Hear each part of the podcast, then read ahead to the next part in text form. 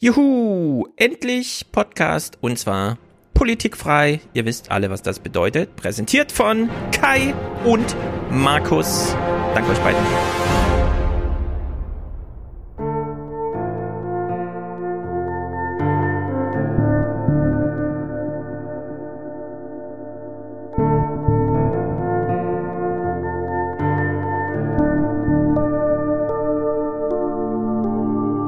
Waren ja schon mehrfach als Wahlbeobachter in Russland oder der Ukraine aktiv. Wenn Sie jetzt auf die Wahl in Berlin schauen, was wäre da Ihr Urteil? In ihrer Dankesrede warnte Merkel davor, nationale Interessen über den Nutzen des gemeinsamen europäischen Projekts zu stellen. Es geht um toxische Beziehungen, um Obsession, Scham und sehr viel Einsamkeit. Und ein Aufreger wird draus, weil hier nicht nur mieser Mindfuck zu sehen ist, auch echter, echter Sex. Obwohl es Skinhanger heißt, nähern wir uns in dem Stück nicht durch viel Berührung. Wir nähern uns ohne Körperkontakt und fragen, was bleibt von uns, wenn wir uns nicht berühren? Was Regisseurin Jana Ross an männlichem Gedankenmüll auftischt, ist schlicht atemberaubend. Da wird der Live-Sex auf der Bühne fast zur Nebensache. Das ist mein Leben. Das ist mein Leben dargestellt. Gibt mir Gänsehaut, wenn man diese Szenen und, und die Worte hört und, und das Jargon und, und alles. Also das ist, das ist ergreifend für mich. So schön. Wörtlich sage ich manchmal sogar okay. Zu mir selber, ja. Manchmal sogar okay Boomer. Der Schweizer Künstler Urs Fischer hat ein Haus aus Brot gebaut.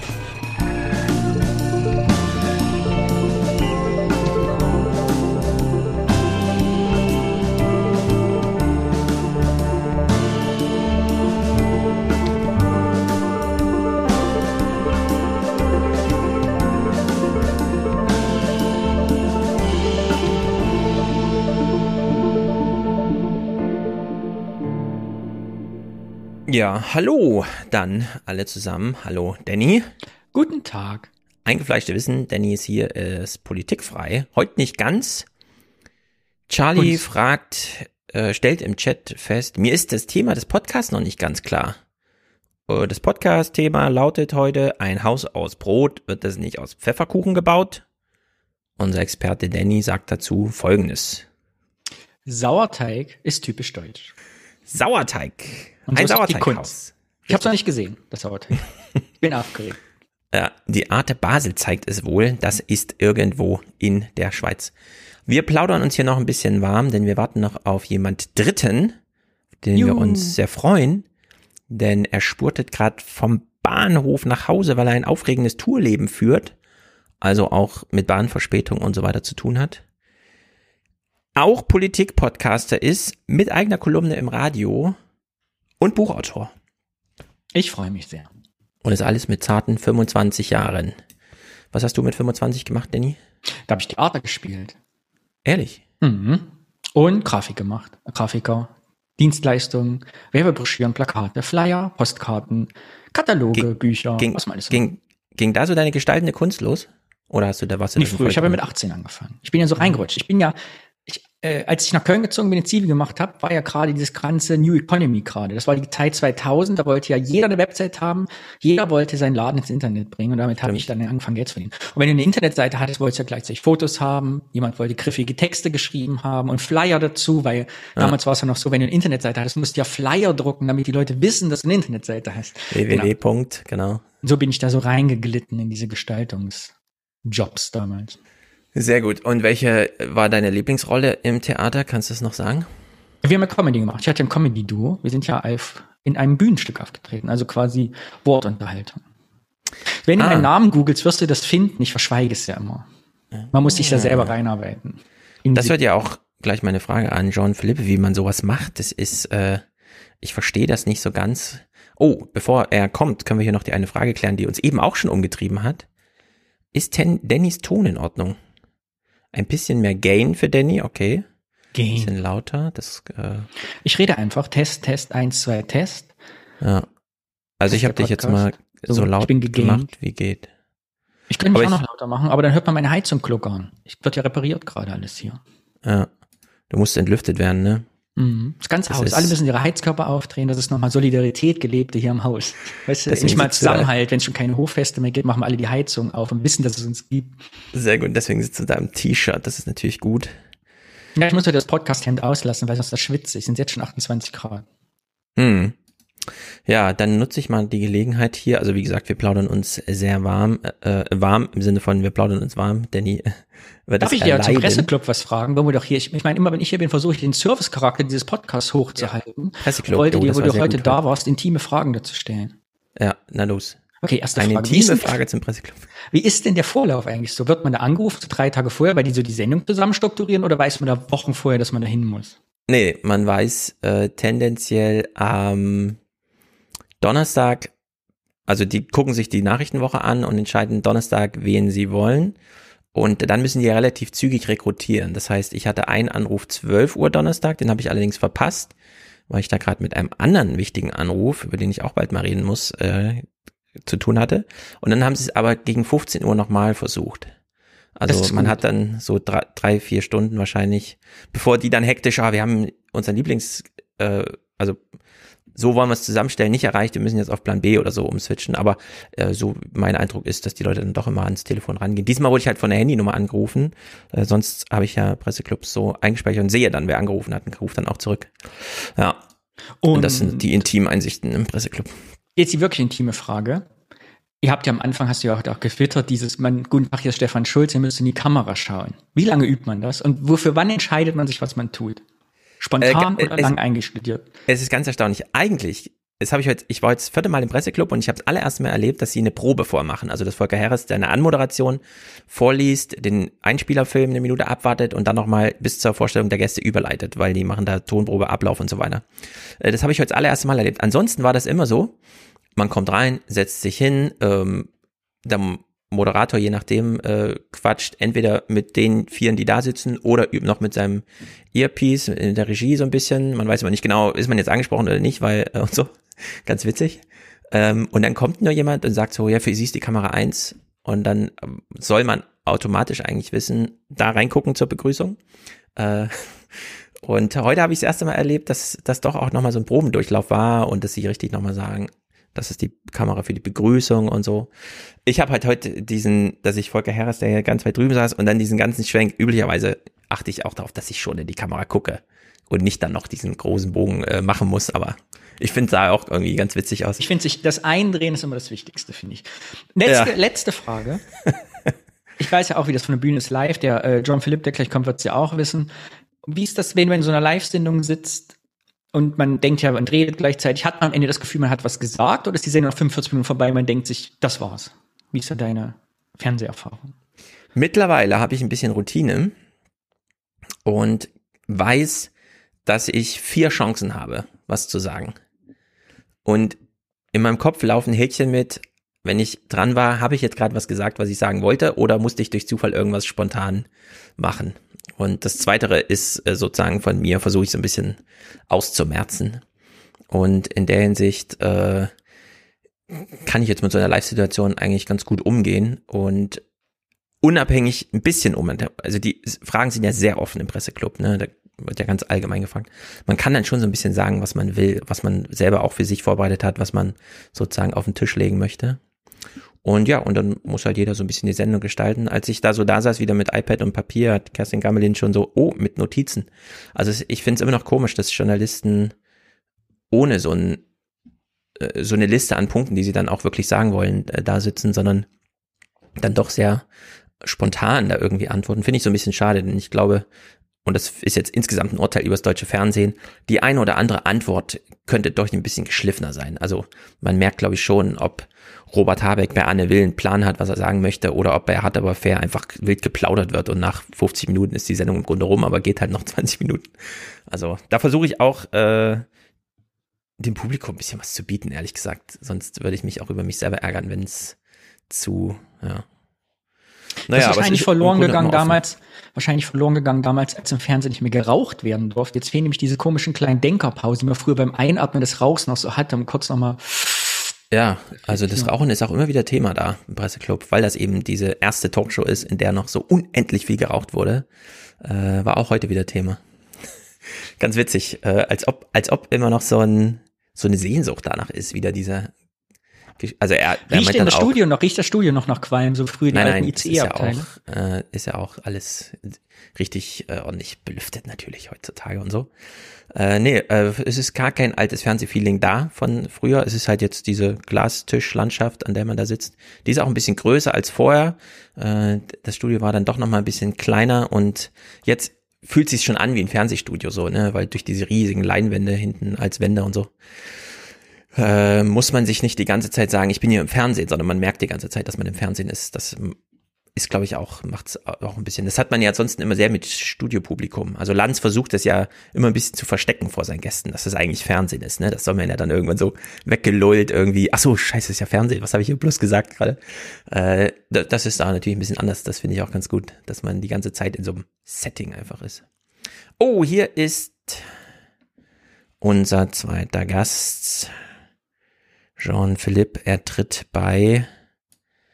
Da ist er. Sehr gut. Jean-Philippe. Hörst du uns? Ja. Du hörst uns und wir. Jawohl. Ich muss mal gerade ganz kurz gucken, ob das richtige Mikro auch eingestellt ist. Nee, nämlich gerade nicht.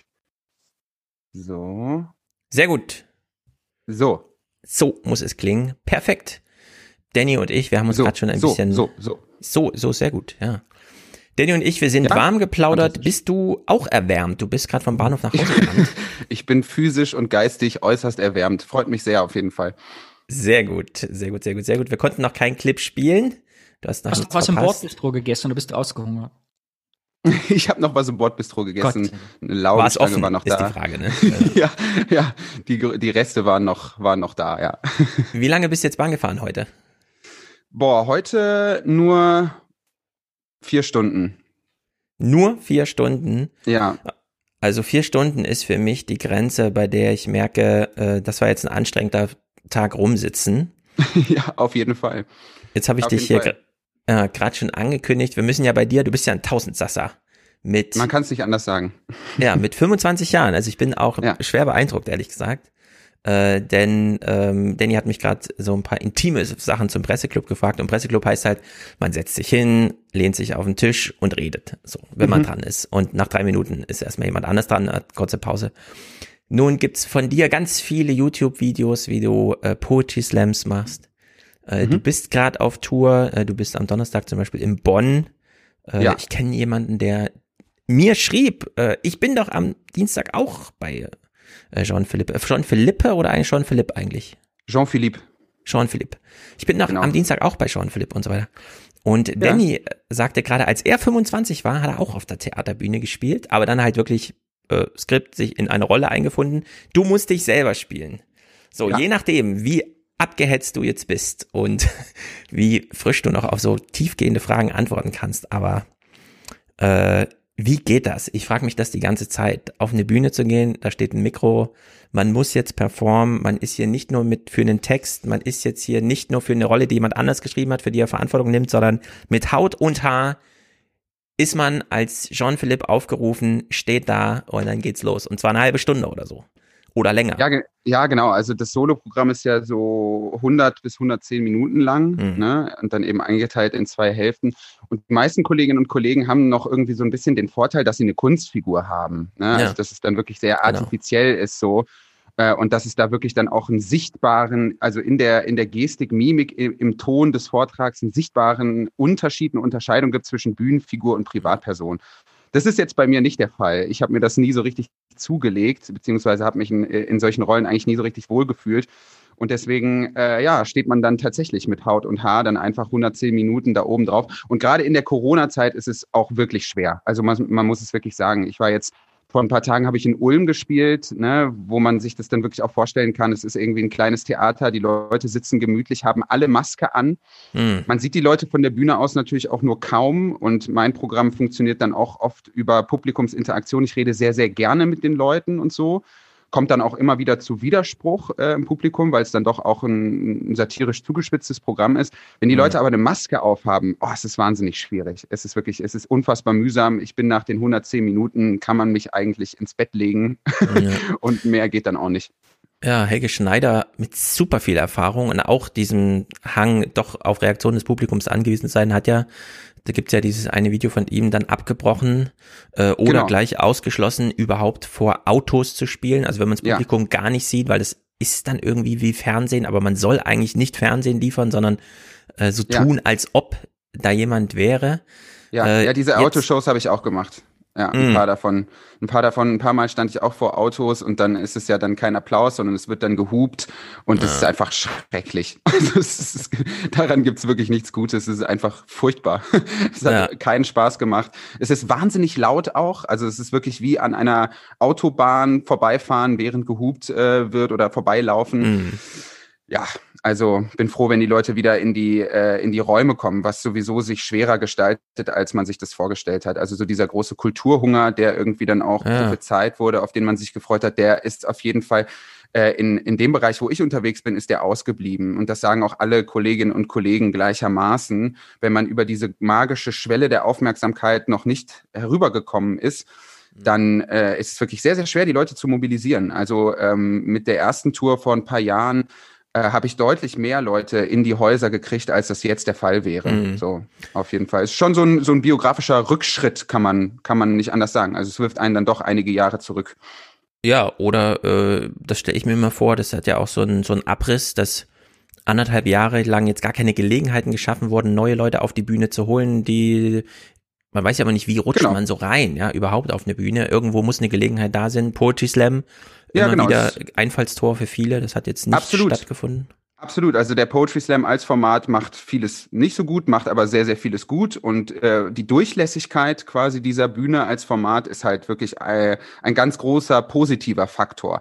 Also es ist mhm. beim Poetry Slam einfach so, man kann zwei bis drei Texte haben und damit ein Jahr alle möglichen Bühnen in der Republik und darüber hinaus bespielen, ohne dass irgendwie jemand zu einem kommt und sagt, jetzt äh, musst du aber jetzt mal einen Schritt gehen oder so. Ja, mhm. das ist wirklich eine gute Sache. Das hat alles nicht stattgefunden, deswegen halt kein Nachwuchs. Und man darf ja nicht vergessen, die ganzen Häuser und Kulturzentren und Theater spielen ja jetzt nicht nur den Herbst 2021, sondern sie holen auch gerade den Herbst 2020 noch nach. Ja, mhm. also von daher, die Belegung der Bühnen ist äh, überdurchschnittlich äh, krass. So, normalerweise haben Theaterhäuser ja immer einige Tage auch dazwischen, wo dann nichts läuft. Zurzeit ist jeden Tag etwas und gerade in den Metropolen sind die Leute völlig übersättigt und da setzen natürlich auch die Kulturhäuser Häuser, die ja selber irgendwie so langsam aber sicher auch nicht mehr auf die Gelder äh, hoffen können, setzen dann mhm. natürlich eher auch auf größere Bühnenpersönlichkeiten, die den Saal sicher voll machen. Also die Experimentierfreudigkeit, das ist etwas, was das größte Manko der Corona-Zeit, ja. dass das weggefallen ist, so dieser Gemütszustand des Ausprobierens eigentlich. Mhm. Ja, Wir kennen auch Punkt, ja. Ich würde auch dritten Punkt vielleicht noch hinzufügen, dass mhm. natürlich, ich weiß nicht, wie du damals zur Bühnenarbeit und zur Kunst gekommen bist, aber ich hätte mir damals überlegt, und deshalb glaube ich, trägt das auch noch Jahre nach, ich hätte mich jetzt nicht für die Kunst, die Freiberuflichkeit und das Rumtingeln mit den Deutschen Bahnen entschieden. Jetzt Auf keinen Moment, Fall. Ne? Also das bricht ja nicht nur die letzten zwei Jahre mit, sondern ich wette, also ich würde für mich scheinen, die nächsten zwei, drei, vier Jahre. Wenn niemand, der ja. jetzt von der Schule rauskommt, nicht weiß, mit sich anzufangen, wird sich jetzt für Bühnenarbeit entscheiden.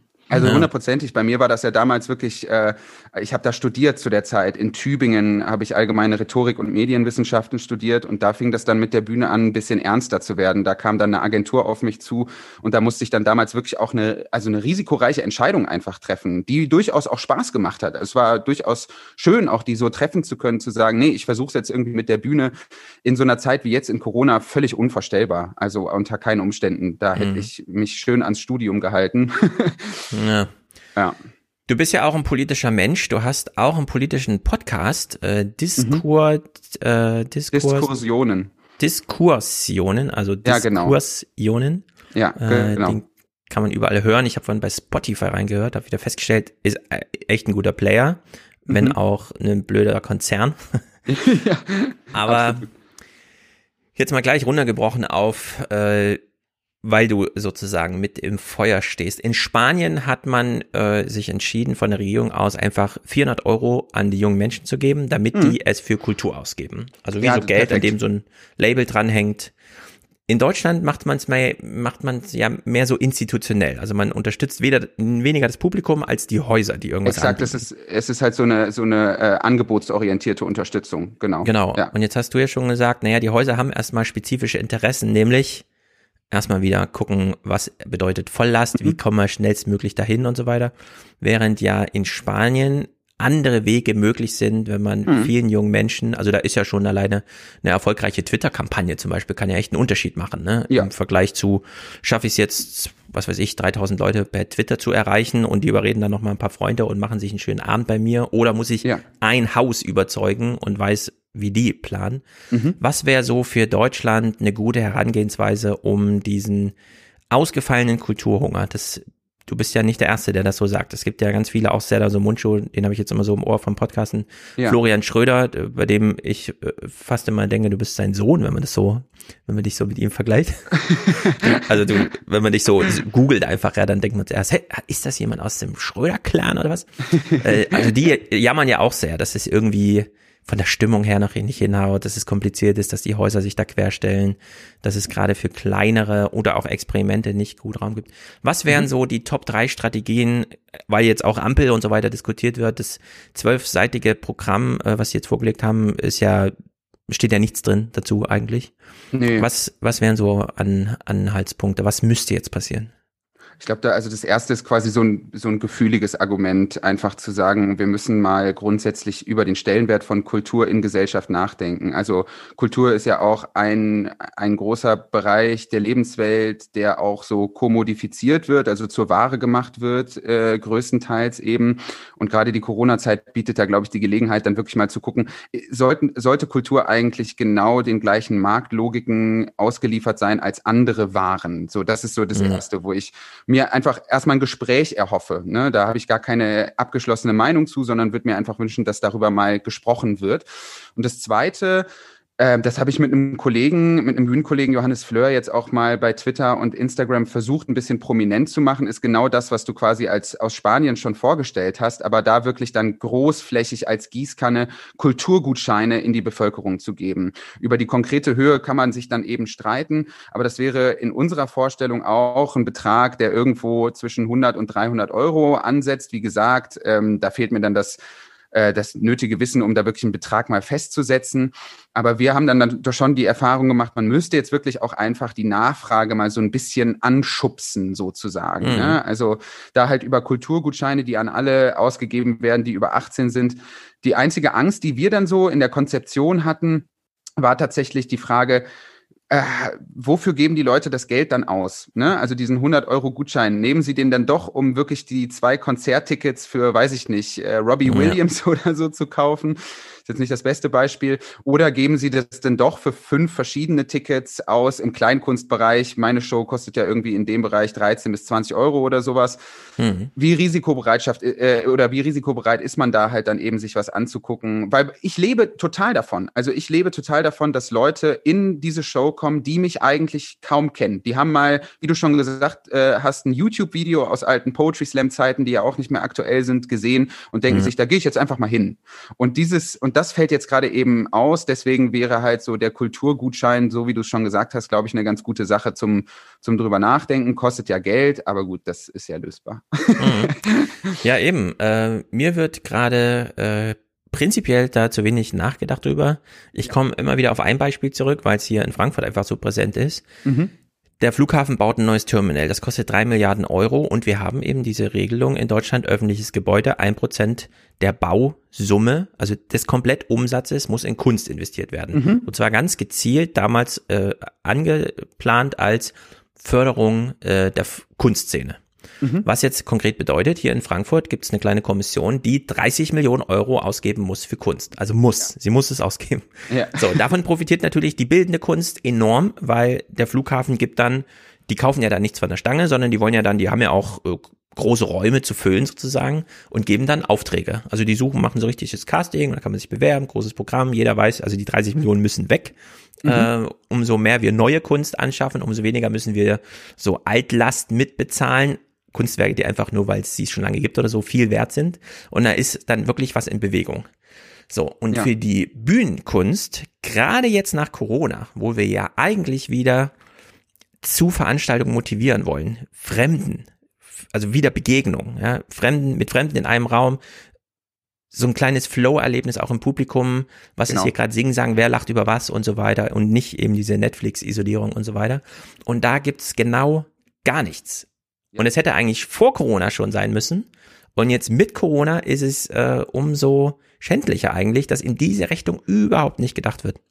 Ja, absolut. Also es ist in Düsseldorf beispielsweise, in Düsseldorf ähm, haben wir dieses Problem auch, dass einfach auch viele verschiedene Gruppierungen, die Kunst auf die Bühne bringen, seien das jetzt irgendwie Impro-Theatergruppen oder weiß ich nicht, auch mal ein Chor oder eine Kabarettgruppe, was auch immer, äh, die suchen auch händeringend immer wieder nach Orten, die man neu bespielen könnte, ja, wo man dann vielleicht auch nochmal einen anderen Anreiz hat. Und das beste Beispiel, das Düsseldorf Festival war jetzt vor kurzem, das ist eben Musik und Dichtung und Performance, alles Mögliche über einen Monat.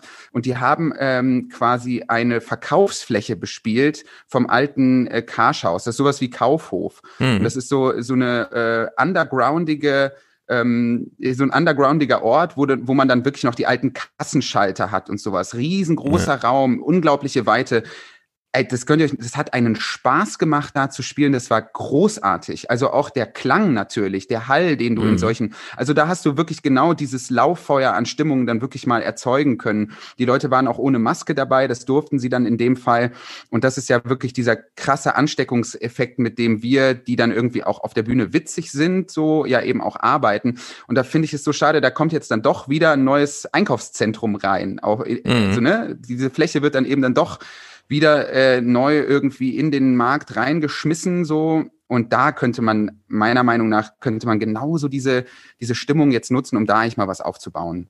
Ja, das sind diese zur Verfügung zu stellen. Ja. Also die tauchen immer wieder auf so Projekte, also auch in dieser ja. Berichterstattung jetzt Kulturzeit und so, weil es diese Zwischennutzungsphasen genau. sind.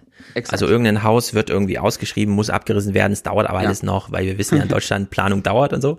Also ja. steht es ein Jahr lang leer und man hat aber halt ummanteltes Gebiet, regengeschützt, großes Publikum ja. ist möglich, kann man dann nutzen. Und ich warte eigentlich immer wieder auf diese Story, dass irgendwann in der Kulturzeit kommt, was weiß ich, am nächsten wäre das wahrscheinlich noch in Wien oder so zu erwarten, dass irgendwann einfach das Publikum gesagt hat, nee, wir wollen jetzt hier keine Kaufhalle, sondern das soll das bleiben, was es gerade ist. Ja. ja. also dass man sich da einfach mal durchsetzt mit so einer guten Idee, weil irgendwer ja. dann doch irgendwas Spektakuläres gemacht hat. Ruhrgebiet zum Beispiel ist ja auch so ein, äh, wo relativ viele alte, also was heißt relativ viele, aber wo es das gibt, dass alte Industrieanlagen dann doch in dauerhafte Nutzung für die Kunst übergegangen sind. Absolut. Äh, und sei es nur im Sommer draußen oder so, genau gerade in Bochum findet ja in diesen ganzen, äh, in diesen ganzen Fabriken und Teilen wahnsinnig viel Kultur statt. Also da ist das Ruhrgebiet wirklich Vorreiter. Ich habe ja jetzt lange in Bochum gewohnt, also die letzten dreieinhalb Jahre eigentlich. Und da passiert sowas ganz, ganz viel. Absolut. Mhm. Dann der, Vorteil noch, ist, ja. der Vorteil ist, wenn man ein Hausbesetzerprojekt macht mit Comedians, Poetry Slammern und Stand, man kann direkt einen Fernsehsendung draus machen. Aber ja, ich hatte auch, um Gott, mein Eindruck, der deckt sich auch mit eurem völlig, war auf ein paar Open Mic jetzt hier in Köln, immer wieder im Theater und es ist so ein bisschen die Stimmung, was ich stell dir vor, es gibt Luftfilter und keiner geht hin. Also weil das, ja, also teilweise ja. gerade die kleinen, die Alternativen, die kleinen Mixed-Shows, wo Leute 50 Euro für kriegen, wenn sie da auftreten, gehen die Leute im Moment nicht hin. Weil mhm, ja. ne, der Sicherheit, das Risiko steht im Vordergrund. Die Leute gehen dann, wenn wirklich jetzt, ah, endlich wieder die Lanxess Arena hat auf, da kann ich endlich wieder zu Helene Fischer gehen. Und wir müssen echt aufpassen, dass die kleine Nachwuchsszene da nicht untergeht. Ja, absolut. Und Helene Fischer ist diese Woche im Fernsehen, ja, im ZDF und so. Und ich mich auch wieder frage, ey, Frankreich gründet einen eigenen Sender, ne? Um wirklich diese kleinen Programmplätze alle 30 Minuten jemand anderes zu füllen. Und wir schaffen dann Kultur, indem wir irgendwie 2015 Helene Fischer also, kurz den also wirklich, da muss ich jetzt ganz kurz auch, also die öffentlich-rechtlichen, dass die sich nach wie vor darüber beschweren, dass man gegen Netflix und Co. so wenig Chance hat im Unterhaltungsbereich. Ich kann es nicht mehr hören, ehrlich gesagt. Ja, also äh, äh, gerade äh, wirklich selber die Erfahrung gemacht, äh, anderthalb Jahre an einem, äh, an einem Piloten gearbeitet, neues Talk-Format. Wir hatten irgendwie Gregor Gysi in der, in der, in der Pilotfolge mit dabei ewig lange mit öffentlich-rechtlichen verhandelt, äh, ewig lange warten gelassen um dann am Ende irgendwie nach anderthalb Jahren zu hören, ja, nee, wollen wir doch nicht machen, mit der ja. Argumentation, die man auch von einem Jahr hätte schon absehen können. Also ja. das ist da, da fehlt es wirklich an allen Ecken und Enden, gerade die öffentlich-rechtlichen. Bei mir in NRW ist es ja der Westdeutsche Rundfunk. Das ist ein, es tut mir leid, auch wenn jemand zuhört, es ist ein so unbeweglicher Haufen. Es ist unerträglich. Man kann es wirklich ja. nicht anders sagen, so. Also ja, äh, kann ich nur völlig unterstreichen und strapazieren. Äh, ich habe äh, häufiger immer mal wieder die Diskussion, warum gibt es kein Netflix für Bücher? Und dann ist meine Hm. Antwort immer, naja, Netflix setzt auf 10, 20, 30 Produktionen im Jahr. Die werden dann ein Millionen Publikum vorgespielt. Da ergeben sich ökonomische Synergieeffekte, die kann man nutzen. Runtergebrochen auf einzelne Buchprojekte geht das gar nicht, denn man schafft nicht 30 Bücher pro Jahr, die man an 100 Millionen Nutzer verkauft, sondern man hat eben 80.000 Bücher, die pro Jahr publiziert werden und wirklich nur Nische, Nische, Nische, Nische, Nische. So, und irgendwie muss man jetzt nochmal den weiteren Sprung machen, zu sagen, ja, wir haben äh, ein breites Angebot wie im Büchermarkt, aber eine Finanzierung, die schon gesichert ist wie bei Netflix, nämlich Ja. es muss ja jeder bezahlen. Also könnten wir eigentlich diese Kombination schaffen, zu sagen, es ist eben nicht das große Netflix, das einfach 30 Wetten eingeht und davon müssen halt 25 irgendwie gut landen und ansonsten haben die auch Probleme, das zu finanzieren, sondern nein, Mhm. wir können ja wild umherschießen. Es kostet Ja. ja, eigentlich alles fast nichts, so, ne? Ich meine, heute Presseclub, das ist eine Dreiviertelstunde Programm in der ARD, äh, da werden für vier Leute Anreisen bezahlt und jeder kriegt 600 Euro.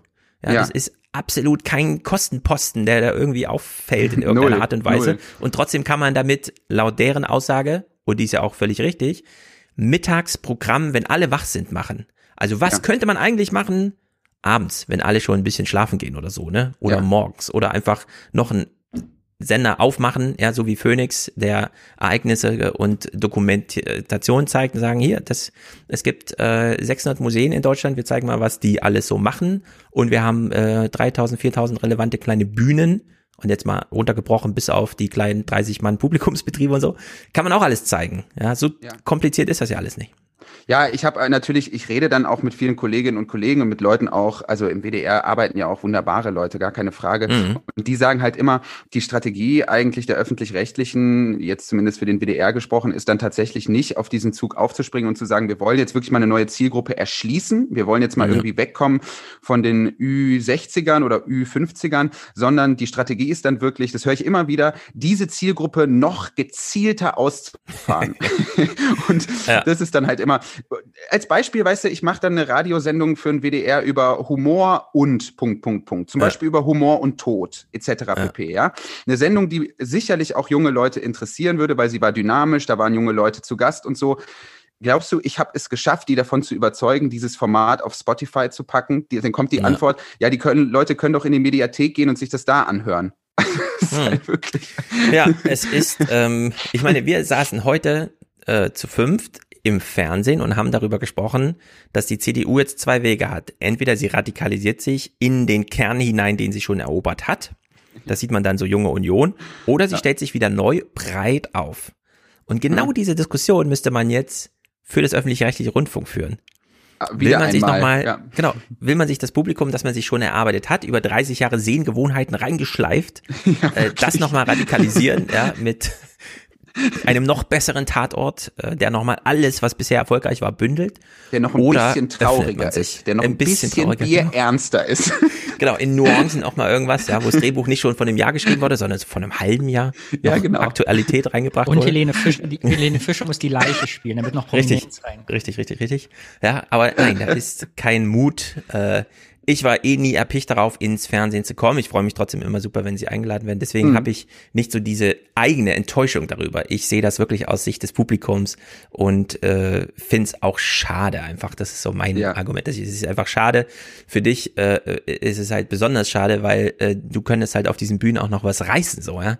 Äh, Es ist ja nicht jeder darauf angelegt, jetzt äh, an dieses Mikrofon, wenn es da steht, wirklich heranzutreten. Aber wenn man noch ein bisschen mehr hinstellen kann als ein Mikrofon, weil einfach Budgets da sind und Publikum und so, dann wäre halt doch einiges möglich, das nicht umgesetzt wird, ja, nicht mal Ja. versucht. Total. Ich meine, man merkt es dann halt auch auf einzelnen Veranstaltungen, weil die Mitternachtsspitzen im WDR, ja, war ja irgendwie auch früher mal eine durchaus sehr renommierte Kabarett-Satire-Sendung. Mittlerweile sind die Quoten da, glaube ich, auch relativ stark eingebrochen. Da war ich jetzt vor zwei Wochen zu Gast und so. Also das ist ein Vorlauf von einem Monat. Da wird jeder Witz wirklich ganz explizit daraufhin untersucht, könnte der unsere Zielgruppe, die anwesend Ja. ist, eventuell verletzen. So, Ja. ja. Und das ist immer so, da denke ich mir halt immer, lass es uns doch einfach ausprobieren. Ja, Lass man uns hat Angst vor dem Ich bin, nächsten ich, bin bei WDR, ich bin bei WDR Funkhaus aufgetreten vor zehn Jahren. Da gab es mal auch so eine Sendung, die da im Paternoster stattfand vom äh, Ja. Funkhaus und da wurden vier Witze rausgeschnitten. Ja, ja es ist einfach Drama. Am Ende müsste man wieder Podcast machen, wo man die Witze wieder bringt, so wie sehr da so Mundschuh immer Florian Schröder darüber aufzieht, dass er in seiner Sendung immer mit angezogener Handbremse ja, klar. Äh, redet und dann im Podcast ja feuerfrei. So. Ja, ja, ja, ja. ja. ja aber das finde so ich, das the purge, ich sagen, the purge. gesagt, wenn du gerade gesagt hast, du wolltest nicht ins Fernsehen, ich finde, man darf das aber auch nicht so wie nennt sich das, marginalisieren. Also, weil wir sind ja alle, ich jetzt nicht mehr, aber ihr ja abhängig davon. Obwohl ich auch mit meinem Westart-Beitritt, also jetzt wenn die sagen, es ist keine Kunst, was ich mache. Aber davon, also ja. weil es hat ja schon eine große Reichweite. Und all unsere Rezipienten sind ja auch durch öffentlich-rechtliche Fernsehen geprägt. Und es ist ja auch immer noch ein Statussymbol. Ja. Also wenn wir sagen können, du bist bei Mitternachtsspitzen auf, du bist im Presseclub, das hat ja durchaus Relevanz und macht ja unseren, die Reichweite größer. Genau, also ja, absolut. Wir brauchen die öffentlich-rechtlichen. Ich meine, ich sage schon seit 15 Jahren habe ich immer gefragt, warum gibt es eigentlich nur diese billigen Regionalfernsehsender, weißt du, die so ganz mit so einer Kamera vor so einem Hätzchen Bluescreen, mhm. die so, so Laientheater machen und öffentlich-rechtliche dagegen in diesem riesen Volumen? Warum gibt es eigentlich nichts dazwischen? Warum gibt es nicht einen Sender, wo man ja. so Sachen wie du, solche Piloten, einfach ausspielen kann und gucken, was passiert und Talent entdeckt und sagen, ja. ihr produziert selber eine Sendung mit einer kleinen Produktionsfirma und wir spielen die. Ich verstehe bis heute nicht, jetzt gerade noch in Zeiten von Corona, das Jahr wäre das die Chance ja gewesen zu sagen, hier, ja. Let's try, probiert euch aus. Ja, das Fernsehen ist eine die längste, die längste äh, Stand-up und Poetry Slam Veranstaltung der Welt. Hier einfach mal sieben Tage durchgesendet. Es ist egal, das Fernsehen. Kannst du nee, das kannst du nur machen mit den besten 1000 Hits der letzten 30 ja, Jahre. Einfach, nee, so live, einfach live, ein nach dem anderen, zehn Minuten, zehn Minuten. Hätte Deutschland gehabt, hätten wir alle hingehen können. So, einfach ja. ausprobieren, machen. Ja, ja, Hätte nee, das Neo, stimmt alles. sieben Tage am Stück. Fernsehen ist immer noch eine unglaublich wichtige Reputationsmaschine, wenn man einmal ja. da sichtbar war oder einen Screenshot zeigen kann, wie man irgendwo saß und der Name wird eingeblendet und so. Erlebe ich ja jetzt auch bei Presseclub, da melden sich dann tausend Leute aus allen Richtungen, man bekommt E-Mails von Leuten, die man gar nicht kennt, aber die nur weil sie es im Fernsehen gesehen haben, das dann auch überbetonen und einem dann nochmal die Vorträge schreiben, warum man was besonders gut, besonders schlecht gemacht hat. Ja, und genau. so, da, klar, das darf auch nicht kaputt gehen so, ja, aber das geht halt auch nicht so schnell kaputt, wie man immer glaubt. Ich meine, Ja. wie wichtig finden wir immer noch die ARD, obwohl wir ernsthafterweise äh, schon die zweite Generation sind, die da nicht mehr einschaltet. Ja? Es sind unsere Großeltern und wir sind jetzt U30, U40, die das hier sagen, ja, dass das unsere Großeltern sind, die das gucken und nicht mal unsere Eltern. Und in deren Sicht ist es schon schade. Ähm, steigen wir mal in die kleine Clips-Chose ein, die wir heute zusammengestellt haben. Juhu. Vorher trotzdem noch eine Frage an dich schon, Flip. Du hast ja eben auch gesagt, äh, du hast dich dann irgendwann gelöst davon, andere, also Rollen anderer Autoren zu spielen und so weiter. Aber du kommst auch, du hast Theater gespielt und nicht nur so im Schulkontext oder wie ist so dein Vorlauf Nee, da? gar nicht, gar nicht, Ah, ja. überhaupt nicht. Ich habe überhaupt nicht Theater gespielt. Ich habe äh, Abitur gemacht, äh, habe dann angefangen in Dortmund zu studieren und meine beste Freundin damals, die selber äh, Poetry Slam gemacht hat auf Bühnen, wusste, dass ich für mich so viel schreibe. Es war einfach immer so ähm, eine Bewältigungsstrategie, kann man sagen. Und die sagte Mhm. dann zu mir, ich habe dich beim Poetry Slam angemeldet und ich habe dann gefragt, bei was? und ich wusste es wirklich nicht. Und ich wusste es auch eigentlich nicht bis zu dem Abend, als ich dann wirklich dann konkret da war. Und dann stand ich da und habe eben meine zwei, fünf bis sechs Minuten Texte vorgetragen, mehr schlecht als recht. Aber es hat eben Freude gemacht und dann habe ich damit einfach weitergemacht. Dann war das irgendwann irgendwie über so ein, so ein Jahr hinweg ein Hobby. Und dann gibt es im, im Poetry Slam Meisterschaften. Es gibt NRW-Meisterschaften, es gibt Ja. deutschsprachige Meisterschaften. Die habe ich dann gewonnen, beide. Und wenn man das dann, also wenn man die deutschsprachigen Meisterschaften gewinnt, das erzeugt dann wirklich schon Aufmerksamkeit. Also Mhm. da kommen dann auch die Agenturen. Ja, das hast du eben auf einen 2018 zu. geschafft, ne? Genau, richtig. Dann richtig so war der Weg quasi. Ja. Aber keine, keine künstlerische Ausbildung, Bühnenausbildung Ja. in irgendeiner Weise, überhaupt nicht. Kann ja auch von Vorteil sein, aber dann ist das ja so richtig kaltes Wasser. Ja, Ähm, ist das Poetry Slam Publikum ein gnädiges Publikum? Ich erlebe immer wieder an mir, dass ich mich eigentlich dann als Publikum richtig wohlfühle, wenn ich im großen Schauspiel sitze und weiß, Ja. da vorne sind gut bezahlte Schauspieler, hier geht nichts schief, wenn was schief geht, gibt's Ja. irgendwelche Fallbacks, die gemacht werden. Ähm, das ist sozusagen Profi-Arbeit und auch Handwerk, weil ich diesen Moment des Improvisationstheater beiwohnens und dann doch mal Fremdscham erfinden nicht mag an mir, nicht mal wenn ich im Dunkeln sitze und deswegen Ja. war ich nie so richtig bei Poetry Slams, weil ich dann doch immer denke, nein, ich will jetzt auch nicht aus Mitleid Beikl- äh, Beifall geben oder so. Es scheint Ja. aber so ein besonderes Poetry Slam Publikum zu geben, das wirklich Ja. drauf aus ist, selber mit beim Scheitern auch dabei zu sein, oder? Ja, so? absolut. Das ist wirklich der entscheidende Punkt. Ich bin jetzt ja wirklich selber seit zwei, drei Jahren nicht mehr aktiv im Wettbewerb dabei. Ganz, ganz selten, wenn gute Freundinnen und Freunde mich fragen, ob ich noch mhm. irgendwie in Wülfrath, dann sage ich natürlich, na klar. Ähm, aber an sich selber gar nicht mehr dabei. Hab's aber selber auch immer so erlebt. Also ich war dann selber auch irgendwann, als ich dann rausgewachsen war, immer noch ganz gerne als geladener Gast außerhalb des Wettbewerbs bei Nachwuchsformaten, klassische mhm. U20 Poetry Slams. Und da habe ich mich auch gefragt, was tun wir hier uns alle gemeinsam an? Also gar nicht despektierlich gemeint, aber wirklich dann halt so ähm, Texte, die so unangenehm persönlich, so unangenehm privat mhm. waren, dass ich mich wirklich gefragt habe, was macht das eigentlich mit den Leuten, die da sitzen? Aber die waren dafür wahnsinnig dankbar und da hatte ich dann irgendwie schon den Eindruck, äh, die Bühne ist eigentlich nur so pro forma dahingestellt. Im Grunde ist es halt ein Gesprächskreis und mhm acht von den Leuten, die anwesend sind, haben halt mehr Redezeit. und das ist, das ist halt überhaupt nicht böse gemeint oder so.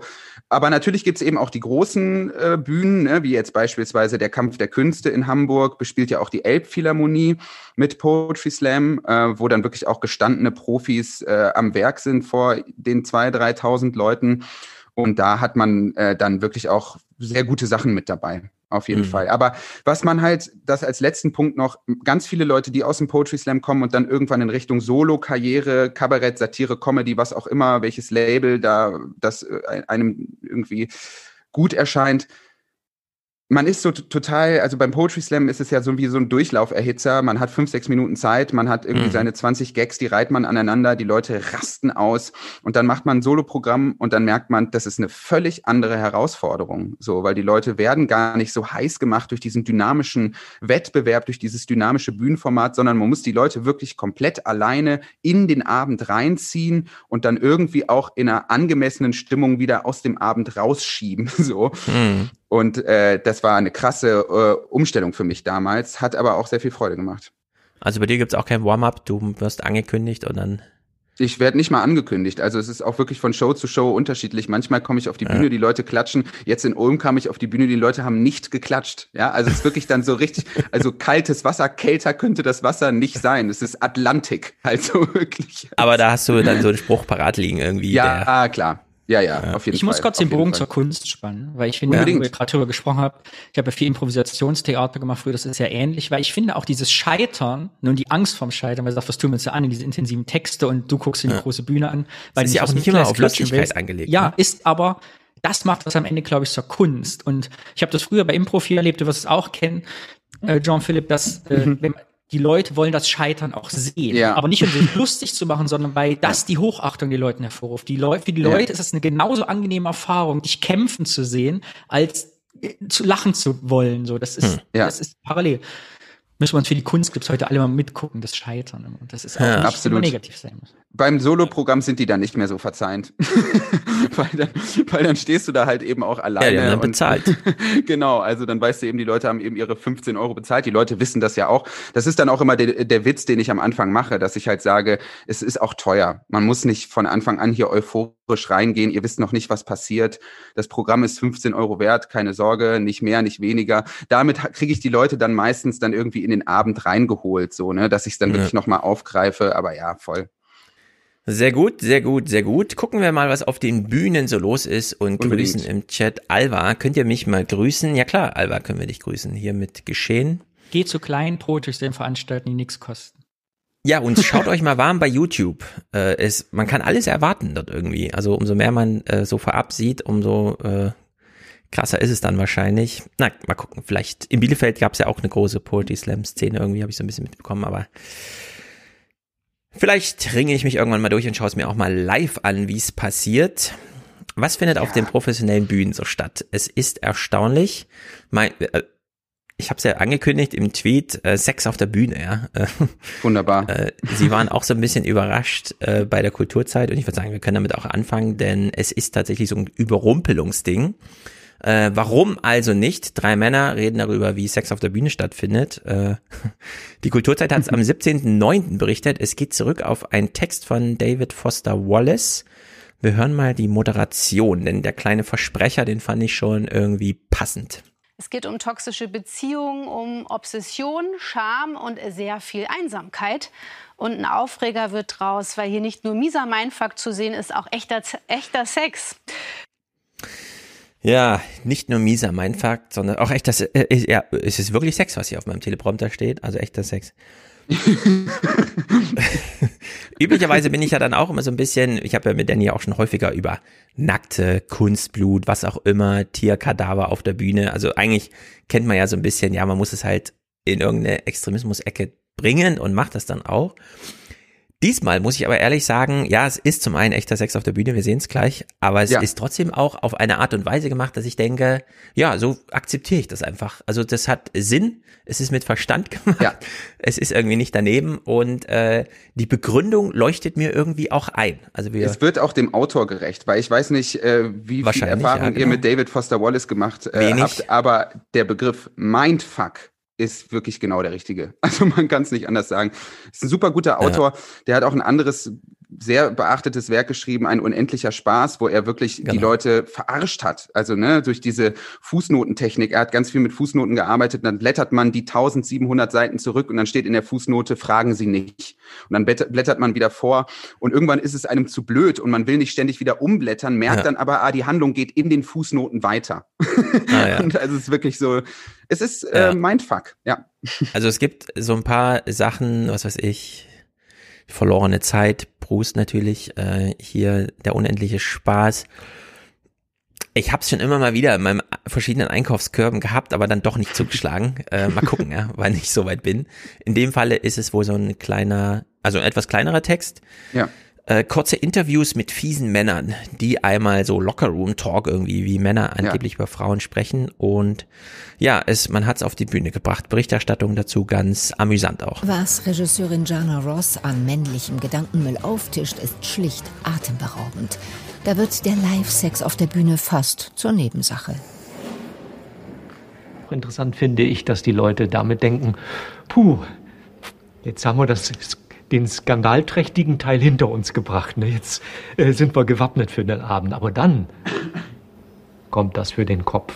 Ja. Kommen die Sachen, die wirklich Eben. tief gehen und kommen die Sachen, die deinen Kopf ficken. Man geht ins Theater und hat schon davon gehört, hier findet Live-Sex statt.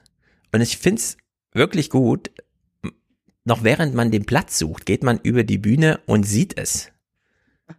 Also man ist jetzt man ist eigentlich noch so im, ja, war die Bahn pünktlich cool, dass du es geschafft hast, man geht zum Platz. Und dann äh, sitzen sie schon, äh, sind in ihrem kleinen Kämmerchen und äh, haben Sex. Und äh, sehr witzig ist, finde ich, wie dann der Pornodarsteller selbst hier darüber spricht, äh, weil er sozusagen uns auch nochmal darstellen möchte, ja, das, was ich hier mache, ist ja dann wirklich nur so nebensächlich. Es kommt dann wirklich auf den Text an mhm. und dann flüstert er die geheime Botschaft auch so rein, ja, als ja, ob gar nicht der Live-Sex, den er veranstaltet, das Verbotene ist, sondern sozusagen der Text, für den er dann auch nur Kulisse bildet. Also äh, er setzt sich hier wunderbar ein, eigentlich für das Stück, ja, in, in dieser, wir freuen Sie mal für die Reportage zum Stück Anfragen und er findet auch da genau seinen Platz, wie auch im Stück, ja, so ja. nackt und irrigiert, wie er dann da dasteht. Zumal es die, ist ja, ist ja auch mhm. gut, ganz kurz noch dazu, ich finde das einfach mal gut, dass auch sowas dann auf die Theaterbühne einfach geholt wird, weil wir haben es ja äh, im Internet, wo du, wo, wo Sex ja insofern auch über die Pornoseiten kapitalisiert ist, ganz will ich jetzt gar nicht normativ bewerten oder so, aber das kommt da ja mit einem bestimmten Design auch immer um die Ecke mhm. im Internet auf Pornoseiten. Ne? Es sind halt die krudesten Storylines, die dann irgendwie um diesen sexuellen Akt gebastelt werden und es dann irgendwie wirklich mal hier auf die Theaterbühne zu holen. Warum nicht? Ist doch eine coole Sache. Ja, genau. Ich glaube, wir sind so ein bisschen davon weg, beim Porno noch Handlung zu erwarten, weil das heute durch die Verklipserei ähm, dann doch komplett rausgedrängt wurde. Ja. Aber das stimmt, das schwingt da immer noch mit, dass es das eben so als Schauspiel gab. Ich finde hier vor allem gut, dass man in dem Moment, wo man sieht, weiß, das sind aber trotzdem Pornodarsteller. Also die machen das auf so einer gewissen Art freiwillig und das ist nämlich das, was mich beim Theater immer stört, wenn es dann heißt, ja, wir spielen jetzt mal alle nackt und so. Serdar Mundschuh hat auch ganz komisch in einer seiner jüngsten Podcasts drüber gesprochen. Er hat selbst mal nackt auf der Bühne gespielt und meinte, er hat sich nie so angezogen gefühlt und so verkleidet wie in dem Moment, wo er nackt dastand, weil ich kann mir das erstens nicht vorstellen, dass das so stimmt, sondern das ist vielleicht auch so eine psychologische Schutzhaltung. Auf der anderen Seite haben wir hier auch schon häufiger gehört, wie es an Theatern zugeht. Und man kann nicht immer davon ausgehen, glaube ich, dass man, wenn man jungen Menschen äh, sagt, ja, und dieses Stück wird übrigens nackt gespielt, dass die dann sagen, nee, das mache ich aber nicht. Äh, denn dann steht einfach auch die Biografie mit auf dem Spiel. Mhm. Und man drängt hier sozusagen Schauspieler, in die sich bewusst nicht für ähm, Porno entschieden haben in diese Rolle. Mhm. Während man hier einfach sagt, wir brauchen das als Kulisse, das ist eine klare Aussage, wir haben damit was vor, wir buchen uns dafür aber jetzt auch Pornodarsteller. Ja. Also wir gehen dann auch sozusagen ins Milieu rein und äh, sagen, was ist und das Publikum weiß dann auch darüber Bescheid. Und in der Hinsicht finde ich auch, kann man nämlich dann über die Szenerie laufen, sieht dann den Sex und weiß, das ist jetzt gerade Pornografie, so wie sie ja. überall eigentlich stattfindet. Ja. Nur eben der Rahmen ist anders. Es ist auf der Theaterbühne, aber es ist nicht das Theater, das mir hier im Porno vorführt. Also in der Hinsicht äh, ganz clever gemacht, würde mich abholen und viele meiner Ängste mir nehmen. Und die Regisseurin Jana Ross erklärt das hier nochmal und das, ich finde es einfach äh, plausibel. Frau Ross, Sie haben ja diesen provokanten Text so auf die Bühne gebracht, dass es schon im Vorfeld äh, einen Skandal gegeben hat. Sie zeigen dort nämlich Live-Sex in der Inszenierung. Warum diese Grenzüberschreitung? Was wollen Sie damit erreichen, was man also mit herkömmlichen Theatermitteln nicht erreicht hätte? Uh, ich glaube, dafür gibt es drei uh, Gründe.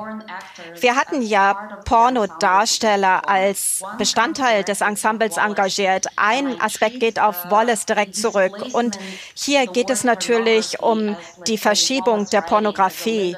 Äh, Wallace hat ja im Prinzip diese Literatur Pornografie. Wir kommen ja eigentlich an einen Punkt, wo wir es faszinierend finden und gleichzeitig abgestoßen sind. Und aus diesem Grunde halte ich es für notwendig, das Publikum vorzubereiten für die Sprache, die ja sehr viel härter ist als eben der reine Geschlechtsverkehr auf der Bühne. Und ich wollte dann auch dafür sorgen, dass wir wirklich mit Profis arbeiten können und eben nicht diesen Geschlechtsverkehr simulieren. Ja, ich finde, hier steckt so ein Clou drinne. Ähm, den führt sie auch gleich nochmal in so eine andere Richtung aus, aber der Pornokonsum findet ja für gewöhnlich nicht mit anderen gemeinsam statt. Und erst recht nicht, was weiß ich, mit den eigenen Eltern, mit denen man halt mal ins Theater geht, weil sie sind gerade zu Besuch oder so, man will was von der Stadt zeigen, ne? Ja. Und genau in diesem Setting findet das jetzt aber plötzlich statt. Und man muss sich dann dazu verhalten. Und sei es nur kognitiv, man muss es ja nicht aussprechen oder so, sondern man merkt einfach, es macht irgendwas mit ein. Und das breitet auch in dem Maße, wie sie das hier betont, die Bühne für ihr Stück. Also sie schafft damit das, was Theater immer mal wieder schafft. Ich finde, es reicht eigentlich schon, in so einen großen Theatersaal reinzugehen. Das macht man ja für gewöhnlich auch nicht jeden Tag. In der Hinsicht ist es immer so ein geschlossener Vorhang zum Beispiel, ne? der von unten beleuchtet ist und so weiter. Das ist ja also das spürt man ja irgendwie. Jetzt sind wir angekommen, jetzt müssen wir nur noch warten, dass es losgeht und so.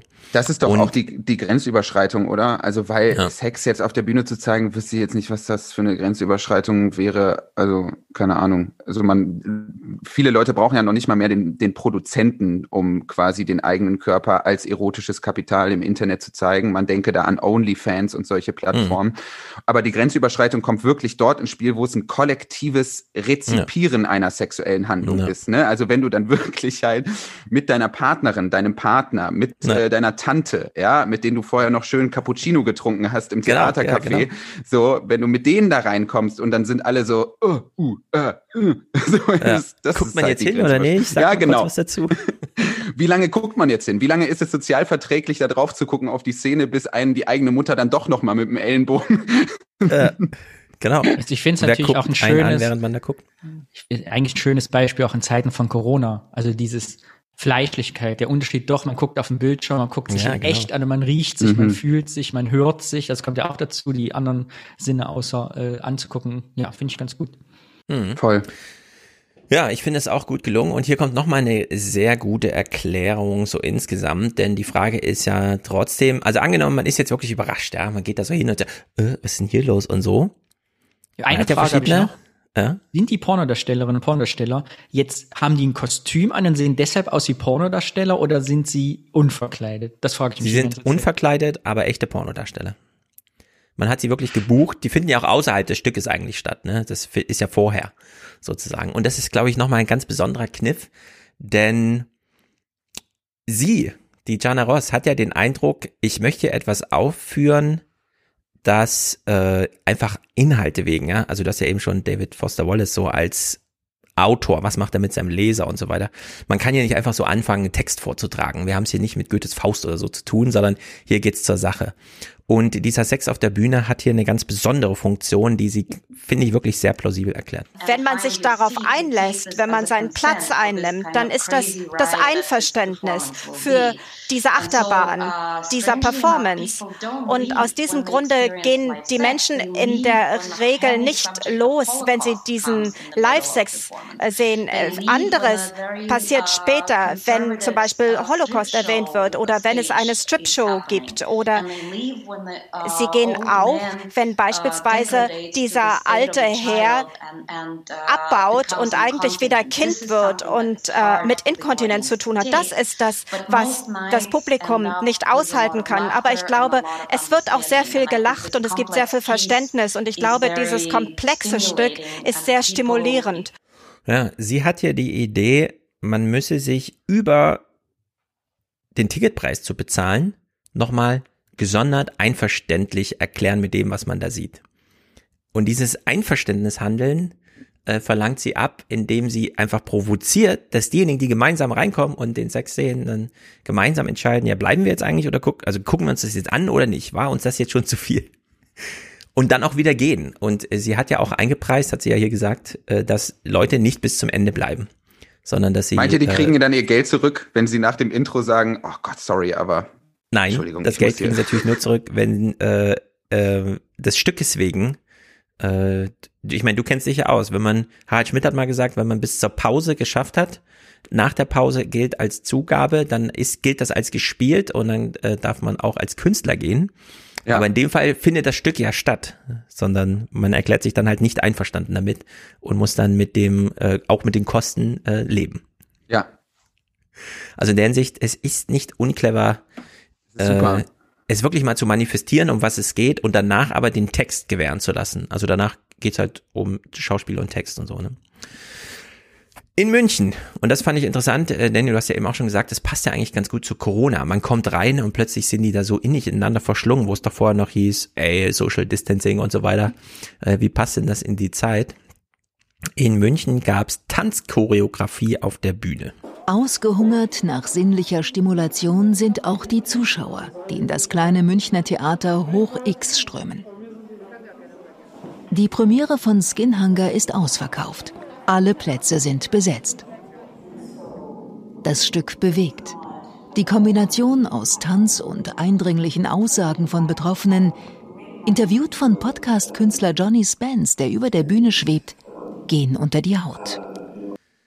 Ja, das Prinzip dieses Stückes ist, Danny, das haben wir auch schon häufiger besprochen, dass man es auf der Bühne irgendwie übertreibt. Und das habe ich ja auch wieder den Eindruck. Skinhanger. Also Menschen bewegen sich auf der Bühne, zeigen diese Bewegung, aber jeder bewegt sich für sich. Man tanzt eben nicht miteinander, sondern man macht, zeigt nochmal, was Social Distancing bedeutet, als ob das Publikum das nochmal simuliert bräuchte und nicht eigentlich, wir hatten ja auch schon hier so eine Idee vorgetragen, ist jetzt nicht die Zeit, auf der Bühne das Küssen zu zeigen, ja, und so. Also müsste man es nicht in die Richtung drehen, dem Publikum wieder vormachen, äh, was man so lange nicht durfte und so. Und nein, dieses Stück Skinhanger äh, zeigt ja auf der Bühne nochmal, was Corona eigentlich bedeutet. Du sollst nochmal ordentlich mitleiden. Ich weiß nicht, ob ich mir sowas angucken würde. Also ich frage mich da auch, kann man da nicht wirklich einfach mal ein schönes Stück zum Thema Gänsehaut hm. machen? Gänsehaut. Richtig, ne? genau. Also, sowas. weil das ist doch halt irgendwie Gänsehaut, habe ich auch ein schönes Essay zu gelesen von Robert Krokowski, der das auch bezeichnet als eine Form von Erröten der Schrift auf der Haut. Und ich ja. finde, das ist doch einfach eine geile, schöne poetische Textgrundlage zu gucken, was fehlt eigentlich an dieser wirklich physischen Erfahrung, wenn wirklich äh, das eigene Sprachempfinden so angeregt ist, dass es sich wirklich als, als Textur auf der Haut so mhm. zeigt. Das würde ich mir eher wünschen. Das fände ich irgendwie total super. Genau. Und auch mal zeigen, was ist denn möglich? Denn wenn wir jetzt irgendwie sagen, okay, Social Distancing ist vorbei, dann heißt das halt im Grunde, ja gut, wir können jetzt wieder zu fünft an einem Tisch außerhalb unseres Privaträume sitzen und miteinander reden. Während mhm. man auf einer Bühne halt unter Tänzern wirklich mal zeigen kann, was können eigentlich jetzt so zehn Körper miteinander machen? Ja. Ja, also so, weil so richtig all in gehen einfach. Ja, wirklich. Schon allein, weil sie es können, artistisch oder so, ne? Ja. Nicht jetzt so nur Vorbild, also macht das mal nach zu Hause oder so, sondern einfach mal zeigen, was so möglich wäre, wenn man einfach sagt, okay, es ist vorbei, ihr könnt wieder, ja, äh, wie in diesem Männervideo von Rammstein. Einfach nur die Kamera draufhalten, während sich da so zehn nackte Männer suhlen. Sowas will man ja eigentlich sehen. Also richtig mal so eine, so eine volle Packung. Stattdessen, äh, ja, eben tolle Erklärung von Jana Ross gehört. Jetzt redet die Regisseurin hier von Skinhanger und ich frage mich, während sie das so sagt, warum? Für mich als Choreografin war es eine große Herausforderung. Ich arbeite nah mit Menschen, mit vielen Menschen, über Menschen. Aber es war auch eine spannende Herausforderung. Obwohl es Skinhanger heißt, nähern wir uns in dem Stück nicht durch viel Berührung. Wir nähern uns ohne Körperkontakt und fragen, was bleibt von uns, wenn wir uns nicht berühren?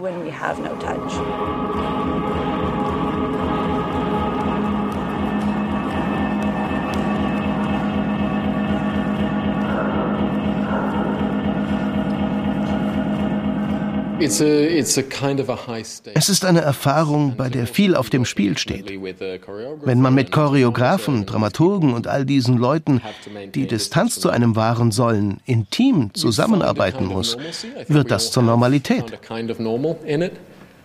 Ich glaube, wir alle haben diese Normalität akzeptiert, aber ich bin sehr glücklich darüber, dass wir dank der Impfungen wieder zu mehr Nähe zurückkehren können. Ja, verstehe ich nicht. Äh, liebes Publikum, ihr musstet alle sehr lange leiden. Wir laden euch jetzt ein und zeigen euch nochmal, woran ihr gelitten habt. Ja, wirklich, ich verstehe es auch genau null. es ist irgendwie. Das, ey, ach, keine Ahnung, ey. Dann springen die da halt so rum. Sendeplätze. Ey, nee, ich weiß es nicht. Weiß wir dürfen nicht vergessen, wie schnell das mit Corona ging. Wir haben vor anderthalb Jahren noch gedacht, der Impfstoff dauert über zwei Jahre, da war ein Jahr früher. Ja. Vielleicht war das Drehbuch auch schon geschrieben und jetzt äh, die äh, Landesfördermittel waren da. Da muss man umswitchen. Skinhanger, ich will, dass, dann, dass es dann auch was zu fressen gibt. Aber ich möchte an dieser Stelle wieder warnen, wie ich es immer tue, weil ich finde, Performances im Fernsehen funktionieren einfach nicht. Das sieht jetzt auch ein bisschen ulkig aus, man sieht so ganz kurze Ausschnitte, man hat nicht den Fokus wie sonst, wenn man echt im Theater ist, auf einzelne Leute, man riecht, man spürt nichts. Also es kann auch sein, dass das total geil ist. Aber das, was hier im Fernsehen kommt, muss ich auch sagen, verstehe ich auch nicht. Ja, das ist das Thema von vorhin, äh, die räumliche Erfahrung äh, ist so wichtig, die jetzt zu fördern wäre mit so, äh, ja, nicht nur Netflix für 17 Euro, sondern einfach 400 Euro Kulturgutschein, aber musst es vor Ort ausgeben. Äh, du darfst es nicht zu Hause verbraten, ne? Ich ja, meine, weißt du, dieses Sicht kleine Theater, ich meine, wie viele Leute passen da in 100 oder so, so ein kleines Ding. Was meint ihr, wie das riecht, diesen Theater, wenn die 90 Minuten da diese Performance-Tanz machen? Ja. Naja, wird ja bestimmt gut durchgelüftet. Und über der Szenerie schwebt ein Podcaster. Das finde ich natürlich wieder sympathisch. Ja, genau. Während ich das, muss ich ganz kurz mal eingreifen, weil wir alle Podcasts machen. Das finde ich mittlerweile auch interessant, dass die Kulturzeit sagt, äh, der berühmte Podcaster, ohne einzuhören, was macht er eigentlich? Weil Podcast jetzt an sich schon eine Qualifikation geworden ist. Egal, was hm. du mit Podcasts machst. Ja, das stimmt. Ob Podcast kann im Grunde alles sein. Nachrichten vorliest ja. oder darüber sprichst. Ja, so, Thema Theater. Angeblich, das überprüfen wir jetzt. Vor allem Thema Köln. Danny, du kannst uns jetzt sagen, Juhu. hast du davon schon gehört oder hast du vielleicht sogar schon teilgenommen? Das Stück heißt Utopia und es spielt jedenfalls nicht im Theater. Ja, von Kannst du sehen, wie andere mit Lautsprechern aus anderen Richtungen kommen? Diese bunte Box ist die Hauptdarstellerin in einer interaktiven Theaterschnitzeljagd. Sie weist den Weg für fast 50 kleine Publikumsgruppen, die gleichzeitig unterwegs sind in Köln. So, Danny, bevor du antwortest, Matthias schreibt mir gerade, du bist ein bisschen leise und das stimmt. Entweder du drehst dein Gain noch ein bisschen hoch. Ich weiß ich aber nicht, ob das. leise. Warte, ich drehe mal hier bei mir hoch, aber dann hört man meine Heizung. Ich bin eigentlich schon bei mir sehr, sehr laut. Ja, ich oder du nicht. sprichst näher ran. Weil ich wüsste jetzt auch nicht, ich habe, wir machen es ja jetzt mit Zoom und so, wie man einzelne Tonspuren lauter macht. Ich dachte, Zoom regelt das so ein bisschen untereinander, das ist einfach. Achso, ich habe das bei mir am Zoom abgeschaltet, weil ich dachte, du bist ja der Profi und pegelst das alles. Ich habe diese so, automatische nee, Lautstärkeregelung abgeschaltet bei Zoom. Ich nutze diese ganzen Möglichkeiten, die Zoom da bietet, so dass alles schön durchgeleitet ich, ich spreche einfach viel lauter und gehe näher ran. Ist jetzt besser, Matthias. Oder so, oder so, 22, oder so. 23. Matthias sagt gleich Bescheid, aber dich verstanden hat. Also, ähm, ich habe das Konzept nicht ganz verstanden. Ich weiß auch mal nicht, warum es unter Theater läuft, aber es läuft unter Theater. 50 Gruppen, die als Publikum gelten und sich nicht unbedingt kennen müssen also so in kleinen 5, 6 Mann Gruppen, kriegen eine Bluetooth-Box umgeschnallt und da läuft ein Programm irgendwie ab und dann begegnet man sich oder läuft wieder auseinander. Keine Ahnung. Äh, ist das Thema in Köln oder hat sich hier wieder jemand ausgetobt? Hast ich du die schon mal gesehen? Nee, ich habe es noch nicht gesehen, aber ich weiß, dass es das gibt. Also der Name sagt mir was, aber irgendwie ist das an mir vorbeigestrudelt. Ich kann dir da ja. nichts dazu sagen. Also ich habe da die gleichen Vorbehalte wie schon beim Poetry Slam. Äh, in Jena hat das Theaterhaus mal Theater im Auto gespielt. Vorne saßen also zwei Schauspieler, sind mit dir durch die Stadt gefahren und du saßt zu zweit hinten und das ist mir zu klein. Wenn, wenn die nur für mich spielen, ist mir das, nee, die sollen für ganz viele spielen. Äh, Gerd Stadelmeier saß ja immer in Reihe 6 oder so, um auch ein bisschen Publikum mitzukommen, mitzukommen und nicht nur die Bühne, um dann über das Stück zu schreiben. Und mir ist das auch super wichtig. Ich will auch eine Publikumserfahrung. Und das scheint mir eher so ein Stadtrundgang zu sein oder so. Ja, so wirkt es auf jeden Fall. Ja, da haben wir uns nicht darauf geeinigt, dass Bluetooth-Boxen in der, in der Öffentlichkeit einfach nur nervig auch. sind? Das haben auch. wir das nicht besprochen? Wurden die Witze nicht gemacht? genau. Steht das nicht eigentlich schon in den Geschichtsbüchern, dass das Ja. schon immer so war? Also in der Hinsicht, ja, es ist ein bisschen komisch. Wir gucken nur mal das Finale. Könnt ihr gleichzeitig gehen und tanzen? Zwischen den Stationen gibt es Anweisungen und Fragen. So entsteht Austausch und Gruppendynamik. Theater im öffentlichen Raum als eine gemeinsame Erfahrung samt staunenden Zaungästen. Nächste Station Entspannen statt Beten. In Utopolis wird die Jesuitenkirche St. Peter zum Wellness-Tempel. Seelenmassage als neue Religion in Utopolis? Ja, es ist wie die Einübung nochmal in ein utopisches Denken. Oft wird dann in die Zukunft gedacht, wie könnte Köln in 30 Jahren sein oder so, sondern einfach, wie könnte es jetzt anders sein? Also wie kann, kann man sich aus diesen Verhältnissen einmal raus fantasieren? Und warum machen wir das so wenig?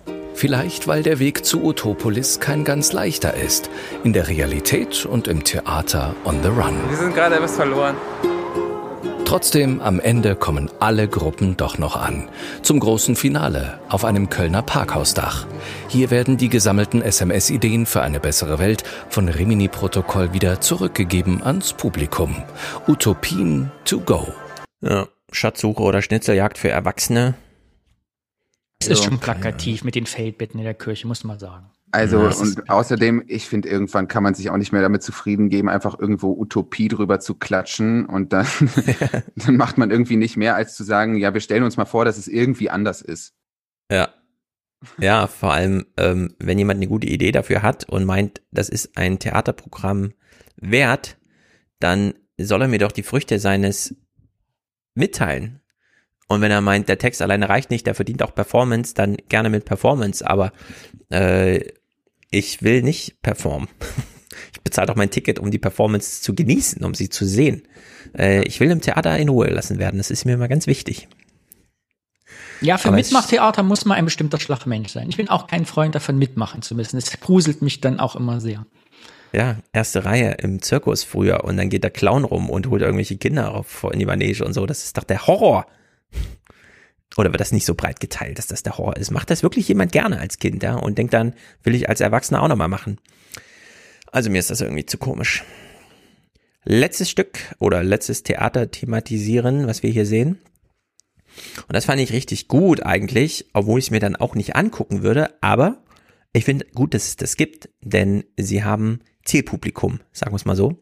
Theater in der Lausitz. Da könnte man natürlich denken, ey, weil man in der Lausitz ist ja nicht jeder Zielpublikum, müsste man nicht für alle dort einfach mal einen richtigen schönen Kultursommer machen.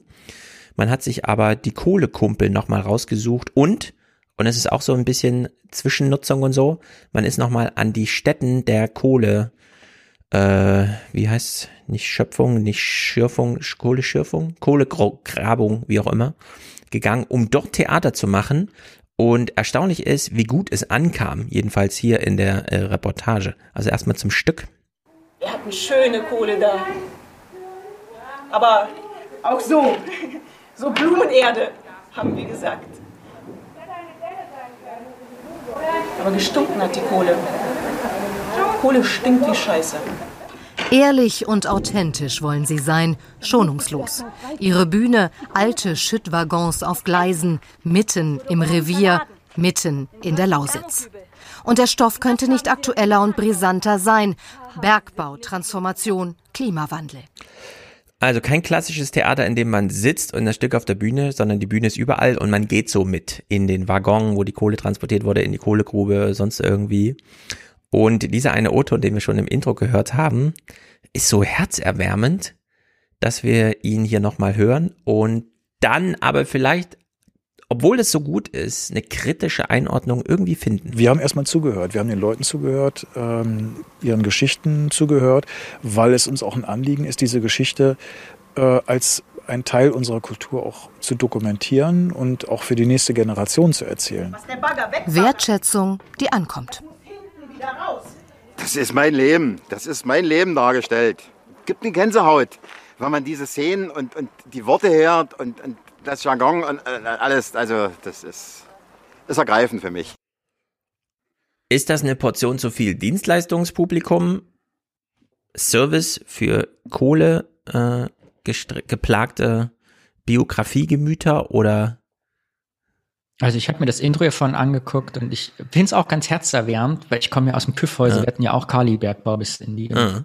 Wenn du heute noch da bist, ist ja jetzt so ein Schaukalibergwerk, wo man auch so Fahrrad drin fahren kann. Aber die Leute grüßen sich ja. halt immer noch mit Glück auf. Wenn du da Glück auf, das freuen sich die Leute und freut sich selber und das Herz geht auf. Und ich habe da so den eines erinnert mich total an den Umbau des Ruhrgebiets. So, ich habe das ja erst ab 2000 mitgekriegt, aber so dieses ja, der Ausstieg aus der Kohle da begleiten mit Kultur, dass die Leute den also wie er auch den Eindruck hat, es bleibt halt erhalten. Ne? Also auch, auch wenn wir aus der Kohle aussteigen, dass alles abgebaut wird, aber wie er sagt, die Sprache, der Slang, so bin ich, so die mhm. Art bleibt halt erhalten, was glaube ich im Ruhrgebiet auch damals sehr, sehr wichtig war, die, die Kulturstätten einfach zu erhalten. Ich finde das schön. Vor allem in dem Dialekt ich, ja. geht mir das Herz auf. Absolut, ich finde es auch total schön. Äh, das hat auch alles seine Berechtigung. Ich habe ja auch, wie gesagt, im Ruhrgebiet gewohnt und dann weiß man ja auch einfach, was zu der Zeit da passiert ist. Man hört es einfach auch daran, dass der Nachbar sehr nah ist, weil die Wände ja. so dünn sind eben noch von damals. Also man ist eigentlich jeden Tag daran erinnert. Was ich mir da aber eigentlich auch ein bisschen mehr wünsche, ist, dass es mal Bühnenprogramme zu all den Gemütszuständen gibt, die durch diese Kohlenostalgie quasi ausbleiben.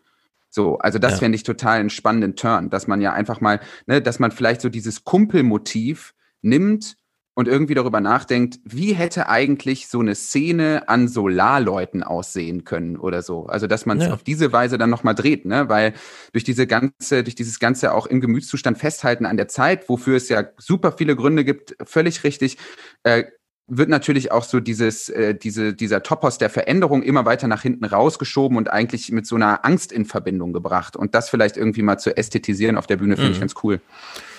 Ja, also ich sehe ja, hier, das, ich finde das ja, aber ich finde das als Prozess, also wie er das sagt, irgendwie, obwohl die Kohle abgebaut wird, steht jetzt dann sagt, das ist irgendwie mein Leben, also dass das in was übergeht, dass die Leute, also es angstnehmend sein kann, so Theaterprojekte und Kulturprojekte eben, mhm. es, die Kultur verschwindet, auch wenn die Kohle verschwindet, aber das, für was du stehst, was du bist, verschwindet halt nicht von heute auf morgen. Ja. Das mhm. schon einen guten Beitrag der Theaterlandschaft.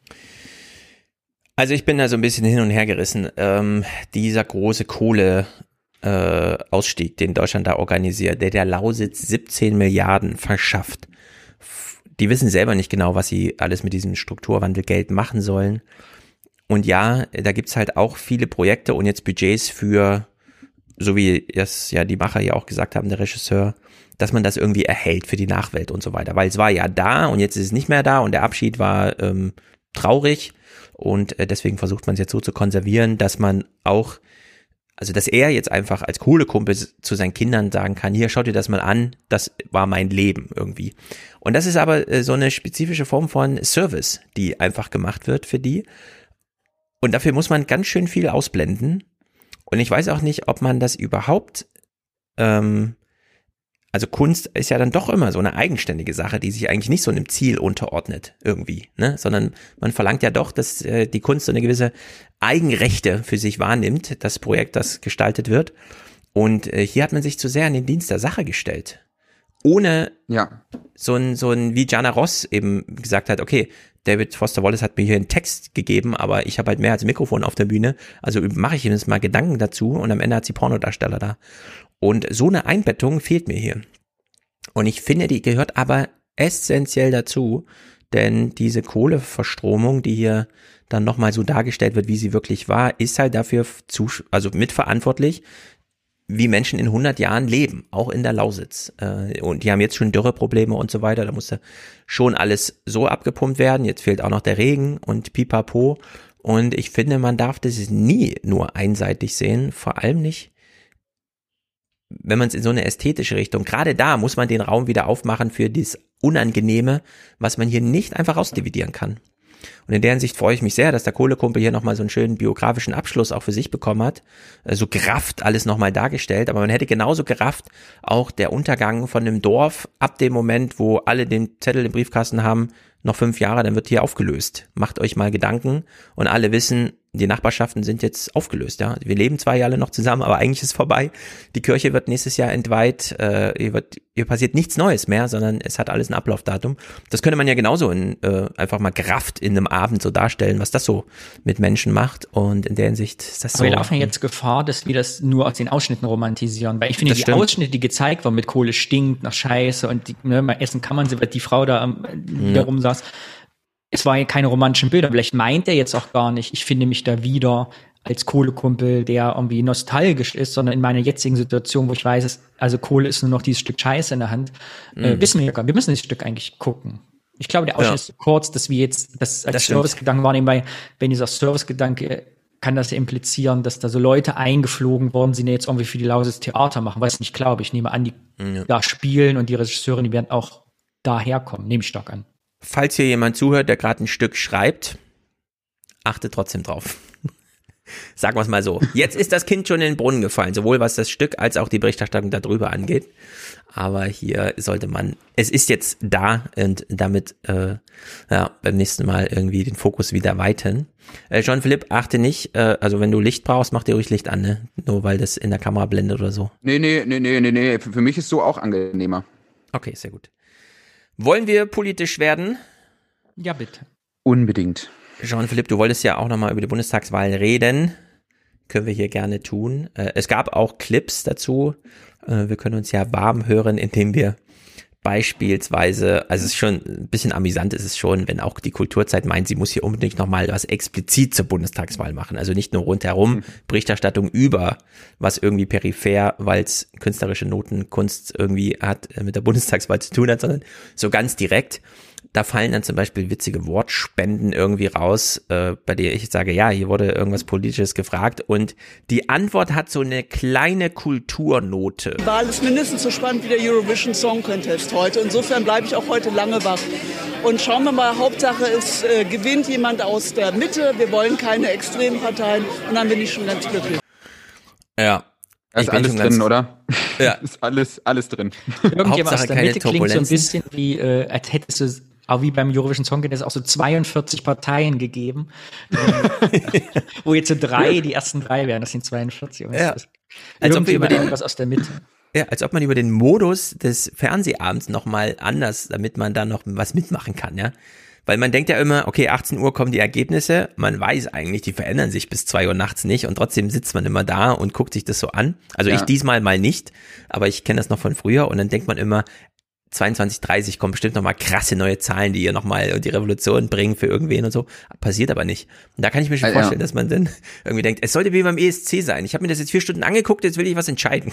Genau, wo ist eigentlich mein John King, der mir an der Magic Wall um vier Uhr nachts noch die, die Wahlkreisergebnisse aus dem Ennepe-Ruhrkreis irgendwie in ja. voller, in, mit vollem Pathos. Ich will den, den weinenden CNN-Motor, es soll wie Troja wirken, keine Ahnung. Halt. Ja. Und ehrlich gesagt, das könnte man ja auch machen, denn wir ja. wählen ja Landeslisten in, Bundestag, genau. äh, in Bundesländern. Wir könnten ja durchaus sagen, wir callen jetzt NRW für Scholz oder so, ja. Ich würde mich dann mit so Fähnchen NRW, ich würde mich mit NRW fahren hinsetzen und so eingeblendet werden, wie beim ESC auch, wo diese oder so, zu Hause mal so sitzen mit den Fahnen. Was sagt NRW? Und dann wähle ich so mit meiner NRW-Fahne. Und links Europa, rechts NRW in Deutschland. Genau, das ist so das amerikanische Modell, wenn die Kandidaten gekürt werden, das dann in der Halle verteilt die Delegierten äh, aus den jeweiligen Regionen äh, da sind und dann aus den jeweiligen Reichen, wollte ich schon sagen, so mittelerdemäßig, ja, jetzt kommen sie alle zusammen und reden mal miteinander, die Zwerge und die Riesen. Naja, Olli Schulz war im Gespräch, denn er hat irgendeinen Film gemacht. Ich habe es nicht weiter nachgegoogelt, denn ich kenne Olli Schulz nur als Plappertasche für Podcasterei, die man so nebenbei hört. Ich war ein bisschen überrascht, dass er überhaupt politische Filme macht. Er war wohl im Osten unterwegs. Wir gucken in diesen Ausschnitt auch, weil ich diese Interviewsituation so toll finde, dass sich die Kulturzeit hier drauf eingelassen hat, denn üblicherweise kennen wir ja, äh, man geht ins Schaltstudio und dann ist da ein Tisch und man muss in so ein ins dunkle Nichts gucken. Man sieht den Gesprächsgast also gar nicht als Interviewter, sondern man muss in so, so einen schwarzen Teleprompter und so gucken. Olli Schulz hat sich wohl einfach gesagt, nee, Leute, wenn ihr mich interviewen wollt, dann so. Ich glaube, das Problem bei uns ist gar nicht die Armut, sondern der Wohlstand. Ich glaube, die viele Menschen, die sich in eine höhere Position sehen und denken, sie können urteilen oder haben politische Meinung, machen das aus einer sehr bequemen Haltung heraus. Und sehr viele Menschen, die kein Geld haben und sehr arm sind, müssen jeden Tag arbeiten gehen oder sehen, wie sie über die Runden kommen. Und die sind nirgendwo zu sehen. Und ich glaube, das ist ein bisschen das Problem. Und wie kann man diese Menschen sichtbar machen? Wie kann man auf diese Menschen äh, mehr zugehen?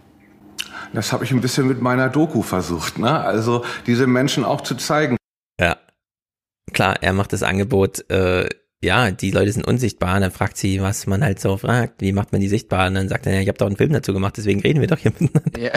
Also, dreht sich auch ja. so ein bisschen im Kreis. Äh, was er natürlich, wo er natürlich total recht hat, ist, dass es eigentlich ähm, eine, also es, es bräuchte eigentlich eine ausführlichere Rechtfertigung von Reichtum, meiner Absolut, Meinung nach, ja. in der Gesellschaft so, ne? Weil es ist ja, es gibt ja schon irgendwie so diesen psychologischen Effekt, der da heißt Rückschaufehler, also dass Superreiche beispielsweise ja auch wirklich unterbewusst oder bewusst im Kopf ihre Erwerbsbiografien so umdeuten, dass sie wirklich dann hingehen und behaupten, nee, also Entscheidung XYZ hat zu Betrag XYZ geführt, das hat alles Sinn, das waren alles meine meine eigenen Entscheidungen.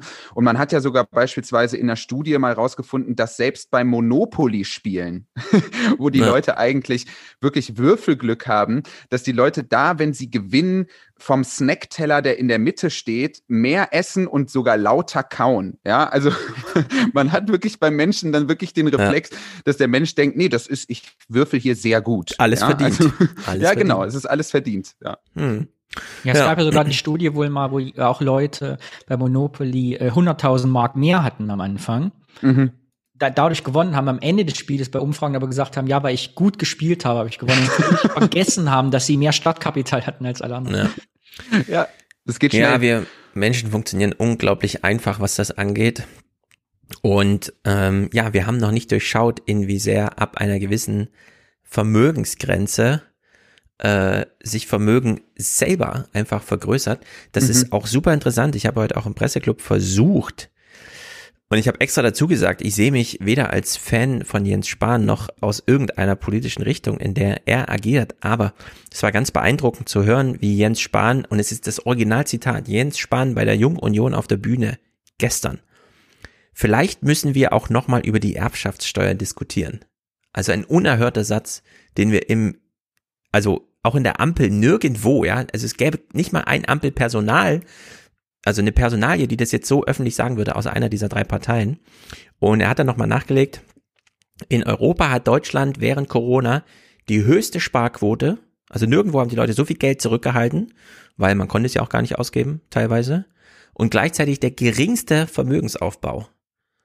Was bedeutet, ja, es sind nur Vermögen, die schon da waren, gewachsen mhm. durch diese Sparquote, aber es kam ja. kein neues Vermögen dazu. Niemand, der vorher äh, kein Haus sich leisten konnte, konnte sich dann bei Corona, während Corona plötzlich denken, ah, jetzt habe ich so viel im Restaurant gespart, weil ich da nicht hingegangen bin, jetzt kann ich mir irgendwas leisten. Also wurde kein Vermögen aufgebaut, aber trotzdem die höchste Sparquote in Europa. Also wir haben hier ein echtes Problem in Deutschland. Und äh, ja, Olli Schulz hat das so ein bisschen betont, ja. Also hat das, vielleicht sollte man sich den Film doch mal angucken. Er war zumindest vor Ort bei denjenigen, die einfach kein Geld haben. Ja. Und meinte dann, ja, die sollte man auch mal zeigen, nur da kommt man halt wieder ins quantitative Problem.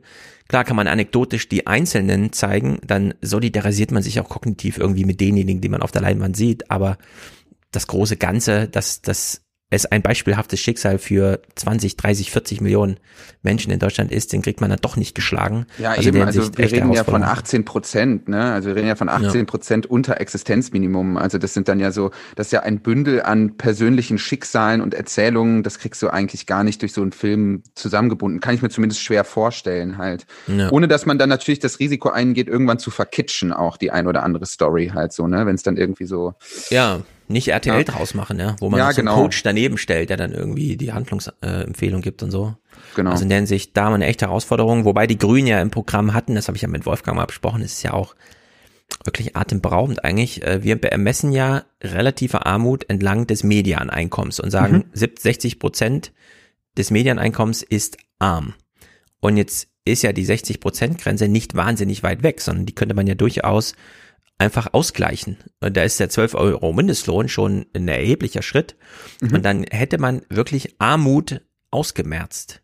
Denn der Median verändert sich ja nicht, wenn man nur unterhalb des Medians die Einkommensverhältnisse ändert. Also man kann durchaus alle über die 60 Prozent heben, ohne dass sich an dem Median, also dem archimedischen Punkt, ab dem wir Armut ermessen, sich etwas ändert. Äh, was halt wirklich bedeutet, wir können Armut einfach beseitigen in Deutschland. Und es wäre auch Ja. nicht besonders teuer. ja, ist eine ganz einfache Überlegung und es wäre politisch handlungsfähig, wirklich nicht teuer, das zu machen. Und trotzdem geschieht es nicht. Wir haben zweieinhalb Millionen Kindern, die in Armut leben, und zwar völlig unverschuldet, ja.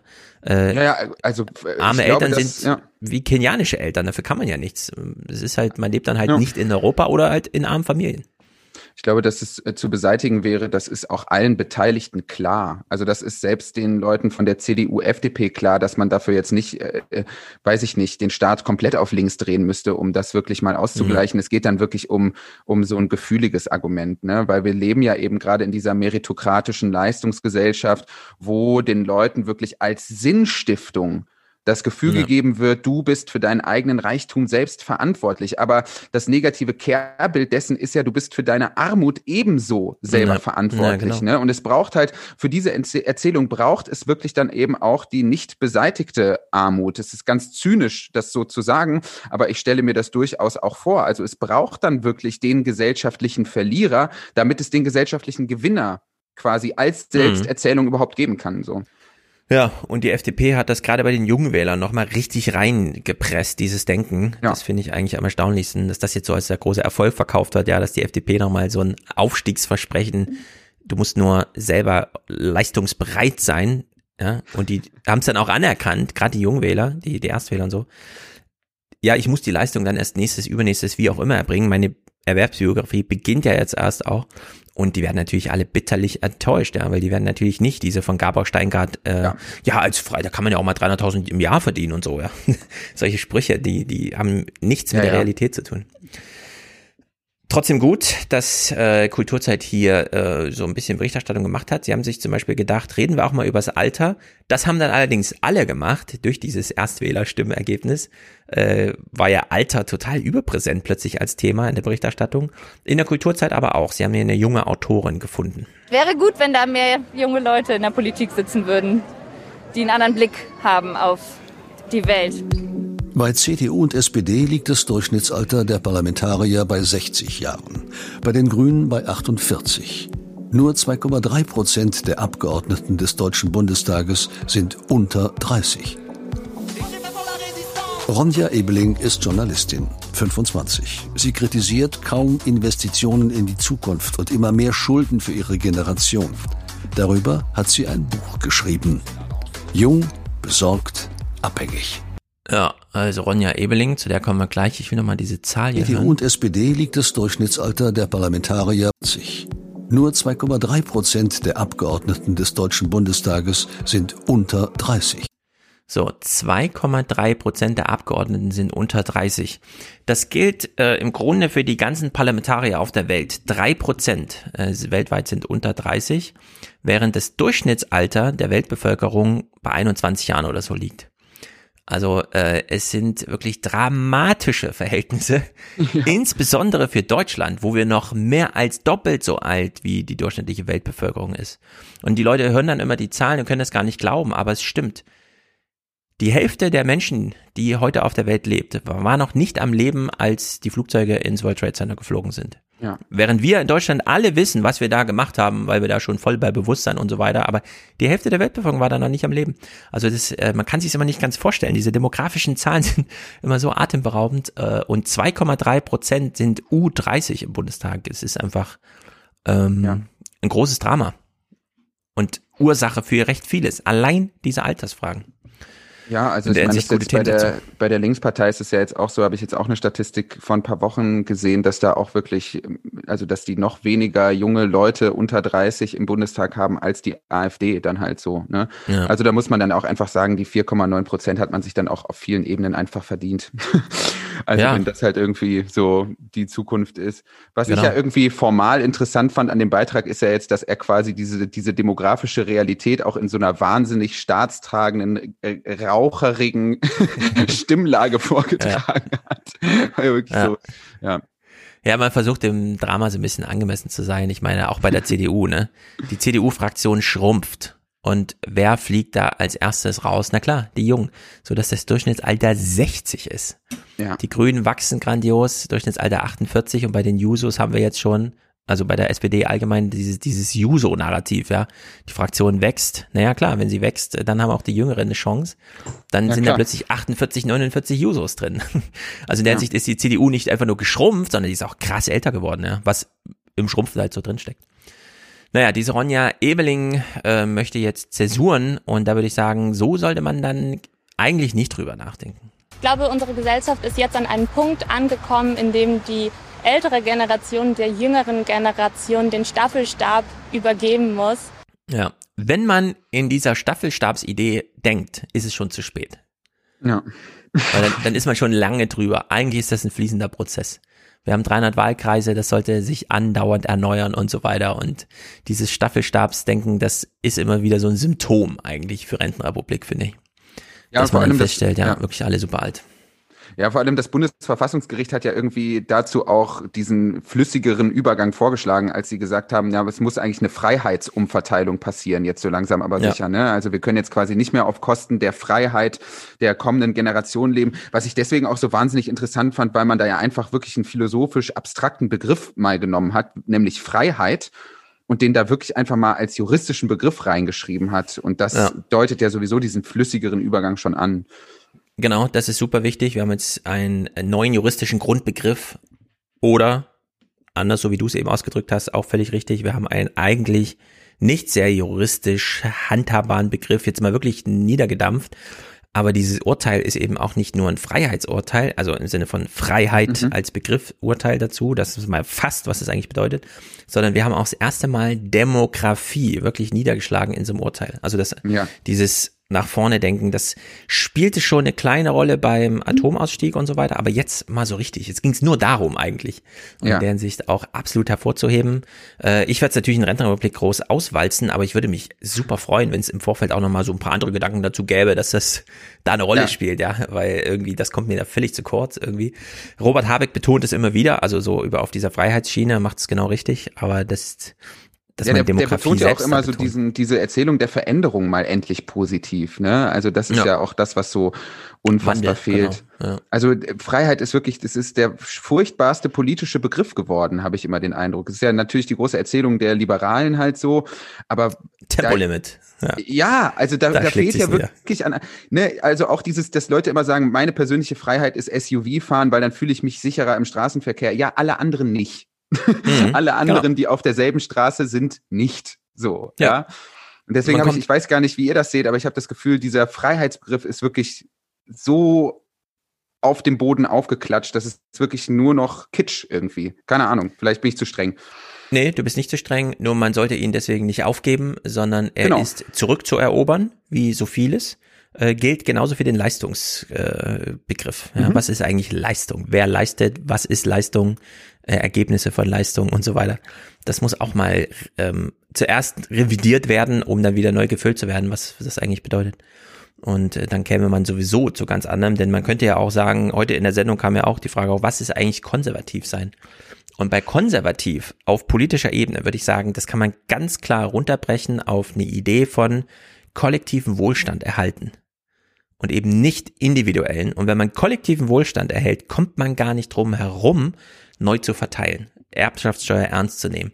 Zu sagen, ja, wir haben in den letzten 150 Jahren Demokratie erfunden, den Wähler, das Publikum, die riskante politische Entscheidung, den politischen Abgang, den Rücktritt, äh, das Ende einer politischen Karriere und so weiter. Was haben wir auf ökonomischer Ebene gemacht? Gar nichts in den 150 Jahren. Ja? Da wird immer noch Macht vererbt, wie wir im Mittelalter politische Macht vererbt haben. Da wandert das Vermögen durch die Dynastien und niemand fragt sich mal, ja, sollten wir das nicht mal der Gemeinheit zur Verfügung stellen? Nö. Es gibt halt fünf Prozent, die davon profitieren, dass 400 Milliarden im Jahr vererbt werden und 95 Prozent schauen in die Röhre. Ja, ja. Die fünf Prozent kaufen dann die ganze Innenstadt leer und die 95 Prozent fragen sich, wovon soll ich jetzt meine Miete bezahlen? Also das ist völlig wahnsinnig, dass wir äh, in der Politik so viel Innovation haben, bis hin zur Erfindung der Demokratie. Inklusive vielleicht, das fehlt in Deutschland noch, Amtszeitbegrenzung. Ja, und äh, auf wirtschaftlicher Ebene haben wir immer noch eine dynastische Funktionsweise, die wie vor 400 Jahren funktioniert. Also es ist ganz erstaunlich, dass da null Innovation stattfand. Mir kommt ja ein Begriff als alter Jungpionier immer noch in den Kopf, der ja so völlig mit der auf den Boden geklatschte Freiheit äh, verloren gegangen ist. Und wenn Sie jetzt auf Staffelstab weitergeben, ich, für mich ist das ja immer, oder jetzt auch bei der Impfkampagne, meine persönliche Freiheit ist es, mich nicht impfen zu lassen, weil dann, das ist ja meine Entscheidungsfreiheit meinem Recht und meinem ja. Körper, ist halt das alte Wort Solidarität. Ja, es gibt Richtig. keine solidarische Freiheit. Solidarität. Nur noch diese absolute individuelle, die nicht sieht, dass du mich mit deinem SUV überfährst, wenn ich mir keinen Panzer kaufe.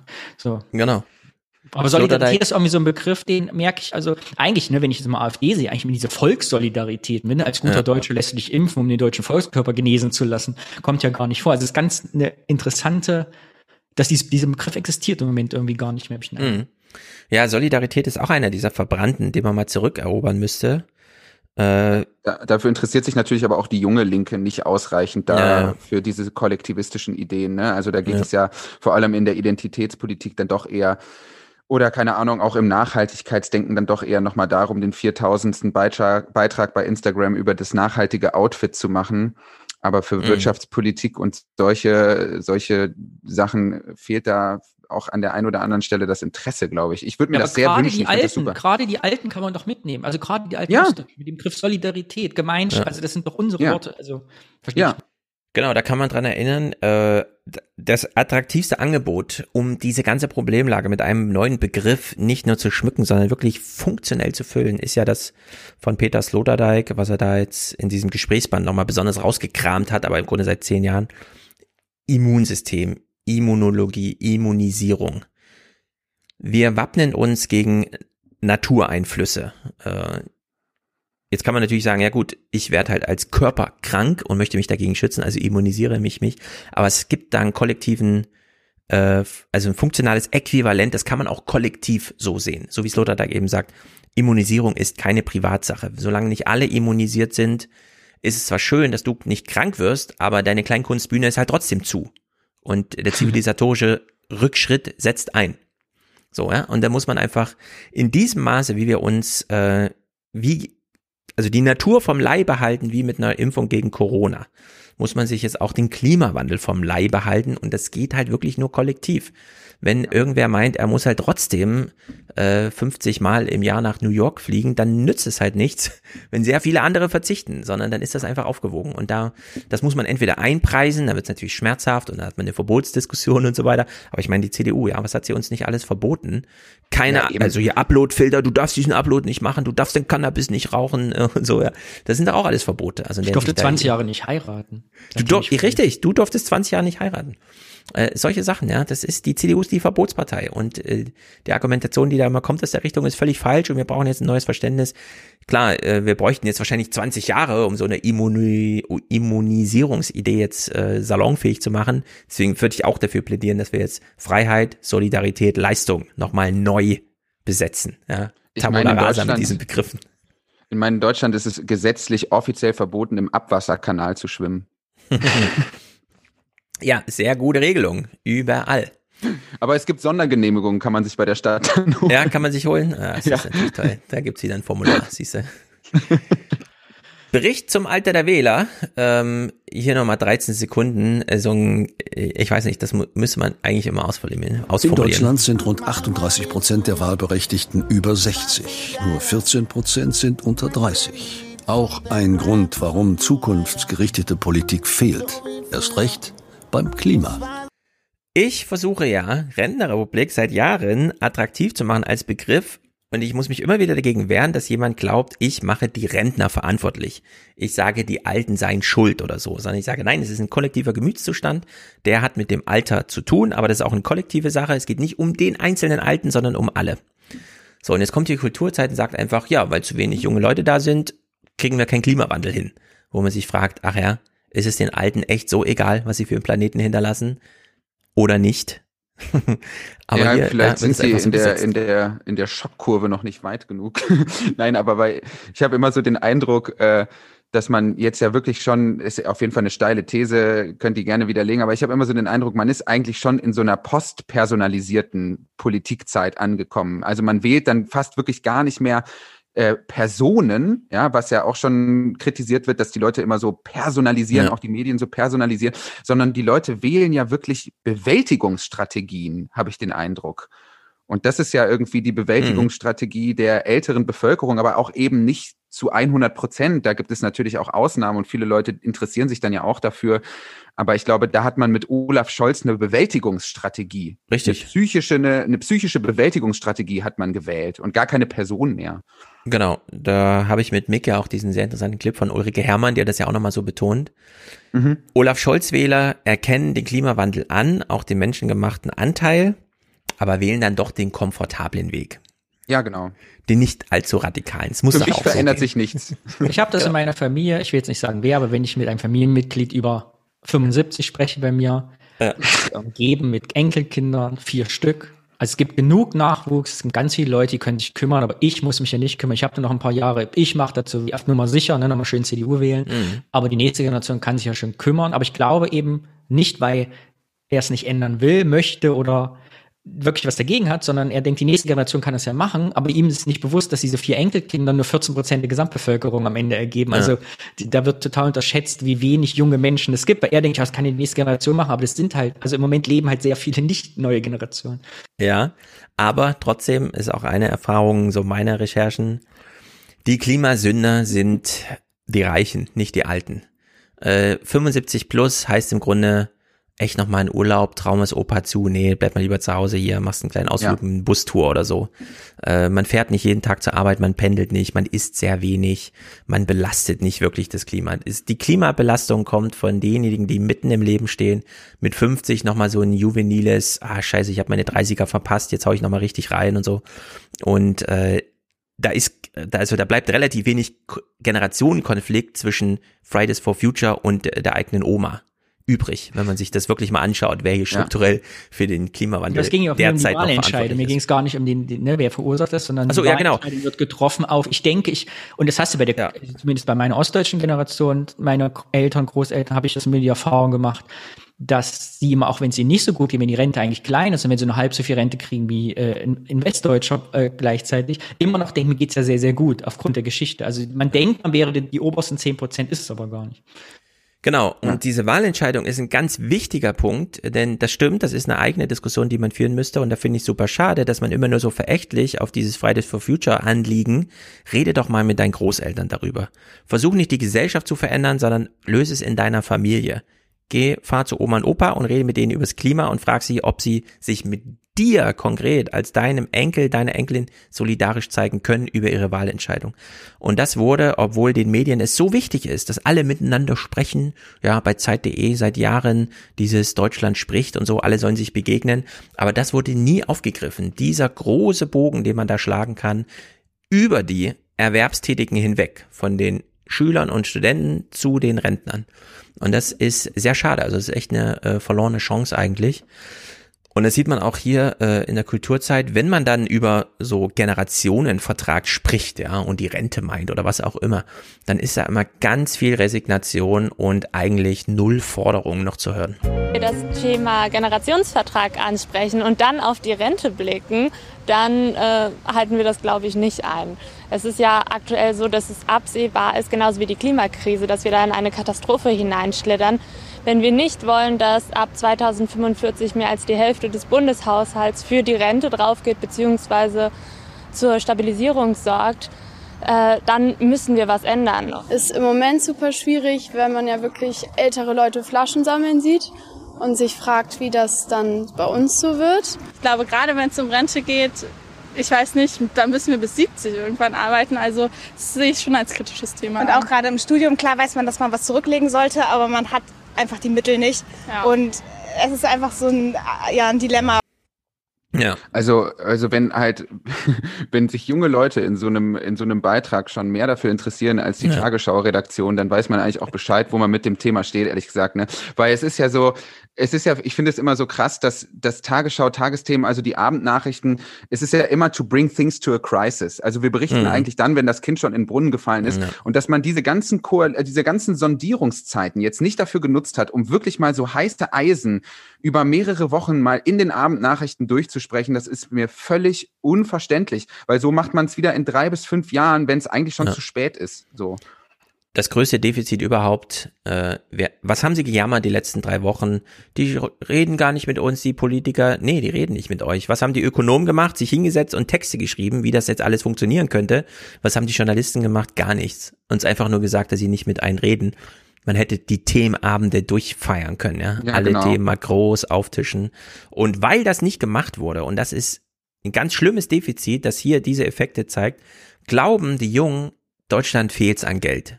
Und das ist eins der größten ja. Dramen ja. überhaupt, als ob es in Deutschland an kollektivem Vermögen fehlt, um selbst die heute 20-Jährigen noch sicher durch ihr 70. Lebensjahr zu bringen. Es ist so viel Geld da. Und selbst wenn das Geld mal ausgeht, ja, haben wir immer noch Geldquellen, die man dann, auch dann wird es politisch heikel und so weiter. Aber allein der Bestand an Vermögen, ja, die Banken rechnen gerade damit, dass das Privatvermögen nächstes Jahr die 8 Billionen überschreitet. Wir wissen alle, wie die verteilt sind. Ja, aber es sind acht Billionen Euro, die in Deutschland als Barvermögen zur Verfügung stünden. Und dann kommt noch das ganze verbriefte Zeug, also Immobilien und so weiter und so fort. Ja. und es ist unglaublich, was wir hier für eine Diskussion haben, ja. dass die Jungen jetzt darunter leiden, kein Geld zu haben, ja, dass Geld so ein Thema ist. ich finde das, das, Beispiel, das beste Beispiel auch hier, immer, ich bin immer vorsichtig bei, bei immer wenn ich das Beispiel höre, wie sie jetzt auch sagte, mit wenn ich die alten Leute Pfandflaschen sammeln sehe, weil, weil man könnte ja sagen, dann machen wir das Pfand auf fünf Euro, dann geht's allen Alten gut.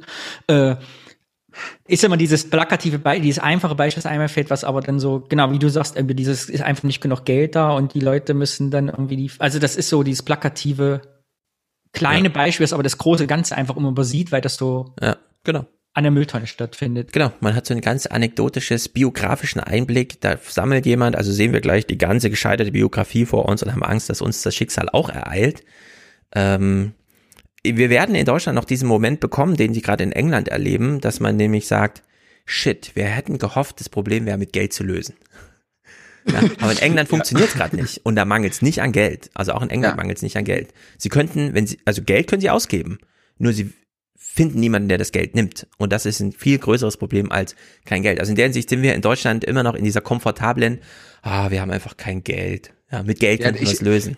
Aber das ist doch der Punkt. Ich glaube, auch auf die Gefahren, da vielleicht verschwörungstheoretisch oder so zu werden. Aber ich glaube, das ist schon auch ein politisches Kalkül der Liberalen ja, und Konservativen. Absolut, absolut. Dass es halt bei jungen Leuten an dem einfachsten wirtschaftspolitischen Verständnis mangelt. Es ja. liegt natürlich auch daran, dass äh, auch da in der jungen Linken ich den Eindruck habe, das ist als Thema nicht, nicht telegen genug. Absolut. Sage ich jetzt mal, so Instagram gesprochen halt irgendwie. Aber dass die Leute immer noch glauben, dass irgendwie, ja, weiß ich nicht, der Staat wie ein Privathaushalt äh, ja. funktioniert und am 23. des Monats auch sagt, sorry, kein Geld für die Schulen, ich war im Zalando-Fieber genau. oder so. Also das ist halt so. Ja, vor allem, diese Haltung wäre dann auch, sorry, jetzt haben wir gerade kein Geld, wart mal noch eine Woche, dann können wir dir wieder was geben. Und dann ja, fragst genau. so, äh, wie, wieso soll ich jetzt eine Woche warten? Was hat das für einen Sinn? Ja, wie, warum erklärt einem das mal keiner, was, wie bescheuert das eigentlich ist?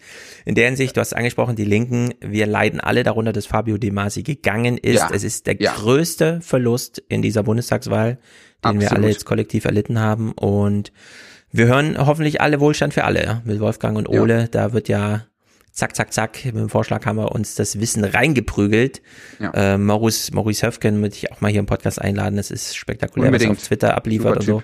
In der Hinsicht, ja, hier müssen wir uns alle mal ein bisschen updaten und ja, aber das sind halt die Wortspenden, die wir heute haben dazu. Also ja? ganz, Eine ganz kurz noch dazu. Jugend. Ich mache das halt im Programm auch, im neuen Programm. Mhm. Da rede ich wirklich einfach mal eine Viertelstunde, 20 Minuten über Steuerpolitik und versucht dann ja. natürlich auch das Ganze humorvoll aufzubereiten. Es ist ein harter Kampf.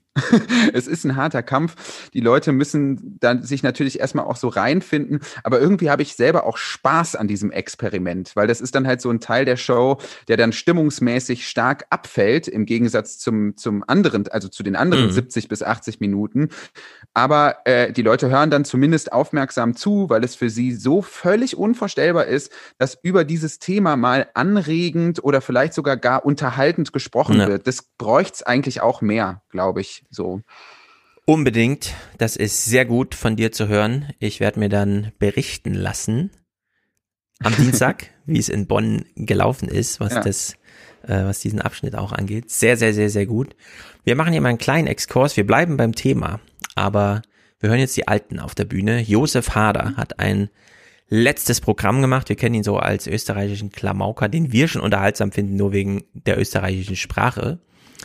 Er sitzt auf der Bühne und monologisiert. Äh, ich greife vorweg, Kulturzeit findet, das ist das beste Josef Hader Programm aller Zeiten. Er hat am Ende nochmal sich selbst die Krone aufgesetzt. Ich bin mir nicht so sicher, der Ausschnitt, der hier gezeigt wird, ist so ein bisschen... Hm. In Hader on Eis dekonstruiert der Österreicher den Typus alter weißer Mann. Spektakulär lässt er die Boomer-Dekadenz in einem einzigen gnadenlosen Monolog implodieren. Wir hören ihn jetzt und fragen uns alle, was ist der spektakuläre Teil da drin? Man wird nicht jünger, ganz ehrlich. Ich muss dem Ganzen Tribut zollen. Frühstück inzwischen ganz wichtig für mich. Frühstück essentiell. Frühstück die wichtigste Mahlzeit. Aufs Frühstück heute.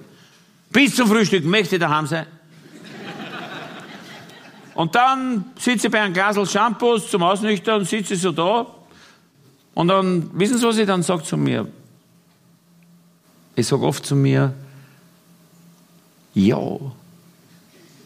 Ich sage ja zu, weil ich bin in einem Alter, wo ich jetzt ja sagen kann zu mir. Das ist so schön. Wörtlich sage ich manchmal sogar okay. Zu mir selber, ja. Manchmal sogar okay, Boomer. Ja, zu mir selber. Ich sage oft, sage ich, wenn ich ein bisschen einen Schmäh mache mit mir selber, sage ich, Bummer, sage ich zu mir selber. Hey, Bummer, sage ich, Bummer. Du ich Raubkotz. Bummer. Super erwischt. Zum richtigen Zeitpunkt auf Welt kommen. Der nächsten Generation ist wegfressen, am Schluss schmerzfrei sterben. Hey, was willst du mehr? Solche Männer gibt's ja. Es gibt tatsächlich 60-jährige Männer, die fühlen sich, die glauben immer noch, sie sind 30. Also in der Art, wie sie sich geben, in der Art, was sie anziehen, wie sie äh, äh, umgehen mit jüngeren Frauen, die, die, die haben völlig übersehen, dass sie irgendwie äh, eine Entwicklung hätten machen sollen, die sie offenbar nicht gemacht haben. Das ist, die enden tragisch. Also entweder, äh, keine Ahnung, ich, ich verstehe es nicht ganz, er sitzt auf der Bühne und das Einzige, was ich hier raushöre, ist, dass er glaubt, es wären immer noch alles unglaublich viele Tabus, also bricht er so viele, dass man jetzt gar nicht genau weiß, was ist denn jetzt sein Thema, äh, dass sich die Alten falsch verhalten oder dass man okay Boomer sagt und das auch mal reflexiv machen kann oder was auch immer, es ist äh, schleierhaft. Vor allem, er problematisiert das ja auch im Nachhinein. Also er grenzt sich ja erstmal von denen ab, die, äh, die er quasi persifliert. Ist ja ganz wichtig für den Kabarettisten zu sagen, ich bin nicht einer davon. Mhm. Und das Zweite, was er ja hier quasi macht, ist ja, er problematisiert ja quasi diesen Zustand, dass er sagt, die Leute sind eigentlich innerlich jung geblieben, wo ich mir denke, ja, das wäre doch gut. Also das wäre doch, genau. das wär doch eigentlich also wär gut. Schön. Ja. ja. Genau, da hat er so eine ganz komische Kritik, die hängt so in der Luft, da weiß man gar nicht, ja. Ja, was will er uns jetzt sagen. Also klar, Danny, du musst jetzt sagen, das ist wieder, wir haben einen verkürzten Einblick, das stimmt auch. Aber ich bin mal äh, so. aus Versehen in Josef Hader Programm reingeraten. ich, ich war jetzt zufällig im Köln im Gloria, muss was machen und dann war vorständig reingegangen, da spielt er gerade mittendrin. Und ich fand es echt amüsant, er hat eine sehr schön, also ein ganz starkes Stück war das, aber wie das immer so ist mit Lebenswerken, ich habe auch einiges nicht so richtig nachvollziehen können, wo das Publikum hellauf begeistert war. Weil natürlich, ja. wenn du so eine Karriere hast wie er und jetzt das abschließende Programm spielst, hast du natürlich auch ein Publikum herangezogen, was auch, siehst du, an so Stellen dann schon laut lacht, weil sie das so die letzten 20 Jahre getan haben. So. Mhm. Ja. ja, also er ist Jahrgang 62, äh, Babyboomer ist 58 bis 71, er ist also mittendrin ich habe auch noch keinen richtigen Zugang, um mir genau solche Sachen zu erklären, wie du es jetzt beschrieben hast, wo Babyboomer sich mal richtig verstanden oder auch erwischt fühlen. das nachzuvollziehen und zu verstehen. Denn äh, das, was er hier beschreibt, das hat ja Andreas Reckwitz relativ ausführlich in seinem ähm, Singularitätenbuch gemacht, so diese Juvenilisierung nochmal zu beschreiben. Ja. Was ist, wenn, und das erleben wir ja gerade so, es gibt nicht mehr wirklich eine Jugendkultur, gerade irgendwas mit BTS und so K-Pop. Schön und gut, äh, die FDP hat da irgendwas mobilisiert mit Bitcoin, äh, Selbstverwirklichung, wie auch immer, mit 50 Euro Taschengeld nochmal da groß dabei sein. Aber es gibt nicht so richtig die Jugendkultur, wie man es aus den 70er, 80er, 90ern kennt, mit dieser Rebellion gegen die Eltern, von denen ist man ökonomisch viel zu abhängig äh, für solche Spirenzchen. Und in diese Lücke, dass es keine Jugendkultur gibt, fallen jetzt sichtbar so ein paar äh, Babyboomer rein, die einfach 20 Jahre später nochmal Jugendkultur erleben, was er ja auch so beschrieben hat. Aber es hängt halt trotzdem immer so in der Luft, man hat es immer so in so einzelnen Dingern, aber irgendwo gibt's noch so einen Zeitgeist und so einen Gemütszustand von Babyboomern, wo die sich halt verstanden fühlen, ja, wie, wie beispielsweise Ja. von Josef Hader. Und im Grunde müsste man sich jetzt Abend für Abend so Babyboomer-Programme reinhauen. Ja, und das Um das Ding ist einfach ja- nachzuvollziehen. Ja, das Ding bei diesem Singularisierungsgedanken von Reckwitz ist ja auch, dass es ja quasi auch nur eine scheinbare Form der Singularisierung, der Ver Verbesonderung ist, weil Genau. es ja trotzdem quasi als Massenprodukt angefertigt wird. Also das Besondere wird quasi massenseriell produziert, so. Genau, das reproduziert sich bei äh, den Influencern, das haben ja Wolfgang und Genau. Ulla auch wieder aufgeschrieben, dass man immer glaubt, man erfährt jetzt was, aber nein, diese Werbung erreicht dich nur so emotional und individuell, weil sie an tausende Leute ausgespielt wird Genau. und da funktioniert. Ähm, also diese Verwechslungen sind da immer drin. Ja, wer weiß, Babyboomer. Babyboomer unter sich, das war auch noch ein kleiner äh, Bundestagswahl-Snippet, der hier war. Stefan Lambi, der selber für diese ARD-Filme immer die Protagonisten der politischen Szene befragt, wie es so gerade läuft und denen auch sagt, wir strahlen das erst Monate später aus, also sagen Sie bitte die Wahrheit. Wird hier dann selbst zum Interviewten, äh, wenn nämlich äh, Kulturzeit sagt, wir wollen auch nochmal und sie meinen dann, der Stefan Lambi-Film ist ein kulturelles Produkt, also gucken wir uns das doch mal an. Er hat trotzdem hier einen ganz witzigen Spruch gemacht, finde ich. Haben Sie jetzt eigentlich Mitleid mit Baerbock oder Laschet nach einem so harten Wahlkampf? Also ich glaube, Mitleid ist nicht das richtige Wort. Mitleid hätte ich, wenn sie Unfallopfer wären, aber sie haben sich das ja freiwillig ausgesucht. Aber ich habe Respekt, das ist das richtige Wort. Äh, Ich hoffe, das klingt jetzt nicht zu sehr wie so eine abgedroschene Politikerfloskel. Ich habe tatsächlich Respekt vor all denjenigen oder bei all denjenigen, die sich diesem, wie sagt man, Höllenritt stellen, ähm, Wahlkampf und jetzt ziemlich erschöpft gerade ins Ziel gekommen sind. Ich möchte es überstrapazieren und sagen, nee, die erleiden da schon Unfälle die ganze Zeit. Ja, absolut. Ähm, Vollkommen richtig. Und ich finde es auch irgendwie immer so eine komische Heroisierung von so völliger Selbstaufgabe im Job halt so. Also es gibt immer wieder Leute, die dann nach einer Show zu mir kommen und sagen, warum gehst du nicht in die Politik? Und meine Antwort ist immer sehr simpel. Ich hab, sag immer und sehr ehrlich, ich habe keinen Bock auf so viel Arbeit. Also ich Ja, habe das ja. kommt nicht in Frage einfach. Ja, also ich verstehe das Respektargument von ihm gut, ja, aber es ist trotzdem noch ein bisschen mehr. Äh, die Berichte, wie die durch den Wahlkampf stolpern, morgens mit Krämpfen im Bauch aufwachen, weil sie nicht genau wissen, wie die 10 Uhr Schlagzeile ist und sie aber schon irgendwas ahnen und so und dann ist es da und dann kriegt man als Annalena Baerbock über Wochen mit, wie es einem in den Händen zerbröselt und dann sitzt Tina Hassel da und fragt, was, wie sagen sie eigentlich ihren Kindern, dass sie es verbockt haben und so. Das, das sind alles kleine und große Autounfälle, Ja. wenn nicht Katastrophen, ja, die hier stattfinden.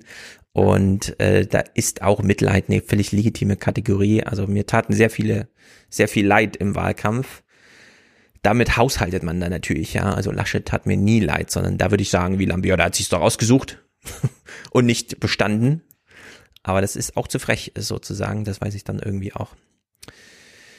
Naja, ansonsten haben die sich hier bei der Bundestagswahl, und das ist auch wahnsinnig bescheuert, mit diesem hier befasst. Wir hören nur ganz kurz rein, verstehen alle, um was es geht und denken uns, ey, Haken dran, Leute, das ist nicht zu ertragen. jetzt sozusagen nach dieser Phase der Polarisierung diese zentralen Akteure da auf diesem äh, Gruppenbild zusammenzusehen, das äh, ja, bricht so ein bisschen mit der Spannung, die aufgebaut wurde und äh, soll nun wahrscheinlich auch dann den Aufbruch ein Stück weit versinnbildlichen, den viele BeobachterInnen dann jetzt auch mit diesen äh, Gesprächen in Verbindung bringen. Na, worum geht's? Habt ihr Das erraten? Ich überlege gerade bei dieser Das Selfie, genau. Oh, ich frage mich, was ist das gerade für ein Kulturzeigbeitrag? Also was unterscheidet das zum Einspieler von vom Heute-Journal? Also ich verstehe gerade Ja, jetzt nicht die kulturelle Einordnung. Deutschlandfunk, genau. Ja. Ja, also.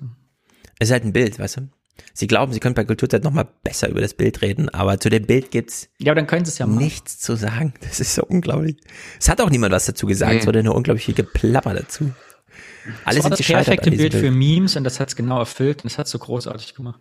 Richtig, Ja, voll. so war es geplant, so wurde es gemacht und äh, Ich glaube, Ja. während die, ich glaube, während die da gestanden haben, hat schon einer während des Fotos gesagt, guck mal, wir, stehen, wir sehen aus wie ABBA. ähm, ich würde sagen, Ja, und das kann doch denen auch nicht entgangen sein. Nein, Die haben sich das Foto angeguckt und guck mal hier, wir sind äh, Nirvana. So dass Ja. äh, einer wird es gesagt haben. Ich habe damals in Redaktionsschluss, also das Manuskript habe ich im September 2015 abgegeben, schon äh, darüber geschrieben, ja, in Amerika hat man die Erfahrung gemacht, dass die Wahlkämpfer nach ihren Wahlkämpfen gesagt haben, Journalismus ist für uns keine Hürde mehr. Wir tanzen den auf der Nase, wie wir wollen.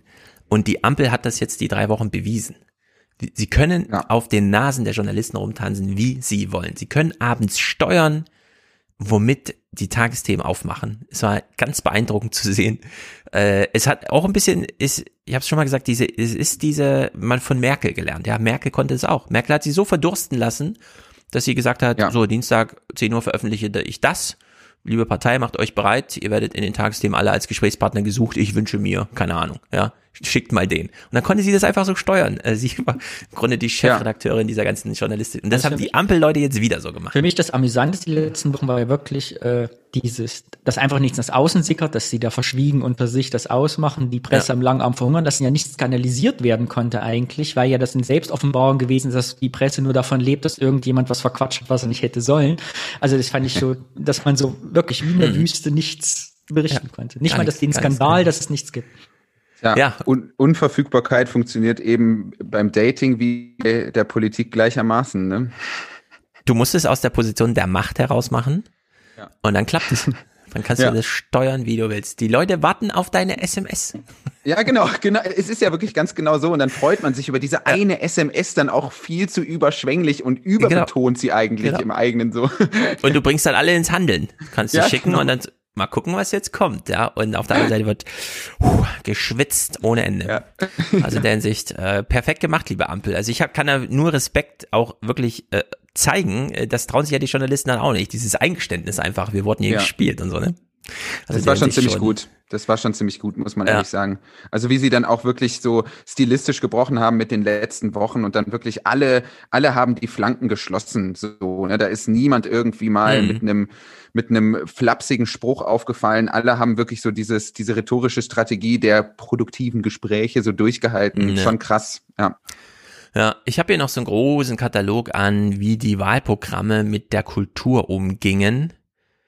Aber meint ihr, wir Ja. können das einfach überspringen? Ja, schon. Haben wir ja viel schon gemacht zu oder Ja. gesagt zu, ne? Genau, wir können ja mal ein Clip, der vielleicht beispielhaft ist. Sie haben nämlich immer die Länge der Kulturteile. Also der eine Journalist hat sich die Kulturprogramme jeweils vorgenommen und hat dann gesagt, wie viel es da so ging. Äh, Im Grunde kann man sagen, ja, die Linken haben halt den Künstler in den Mittelpunkt gestellt und die FDP die Kunst. Und beide sind eigentlich dran vorbeigeschrammt, dass alles miteinander irgendwie zu tun hätte. Äh, also die einen haben Sozialpolitik gemacht, die anderen haben so gesagt, ja, hier, die Projekte kann man ja finanzieren. Aber mal gucken, ob ich es finde. Das eine. Nee, finde ich gar nicht. Sie haben eins der Programme, und zwar eins der längeren, hat so viel Worte wie zwei Beatles-Songs. Und da konnte man so ein Ja, bisschen stimmt, ahnen. das war bei der okay, CDU, gut. oder? War das CDU? Ja, ich meine CDU schon. will den Neustadt Kultur, ach hier, genau, CDU. Kulturkapital bei der CDU, äh, das K Kulturkapitel. Wussten Sie, dass der Kulturanteil im Wahlprogramm der CDU-CSU insgesamt 534 Wörter umfasst? Das ist so viel wie in zwei Beatles-Songs. Ja, also Was so übrigens schon ungefähr. mal klar macht, hier an der Stelle, möchte ich mal sagen, äh, wo ich das gerade sehe, wer eigentlich Zielgruppe der Kulturzeit ist. Weil man muss wissen, wie lang Beatles-Songs sind, haben die viele Texte oder nicht? Ja.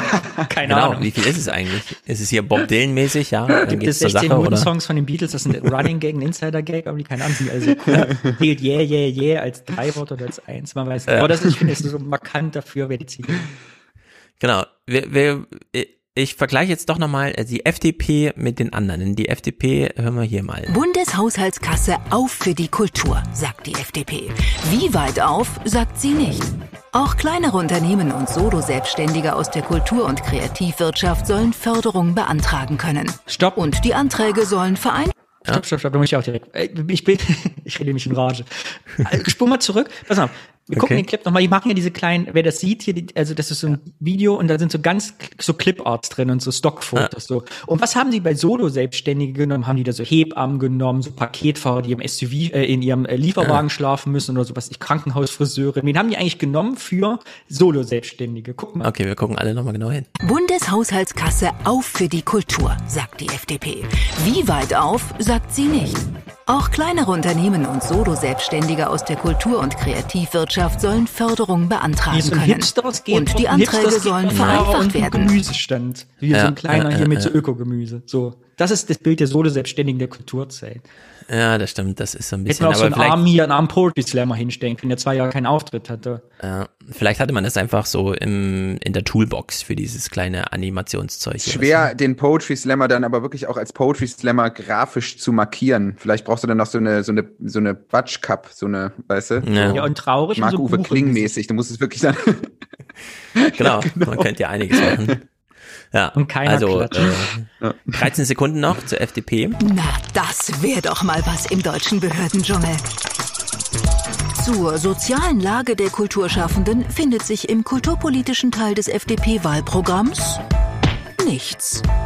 Ja, ist ganz interessant. Die FDP hat offenbar einfach den Künstler an sich übersehen und nur die Kunst in den Mittelpunkt gestellt, wozu auch gehört, dass sie als einzige was zum Kunsthandel gesagt haben, den wollen sie nämlich liberalisieren, um da noch Investitionsmöglichkeiten und so weiter zu schaffen. Während die Linke Ja, das ist ja auch, wenn ich, ich Entschuldigung, ich bin ja, Hm. ich bin ja selber Künstler, ich weiß ja, wie es läuft. Auch wenn, ich wenn natürlich 18, 19 bin und denke, ne, die jungen Wähler, die das erste Mal FDP wählen, mit meinem, ich, äh, ich möchte keine Drohbriefe haben, ich übertreibe absichtlich, mit meinem äh, hochgeschlagenen Hemdkragen und meinem Polunder drüber geworfen, meinen Pullover, Ja. dann zur Kunst ausstellen, mit meinen Eltern gehe, die dann wieder Kunst ankaufen und sagen, das wirst du später mal erben und mich für reich halte und irgendwie, obwohl das auch nur 600 Mark gekostet hat und jemand bei mir zum Beispiel Kunst gekauft hat und ich direkt weiß, ich werde nie so berühmt, dass meine Kunst mal so weit äh, wert Ja. wird, dass man das mal wieder verkaufen kann für viel mehr Geld, dann äh, halte ich natürlich, also dann will ich auch, dass der Kunstmarkt liberal wird, nicht, dass der Künstler gut lebt.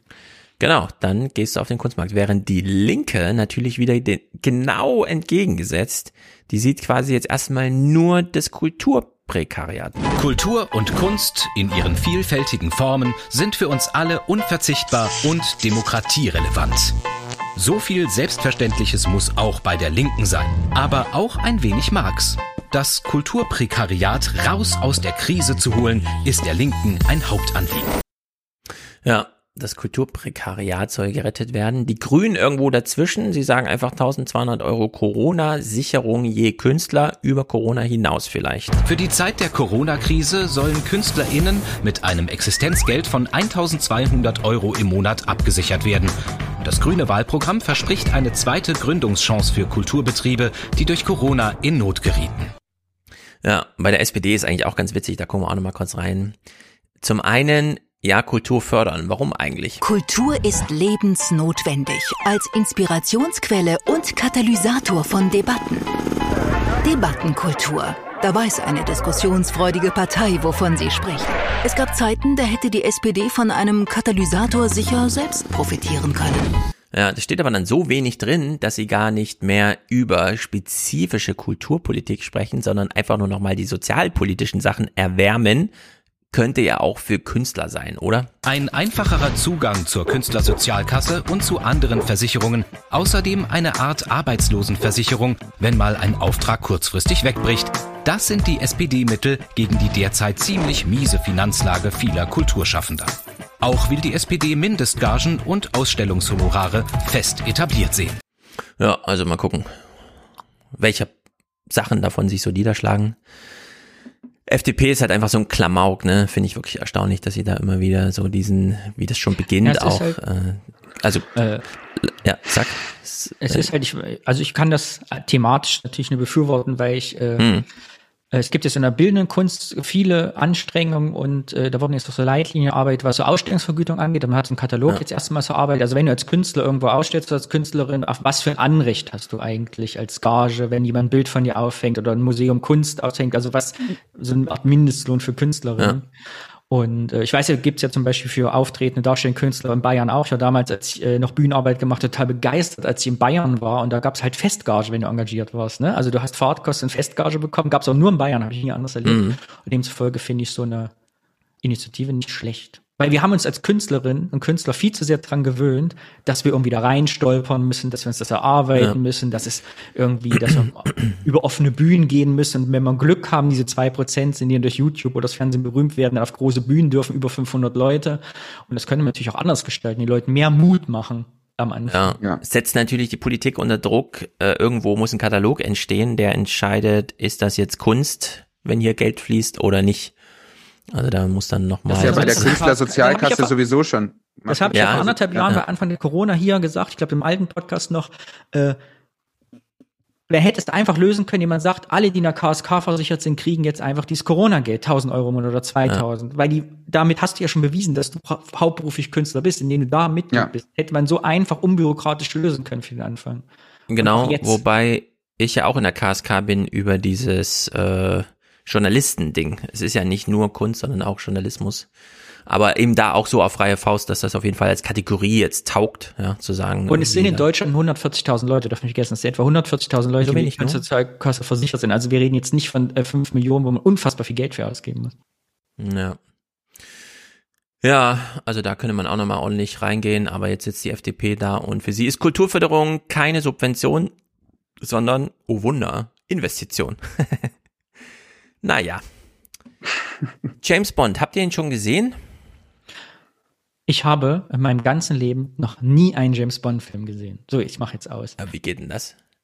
Habe ich noch nie. Doch, kam doch immer abends in, in WDR. Da habe ich Olsenbande geguckt auf DDR1. Keine Ahnung. Ich, ich weiß, ich habe James Bond-Film gesehen. Einen James Bond-Film gesehen. Schon, Philipp, du? Schon James Bond äh, Filme gesehen, aber den aktuellen nicht. Ich habe jetzt letztens Nein. erst Dune nachholen müssen. oh, Dune. Ja, das ist natürlich auch, das hat sich gelohnt, ne, ins Kino zu gehen. Oder? Ich habe bisher nur Leute ich hab's noch nicht gesehen, nicht spoilern, ich habe es noch nicht gesehen. Nein, John Philipp sagt uns nur, wenn er ihn gut findet. Äh, ich muss, ich, es ist, es ist einfach nicht mein Genre also ich muss noch mal gucken, um ihn wirklich zu verstehen, weil am Ende, ich fand es gewaltig, ich fand es auch krass so, aber am Ende hatte ich irgendwie nicht so diesen Moment der Rechtfertigung meiner Anwesenheit als Zuschauer. Also ich wusste nicht, warum wird hm. mir diese Geschichte erzählt. Das wusste ich einfach nicht. Und ich glaube, ich muss ihn noch mal sehen und mit dem Genre ein bisschen wärmer werden. Und ich glaube, es liegt an mir. Es liegt also nicht an dem Film, ja. es liegt an mir. Ja. Wie, ich blende da ja immer Story aus und denke mir einfach, das sieht gut aus und es klingt wirklich hervorragend und dann reicht ja, dann mir das schon. Ja, ja das, dann, dann ist es super. Dann ist es super cool. Ja. Sehr gut. Also ihr habt James Bond noch nicht gesehen, das ist auch nicht nee. äh, ganz schlimm. Dann ist das jetzt auch ein bisschen Service für ähm, Hörer, die ähm, schon im Kino waren, den Film so auf Deutsch gesehen haben und so weiter.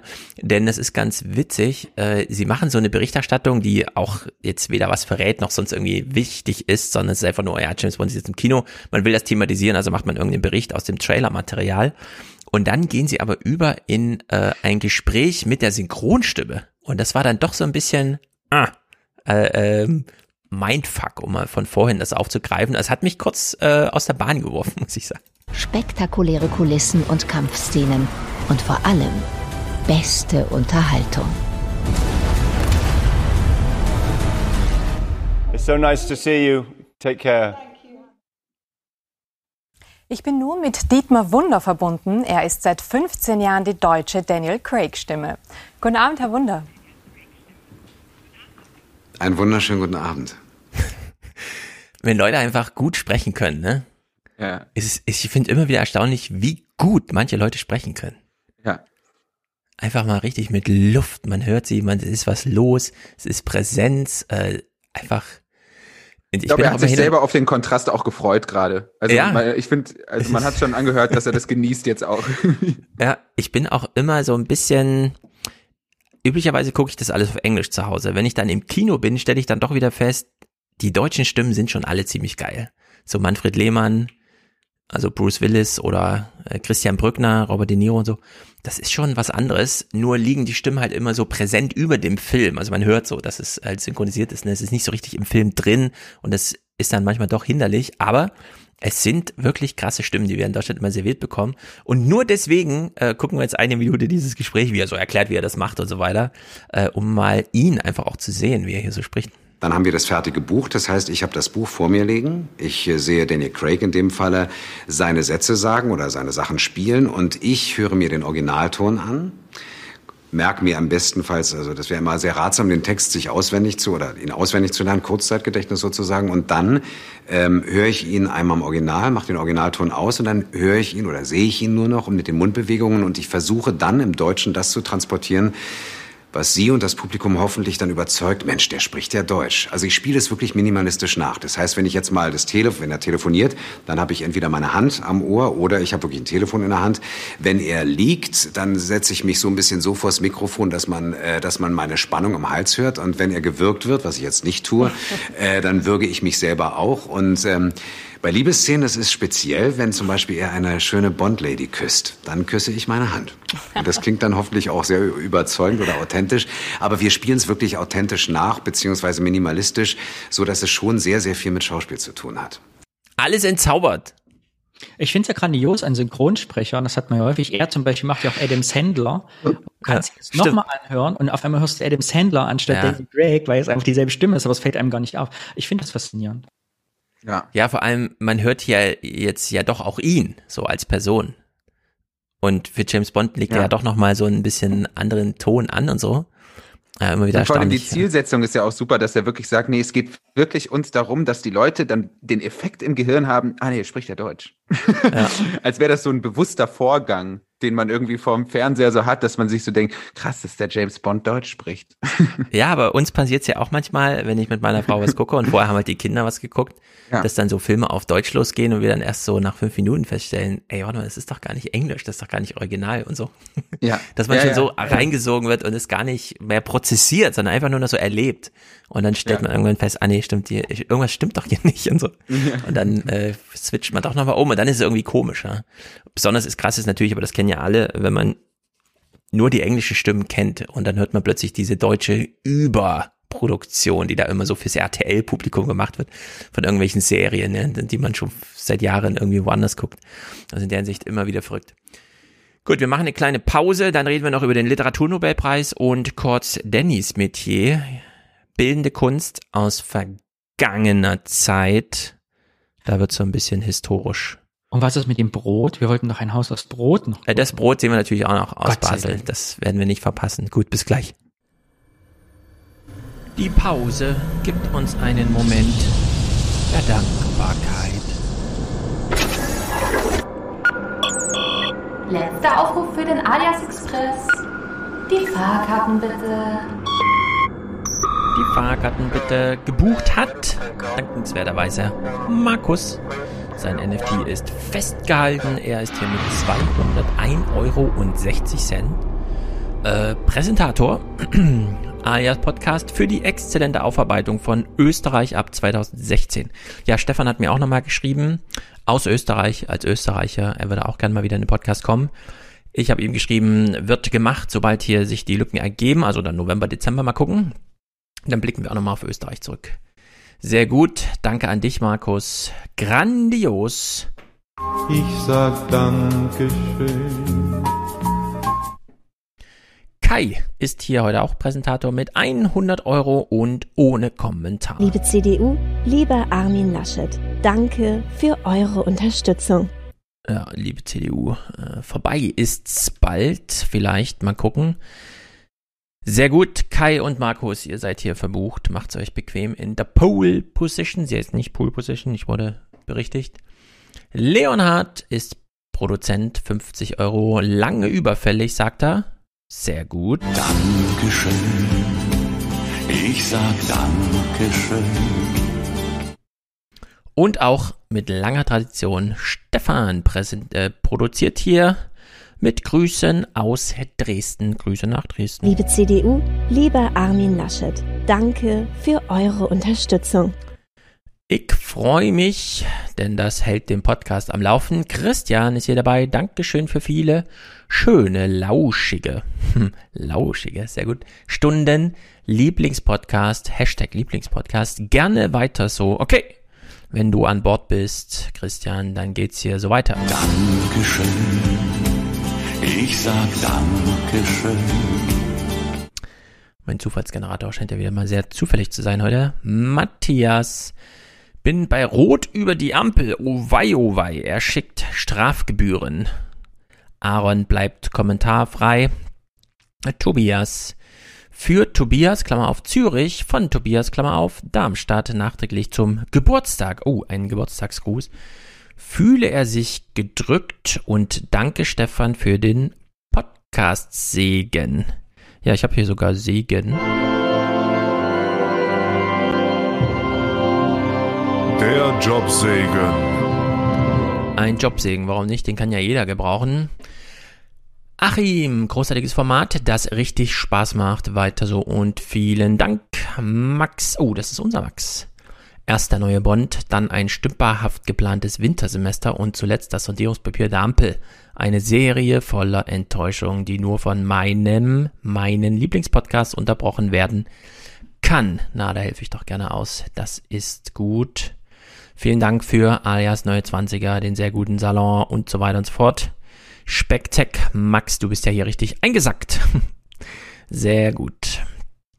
Markus äh, bleibt kommentarlos. Ich nehme an, er grüßt. Ich grüße auch. Mirko hat einen Dauerauftrag für den wertvollen Podcast. Das freut mich. Felix, Grüße an dich. Er macht eine monatliche Unterstützung. Dirk Hendrik, ja, Hendrik hat auch einen Dauerauftrag, denn er ist auch ein Alien und will Kontakt zur Realität halten. Ich grüße nach Bielefeld. Er grüßt aus Bielefeld. Sehr gut. Simon, Fernseh zuhören. Ja, das ist Zuhör, Fernseh, Podcast, Audio-Podcast zum Fernsehen zuhören. Genau, so ist es. Stefan, ich grüße dich. Manuel, Schwarzhörerschaft beendet. Habe ich schon Schwarzhörerschaften hier drauf? Ich glaube noch nicht, aber ich habe hier. Arbeit, Leute, Arbeit und nicht eine Maßnahme. Arbeit und nicht eine Maßnahme. Arbeit bekommen die Leute. Arbeit. Und Arbeit. Das ist Würde. Das ist Würde für diese Leute.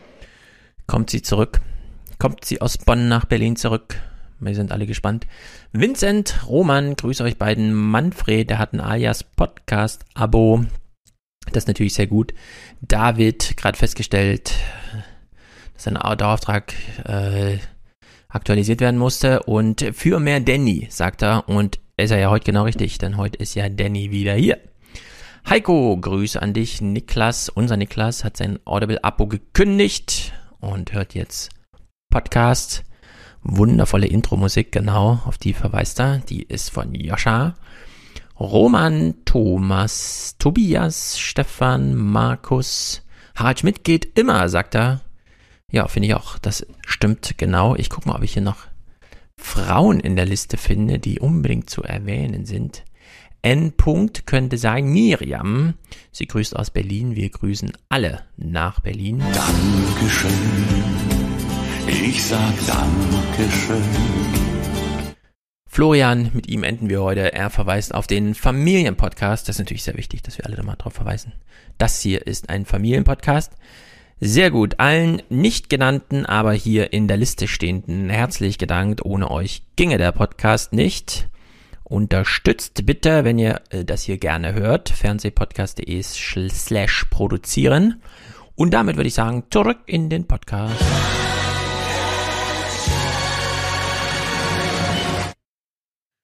Zurück in den Podcast und wir haben ja angekündigt, die Nobelpreise wurden vergeben.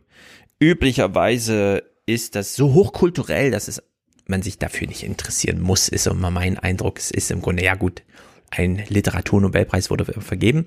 Aber diesmal war es doch doch ein ganz schönes mediales Geplänkel, denn niemand, aber auch niemand kannte den Preisträger und es kannten so wenige den Preisträger, dass auch alle gesagt haben, tut uns leid, auch wir kannten den Preisträger nicht. 120 Mal wurde hier im Allerheiligsten der schwedischen Akademie in streng geheimen Beratungen entschieden, wer mit den höchsten Weihen der Literatur Ja, und das ist so, wenn man nichts zu sagen hat, dann muss man nochmal hier die höchsten Weinen und so weiter. Das können wir auch nächstes Jahr mit dem 121. machen. Kulturkritik geehrt werden soll. 119 Schriftstellern kam diese Ehre bisher zuteil.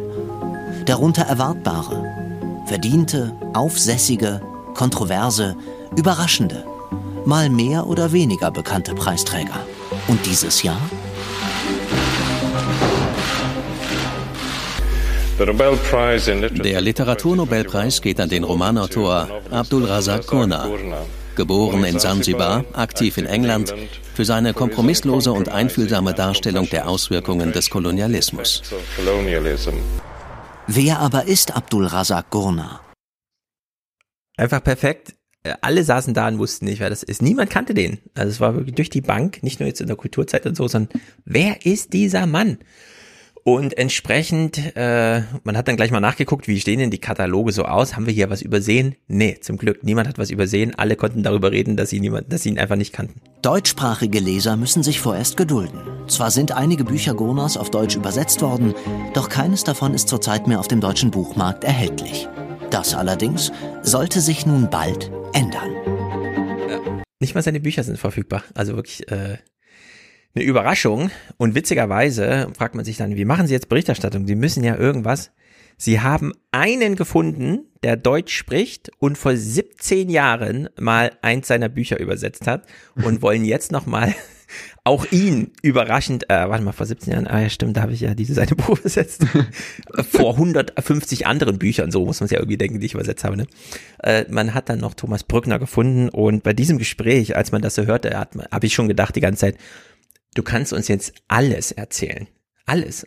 Die FAZ, die schreibt, Gonas Wahl ist nach dem Geschmack ähm, jener, für die in der Literatur gute Absicht mehr zählt als guter Stil. Kommen wir mal auf den Stil. Was macht denn seine literarische Qualität Ihnen nach aus? Das ist zweierlei. Zum einen die Art und Weise, die Warmherzigkeit, die Zugewandtheit, Klar. mit der er sich seinen Protagonisten und den anderen Figuren seines, seiner Ensembles nähert.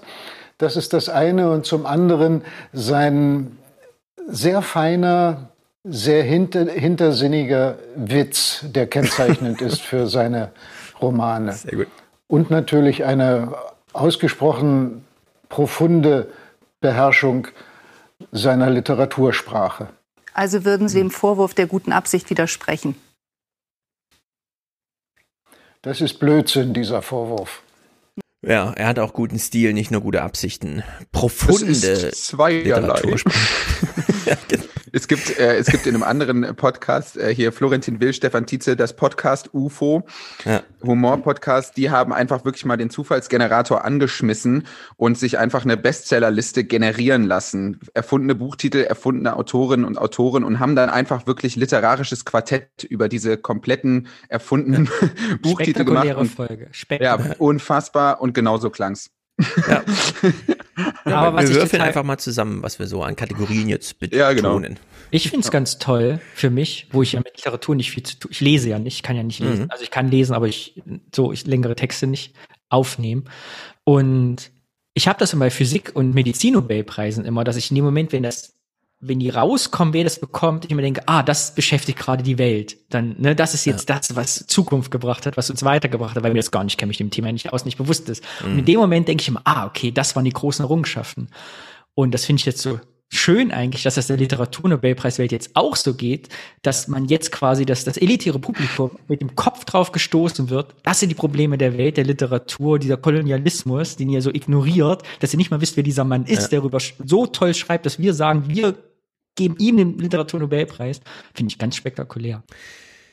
Ja, stimmt, wobei die wissenschaftlichen Nobelpreise dann doch nochmal so eine gewisse Erdung haben, beispielsweise über ökonomischen Erfolg von Magnetspeicherplatten, für die es dann mal so einen Nobelpreis gibt oder dann RNA-Technologie in der Medizin oder sonst irgendwas, ne? Ja, aber dieses Jahr, wo es hieß, ne, die haben den Nobelpreis gekriegt für, dabei die rausgefunden haben, wie der Mensch tastbar die Haut tastet und Wärme Mhm. und Kälte nerven. Ja, so. stimmt. Ja, Wäre ich ja nie drauf gekommen, dass, Ja. aber wenn man sich damit beschäftigt, ah ja, genau, für all diese Sachen ist das wichtig. Ja.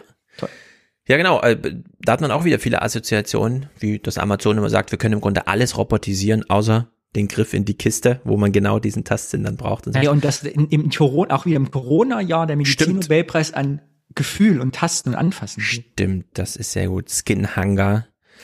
Genau, ja, also hier wurde die Literaturwelt wirklich mal auf dem kalten Fuß erwischt und hat das auch ein bisschen zelebriert, fand ich irgendwie ganz sympathisch. Thomas Brückner, äh, sehr gute Leistung. Aber ich finde es ehrlich, somit finde ich gut von Kulturzeit, dass sie auch da sagen, wir kennen ihn nicht und nicht noch versucht haben, Ja. jetzt ganz schnell Ja. noch. Äh, Das ist das Schlimmste, wenn man irgend so ein Urteil, von dem man hofft, dass niemand mitbekommt, dass man den Text nicht gelesen hat und so. ja, das da hätte ich den. Thomas Brückner noch fragen müssen, ob er noch ein Buch von ihm hat, was er mal in die Kamera halten kann, was er vor 17 Jahren übersetzt Ja, hat. können Sie, können Sie eins hinten reinstellen, damit man mal so ein bisschen.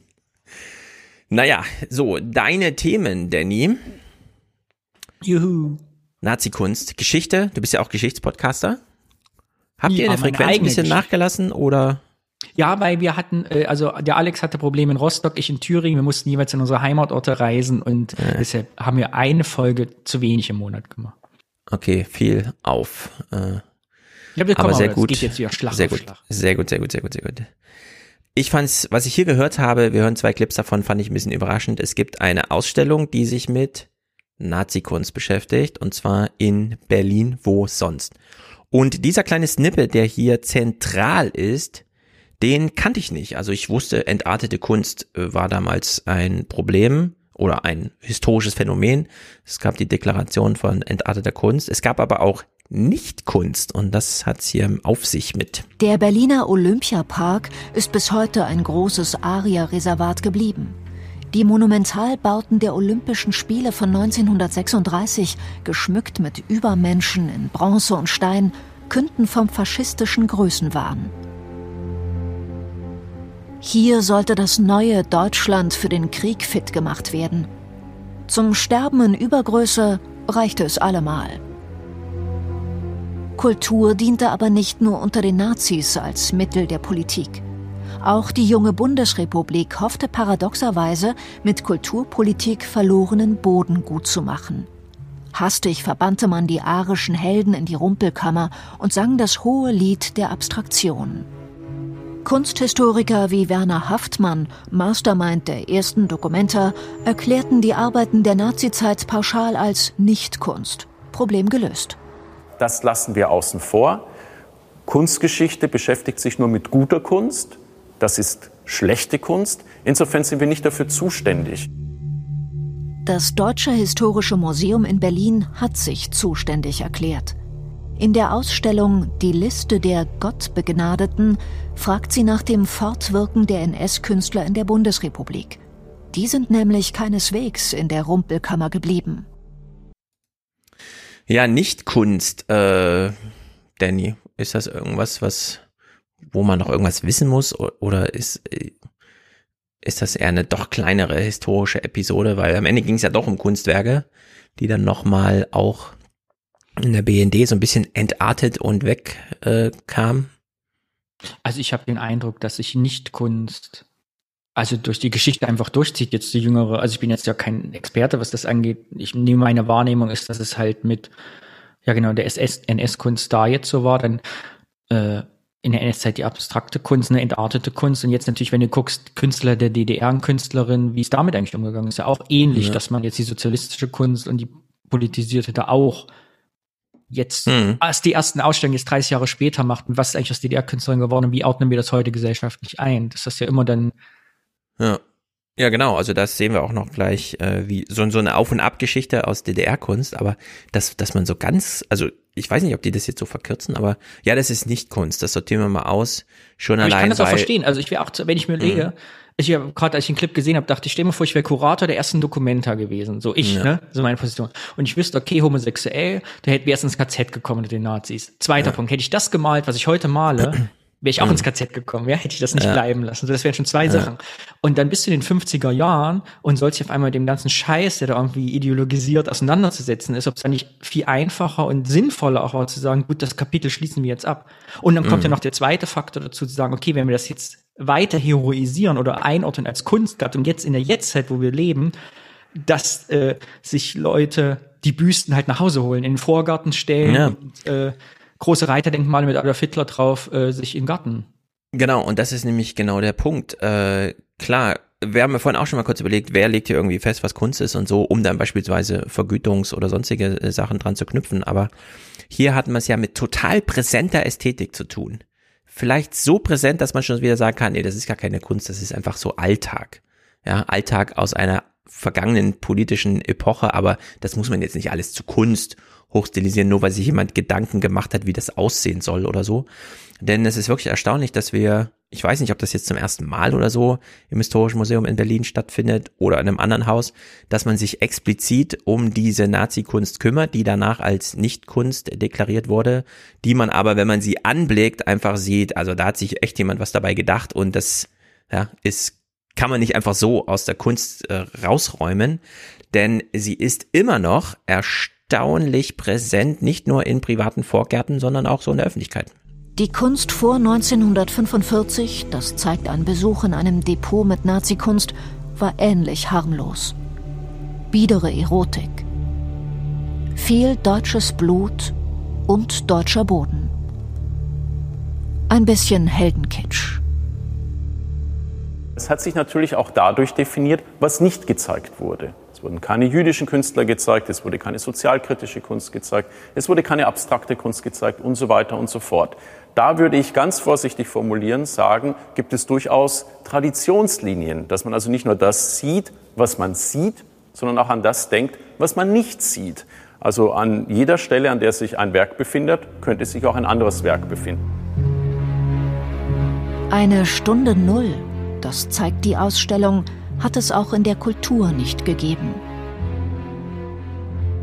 Was mit all der Nazikunst in unseren Innenstädten geschehen soll, das sagt die Ausstellung nicht. Ja, also sehr interessanter Bogenschlag von dem Kurator, der einfach sagt, ja, man hat die Kunst erstmal ausgeräumt, um für anderes jetzt Platz zu schaffen. Und das war auch erstmal ein legitimes Vorhaben. Aber jetzt muss man sich auch nochmal damit befassen, denn es gibt, und das ist ja gerade beim Dritten Reich, diese ästhetische Komponente. Was wurde jetzt wieder diskutiert, wie dieser große Zapfenstreich für den Afghanistan-Einsatz aussah und so, ne? Das sind ja auch alles so unaufgearbeitete Ästhetik- und Design-Diskussionen.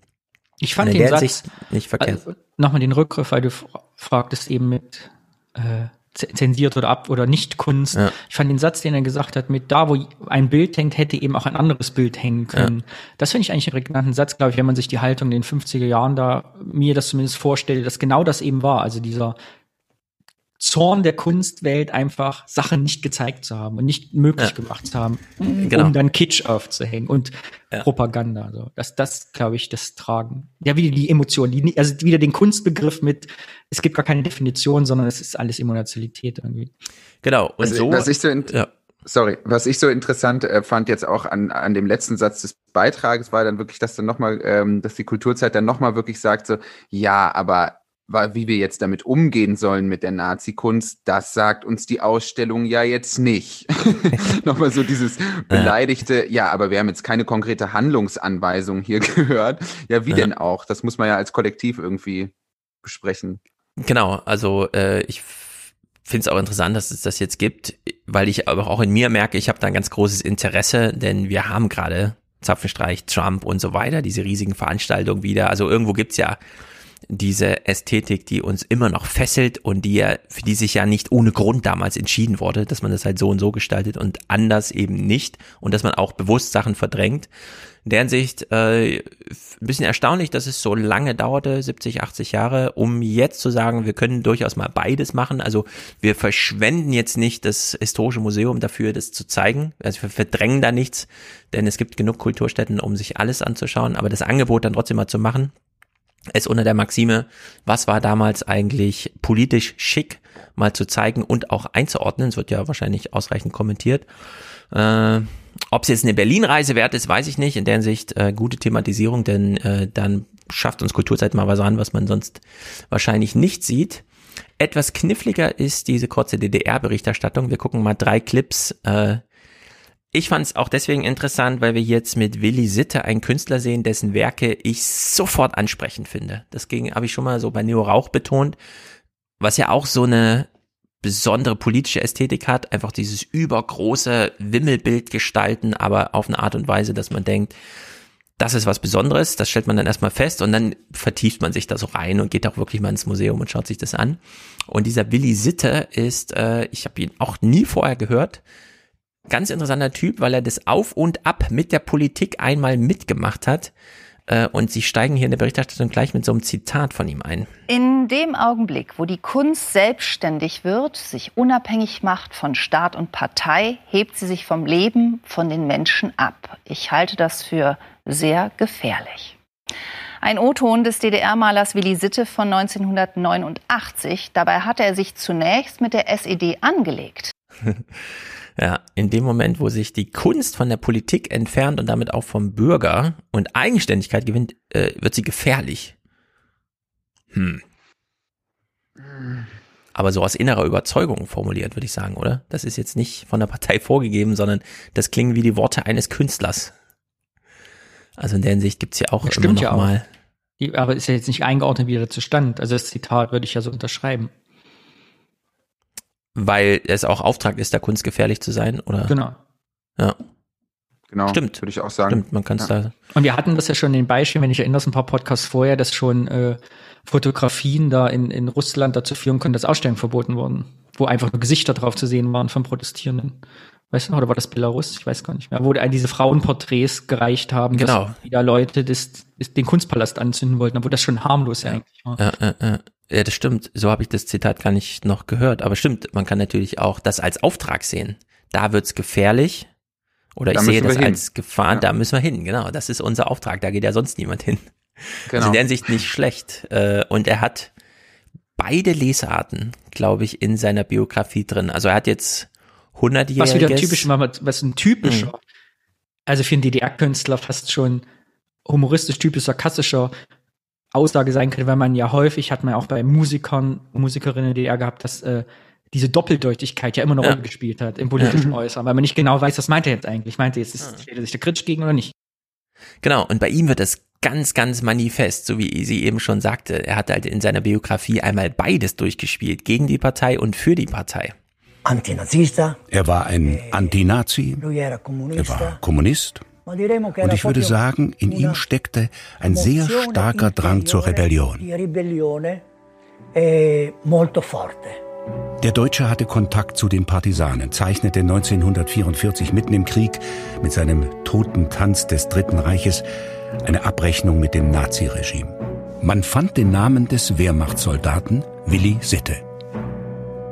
Fast 80 Jahre später zeigt das Kunstmuseum Moritzburg eine umfassende Retrospektive des einst in der DDR arrivierten Malers und entdeckt eine überraschende stilistische Vielfalt im Werdegang des Künstlers, der weit mehr als ein Parteimaler war. Ja, weit mehr als ein Parteimaler. Ich würde erstmal sagen, ähm, oder anders gefragt, wenn man jetzt hier in so ein Museum geht und man sieht solche Bilder und ich finde die schon ziemlich gut und interessant und auch als Bilder selbstständig äh, so, dass ich mir das einfach gerne angucke. Darf ich ausblenden, dass es hier so eine politische Dimension gibt oder gehört das immer zwingend dazu? Wisst ihr, was ich meine? Man braucht ja kein schlechtes Gewissen zu haben, nur weil es schön ist, was man sieht, oder? Voll, absolut.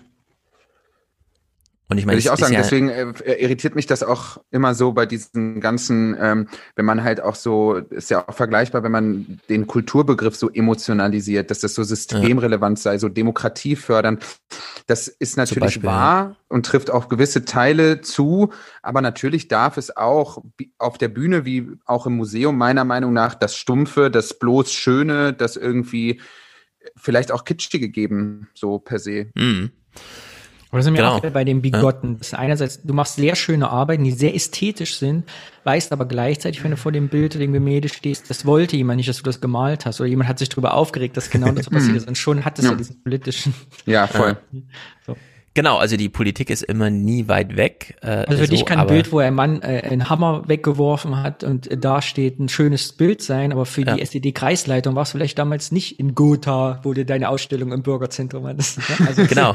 Und das finde ich nämlich, genau, das finde ich nämlich super interessant, denn dieser Maler hat sich ja hier, also selbst verwirklicht. Der hat an sich ein Talent erkannt und hat es ausgelebt. Und diese politische Dimension wird an ihn herangetragen worden sein, so wie sie auch an mich herangetragen wird, wenn ich halt in die Ausstellung gehe. Man kriegt es nicht ganz weg und fragt sich die ganze Zeit, darf ich trotzdem mir das einfach mal so angucken? Und wir gucken hier mal in eine, in einen Ausschnitt 1966, äh, wo noch nicht überall eigentlich Fernsehkameras zugegen waren äh, waren sie hier aber doch da, um fürs DDR-Fernsehen zu dokumentieren, wie das Volk über diese Kunst damals sprach. Und da war er noch nicht der Parteimaler. Ich sag's mal so salopp, ich glaube, man hätte ihn früh morgens um zwei Uhr oder so wecken können, mitten aus dem Tiefschlaf. Und er hätte perfekt einen menschlichen Körper in allen Verkürzungen und so weiter dargestellt. Sittes großformatige, expressive Werke, darunter Leuna 21, der niedergeschlagene Arbeiteraufstand.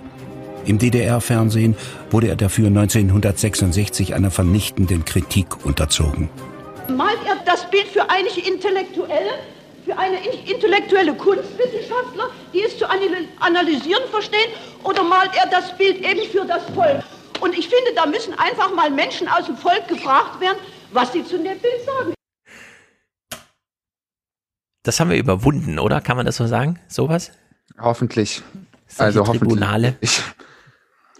Hast du eigentlich, äh, Stefan, ich hatte dir ja einen, einen Clip. Hm. Sag, sag Danny. Wollte ich sagen. Wenn ich auf einer Kunstmesse ausstelle, habe ich genau das. Da entscheidet das Volk mal direkt, dann spiegelt es mir direkt wieder, was Ja, die- meiner Kunst sagt. Zahlen oder nicht, das stimmt.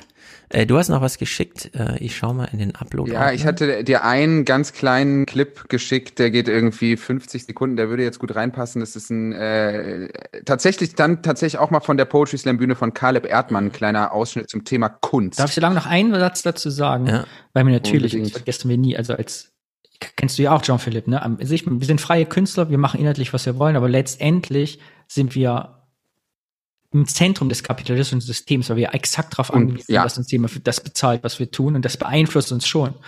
Und, Ja, 100 pro.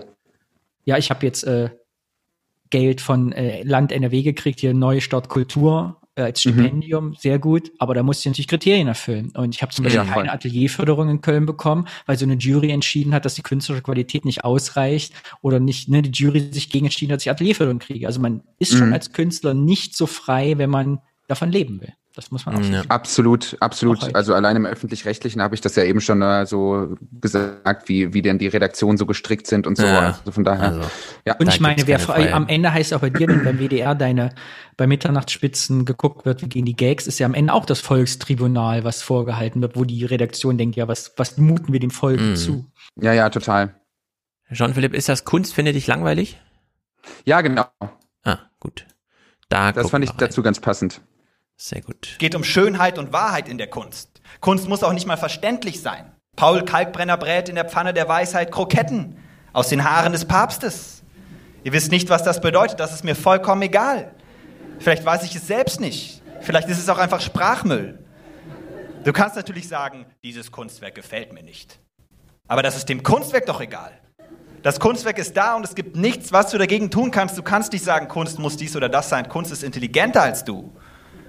Andersrum kann man nämlich fast sagen, dass nicht du über die Kunst urteilst, sondern die Kunst, wenn sie gut ist, über dich. Während du also vor einem Pollock stehst und dir denkst, die paar Farbspritzer, voll langweilig, tausendmal gesehen, kann ich auch. Denkt das Kunstwerk vielleicht gerade 21, Lehramtsstudent Deutsch und Geschichte, McFit-Abo, H&M-Pulli, voll langweilig, tausendmal gesehen, kann ich auch.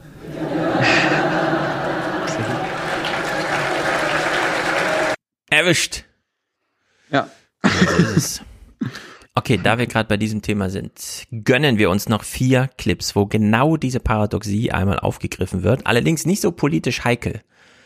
Aber trotzdem diese Frage, ist es Kunst oder unterwirft sich's irgendeiner freiheitsbeschränkenden und in dem Falle dann Ingenieursleistung, die an physische Grenzen stößt und so weiter. Und wie es auseinanderklafft, konnte man bei Christo sehen. Er ist tot, aber der Arc de Triomphe wurde noch verhüllt in Paris. Es war ein lange angesehenes Projekt von beiden, das jetzt noch vollendet wurde. Warum? Hm. Das wurde halt geplant, also wird es jetzt auch gemacht, ja. Ist auch schon mal so eine, so eine Idee, wie äh, so ein Kunstwerk entstehen kann. Aber es könnte nicht weit, also man, ich glaube, ne, man kann eine Paradoxie nicht weiter spinnen, als das, was wir jetzt hier vier Clips lang ähm, dargelegt bekommen. Zum einen, ja, die Verhüllung ist eine Ingenieursleistung. Der Arc de Triomphe steht sehr exponiert in der Mitte von breiten Alleen und wir hatten einfach von Anfang an die Vermutung, dass hier sehr hohe Windlasten herrschen. Und man muss ja immer als Ingenieur mit dem Schlechtesten rechnen. Das heißt, man berechnet dann das Projekt für den 50-Jahres-Sturm und selbst wenn der kommt, muss alles halten. So, Christo hat eine Idee, wie es aussehen soll. Und er sagt dann seinen Ateliermitarbeitern, in dem Fall der Ingenieurin, ja, mach das mal. Es ist jetzt nur noch Ingenieursaufgabe, das irgendwie mhm. umzusetzen. Und zwar nicht nur, weil er tot ist, sondern so war das immer, auch in Berlin damals mit dem, äh, oder mit allen möglichen Verhüllungen oder Tore aufstellen oder begehbare Seen und so weiter. Und äh, das wurde dann so weit getrieben, dass man eigentlich gar nicht den Arc de Triomphe verhüllt hat, sondern erstmal so ein Modell, um das zu testen. Getestet wurde etwa im Windkanal und am nachgebauten Arc de Triomphe im Maßstab 1 zu 2.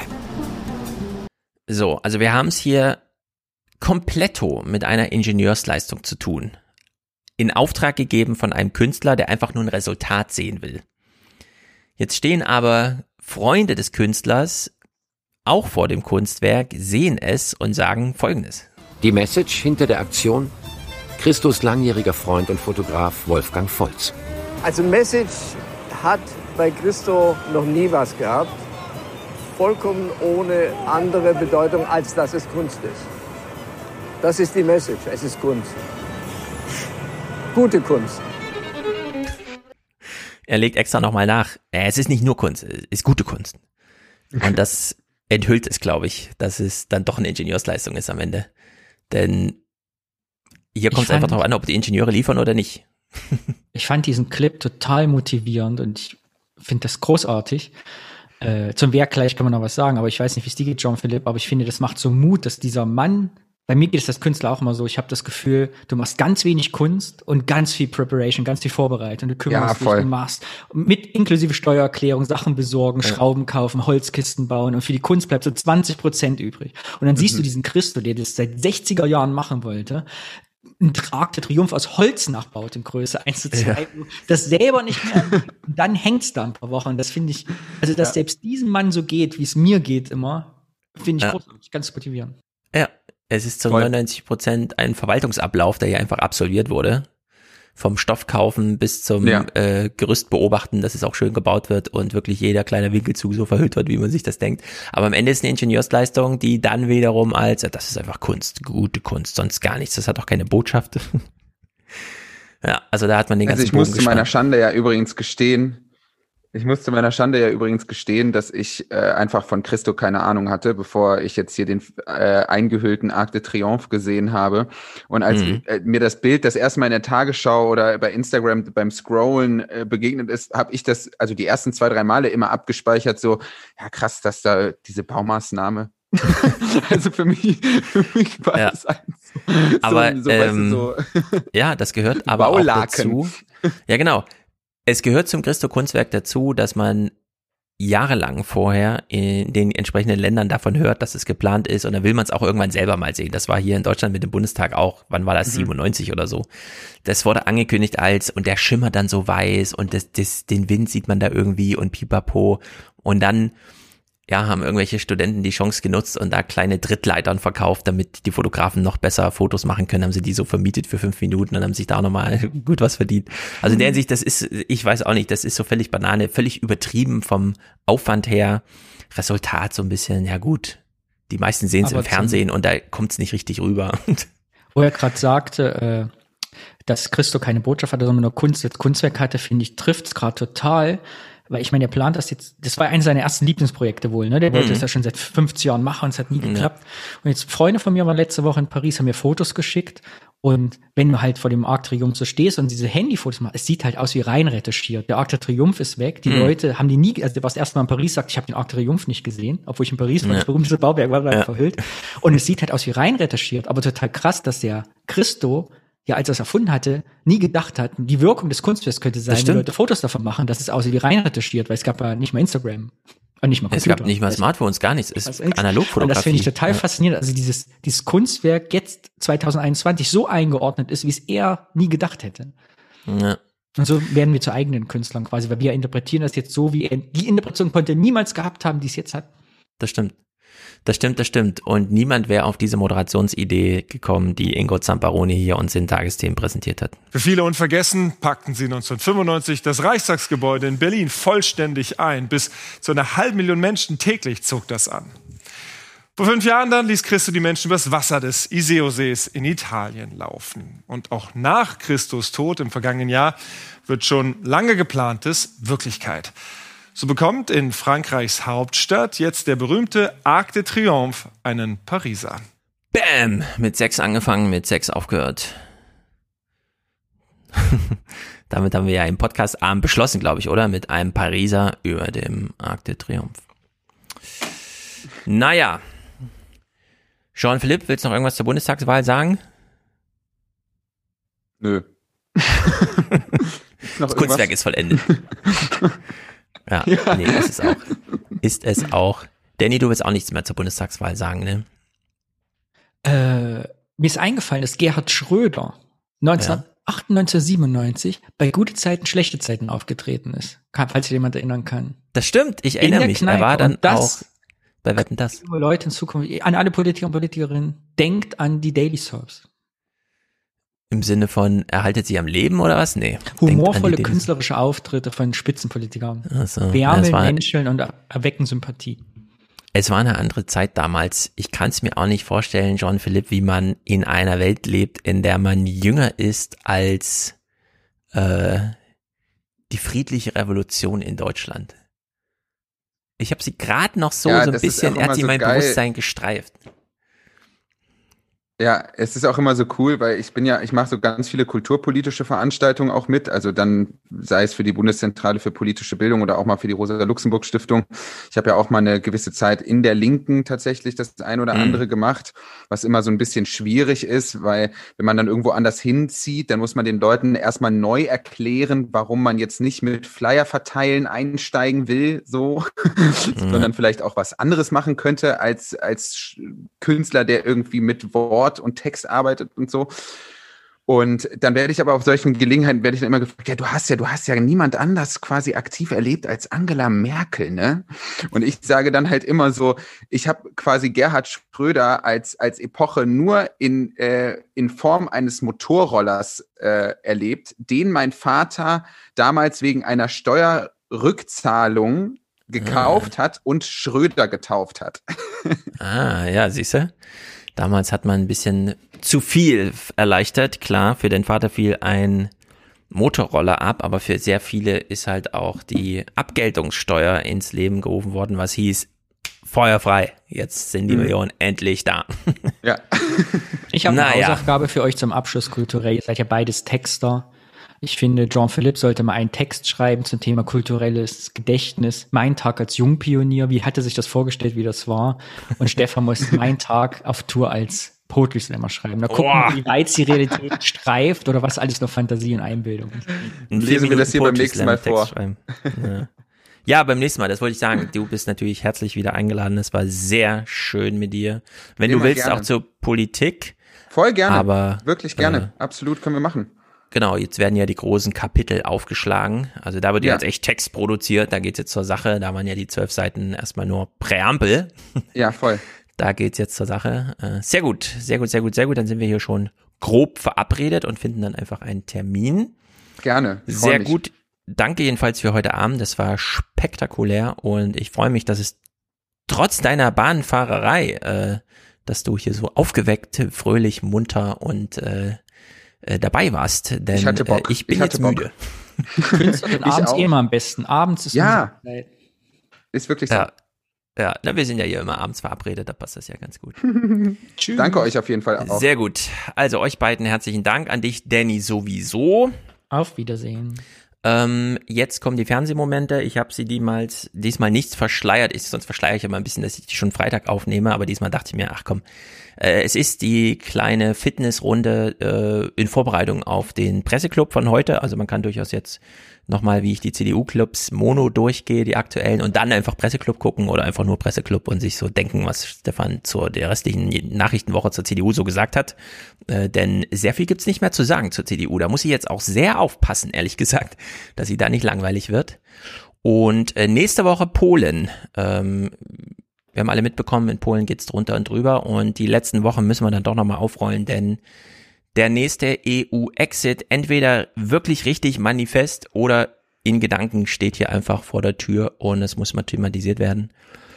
Ähm, mit, jetzt habe ich die Namen nicht präsent, das ist natürlich blöde, Niklas und Sebastian. Na, finden wir noch mal raus.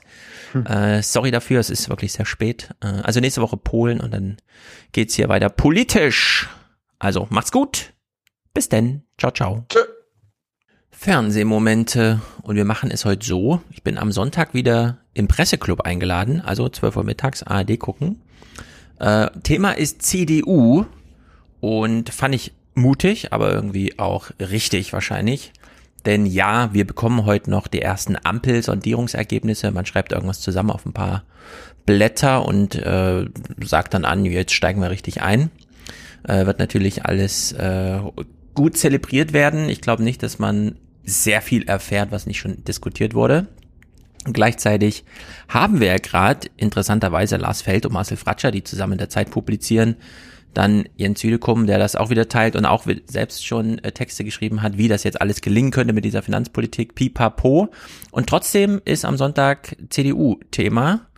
Also machen wir doch die Fernsehmomente heute so, dass wir ähm, das hier natürlich aufnehmen für Freitag. Im Sonntag, am Sonntag wird es dann im Podcast auch zu hören sein. Da ist dann auch der Presseclub schon gelaufen. Und wir bereiten uns jetzt einfach gemeinsam darauf vor, am Sonntag was zur CDU im Fernsehen zu sagen. Und wir beginnen mal mit der Aberwitzigkeit, mit der wir just gerade eben, der Tweet ist nicht mal eine Stunde alt, wo ich hier sitze, von Karin Prien. Und wenn man über die CDU spricht, dann äh, wollen wir doch jetzt vor allem einen Gemütszustand erfahren von dieser Organisation. Also sie schreibt, die kaltschneuzige Entscheidung, liebe SPD zugunsten linker Koalition in MV und BE, also Berlin und Mecklenburg-Vorpommern, schlägt tiefe Wunden und wird sich in das politische Gedächtnis der Republik einprägen. Wir ahnen, das ist der neue Politikstil der Nach-Merkel-Ära. Ja, die Nach-Merkel-Ära hat die CDU selbst eingeleitet. Äh, es hätte ja auch eine CDU-Ära bleiben können, aber da man sich 16 Jahre lang nur auf Merkel verlassen hat, sie kennen mich schon und wir kennen sie schon und die CDU sagt, Merkel macht das schon, haben wir es eben jetzt mit einer Nach-Merkel-Ära zu tun, die gleichzeitig eine Nicht-CDU-Ära ist und das stellt die CDU jetzt gerade fest. Sie, Ministerin in Schleswig-Holstein, da gibt's ja eigentlich eine Ampel, also sie twittert das aus einer Ampel, soweit ich weiß, heraus.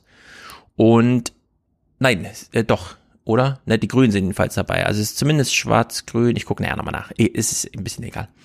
Also die Nerven der CDU liegen blank und sie argumentiert hier mit Kaltschnäuzigkeit, die sich ins politische Gedächtnis als tiefe Wunde in Deutschland einprägen soll, während wir uns fragen, was wurde denn die letzten Jahre eingeprägt, nicht nur ins politische Gedächtnis in Deutschland, sondern europaweit und äh, was ist von tiefen Wunden äh, zu sagen.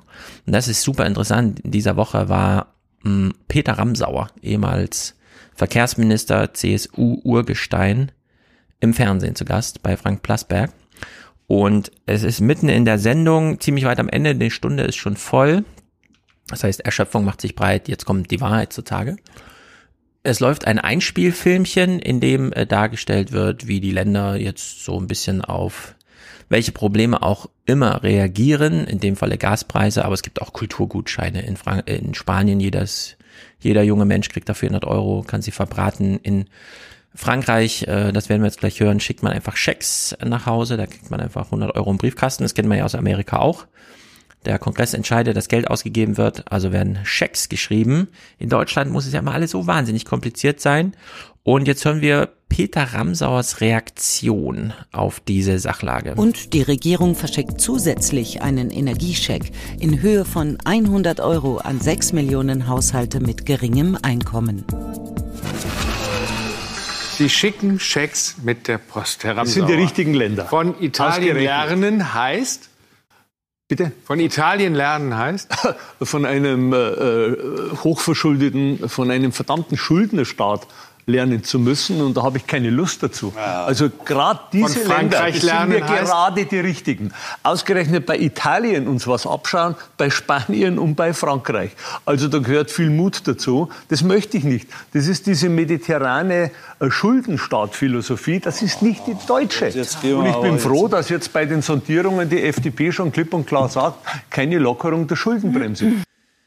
Ja, er wird sich wundern, wie die FDP und klar, die möchte dieses Mantra keine Schulden natürlich fortführen. Aber wenn selbst Lars Feld und Michael Hüter, äh, beide wirklich die renommierten eigentlichen, ähm, wie soll man sagen, Schuldenbremsen-Lobbyorganisationen fast, jetzt beide dafür argumentieren, nein, die Quadratur des Kreises, Michael Hüter, kriegen wir nicht hin. Ich setze mich jetzt, Lars Feld, mit Marcel Fratscher hin und sage, wie es trotzdem geht und wie gesagt, Telekom schreibt auch schon dazu, dann, äh, also wir werden hier ein Aufbrechen der Schuldenbremse und zwar über Umwege dann doch haben. Und da sitzt mal äh, Peter Ramsauer hier und wir haben noch das Kaltschnäuzige als Vorwurf an die SPD hier im Hinterkopf und das ist doch mal echte Kaltschnäuzigkeit. Und hier haben wir es nicht nur mit einer Drohung eines neuen Politikstils zu tun, sondern das war der Politikstil der letzten 16 Jahre. Inklusive Schuldenkrise, äh, Staatsschuldenkrise, äh, große Bankenkrise 2008, 2009, folgende Jahre und so weiter. Ähm, diese Kaltschnäuzigkeit hat auch diese krassen äh, Gräben in Europa geschlagen, tiefe Wunden, die hier von der CDU jetzt angemahnt werden, wenn man mal mit der Linken äh, regiert. Äh, also totale Verdrehung der Tatsachen und äh, das scheint aber der Mindset immer noch zur CDU, CSU zu sein. Und da kann man sich darüber verständigen, was ist eigentlich Politik? Äh, ohne Ahnung von irgendetwas als Altgediener in der Sendung zu sitzen und hier nochmal die alten Schlager fürs Festzelt in Bayern rauszuholen?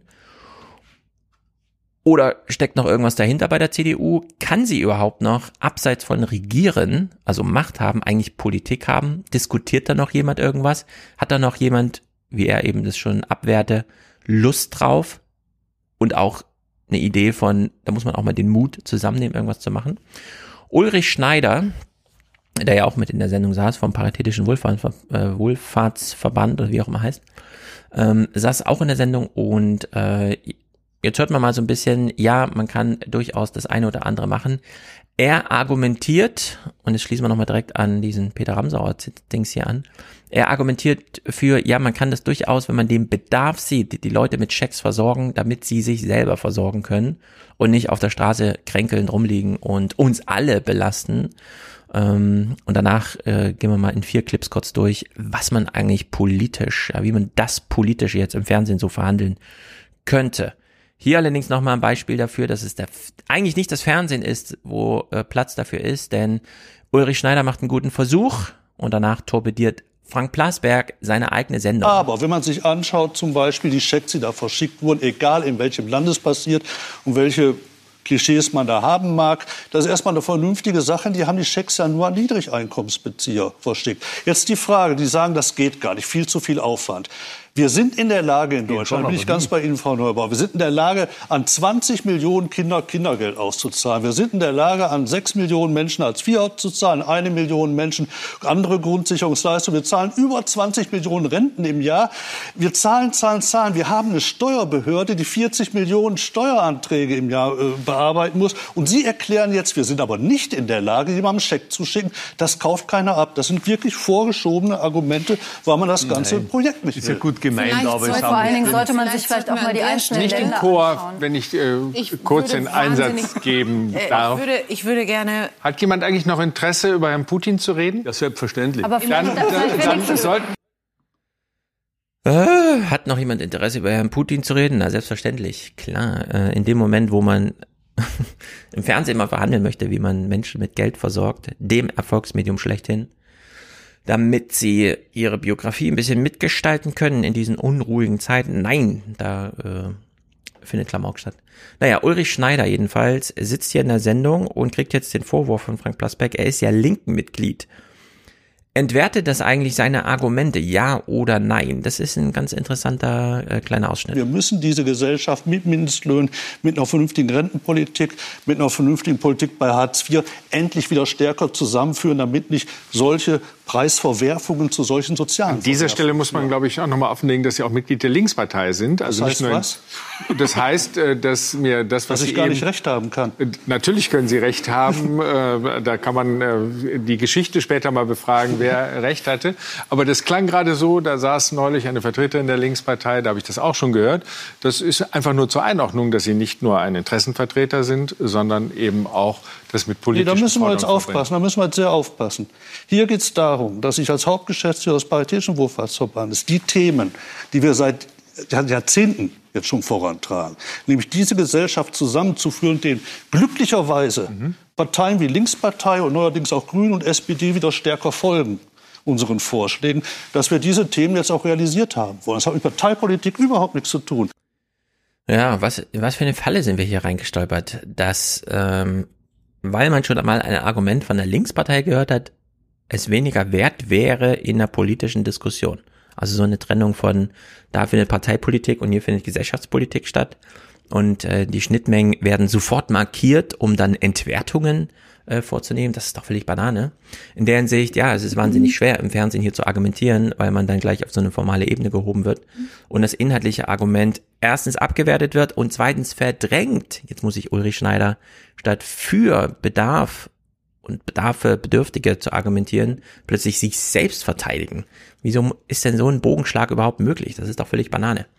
Naja, aber so ist es, wenn moderiert wird, wie halt moderiert wird. Ähm, Hermann Josef Tenhagen ist ganz interessant, weil der vertritt ja so die Aktionäre in Deutschland und hat damit immer wieder ein gewisses Renommee, schreibt auch Kolumnen und so. Finde ich immer lustig, äh, dass äh, dann doch eine recht kleine Gruppe Hochvermögender, um die geht's eigentlich, ja, man kann auch für 100 Euro Aktien kaufen, dann zählt man auch dazu, aber darum geht's ja hier nicht wirklich, sondern dass die Verteidigung äh, des Aktienbesitzes, der in Deutschland nicht in diesem Maße relevant ist, immer auf im Modus vorgetragen wird, wie äh, die eben schon mit Vorwürfen bedachten Linken äh, auch verteidigen, nämlich Arbeitslose und so weiter. Also eine ganz merkwürdige Runde, wie das da immer passiert mit äh, äh, Hermann Josef H.J. Tenhagen. Und er ist ja auch schon ewig lange dabei. Ich kann mich gar nicht an eine Zeit erinnern, wo er noch nicht im Fernsehen war, um immer wieder diesen ähm, Vorwurf, dass es den Aktionären zu schlecht geht, vorzutragen und dass sie ja über nur, überall nur äh, übervorteilt werden. Naja, er sitzt jedenfalls hier und möchte mal von Peter Ramsauer erklärt haben, warum eigentlich nicht so richtig funktioniert, insbesondere bei seinem Metier Bahnfahren. Und es ist ganz interessant, wie sich äh, Ramsauer hier entpolitisiert, selber. Naja, ich, ich frage mich ja jetzt also die ganze Zeit, weil die Verkehrspolitik ist ja seit 2009, haben Sie eben gesagt, Domäne der CSU. Warum wir eigentlich die Situation jetzt haben? Äh, Das, also, das ist, ich, ich komme ja auch, ich komme auch vom Land, ich komme vom Bauernhof. Kannst ne? erklären, ja. So, und diese Erklärung wollen wir natürlich auch haben. Sie ist grotesk. Denn da kann man die Bundesregierung auch einfach abschaffen, wenn das eine legitime Erklärung ist, bei der Frank Plasberg dann nicht dazwischen springt, um hier nochmal das eine oder andere klären zu wollen. Ja, wie ist, das, wie ist das passiert? Sagen Sie es mir. Wie ist es passiert, dass nichts passiert ist? Also zu dem Thema könnte ich Ihnen stundenlang erzählen. Das ist eines der Beispiele. Ich habe damals Bedenken neu, Sie bitte, dass wir, dass wir nicht hart aber Oberhausen reichen, äh, heißen, sondern hart aber Ober. Nee, ich habe nicht angefangen mit Nee, das Oberhausen. stimmt, da haben Sie völlig recht. Chiemsee oder Ja. Königssee anfangen. haben Sie völlig recht. Aber- Entschuldigung, Herr Ja.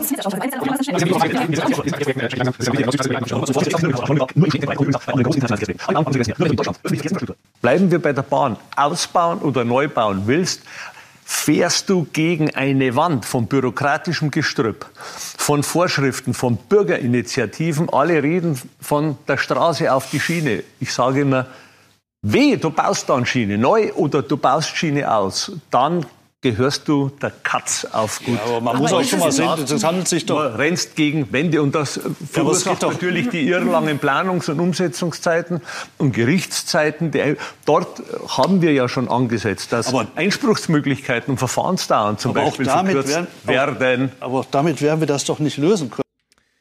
Das verstehe ich nicht. Warum springt ja nicht Frank Plasberg rein, so wie eben schon, und äh, möchte die Erklärung haben, Bürokratisches Gestrüpp, ja, ist ein Problem. Für diejenigen, die die Bahnstrecke bauen wollen, für diejenigen, die sie nutzen wollen, für diejenigen, denen das Land gehört, auf denen sie entstehen sollen, für diejenigen, die von dem Lärm belästigt werden, wenn sie dann mal äh, entstanden ist, aber doch nicht für die Politik. Die Politik ist doch die Instanz, die für alle eben genannten als Ansprechpartner da ist, um das bürokratische Gestrüpp, Klammer auf, Gesetze, Klammer zu, so zu organisieren, dass es nicht dazu kommt. Wie kann er denn den Vorwurf machen, dass es das gibt, während er gleichzeitig Verkehrsminister war und es hätte entstrippen müssen? Also es äh, ist mir völlig unklar. Und das läuft dann aber einfach so in dieser Sendung daher.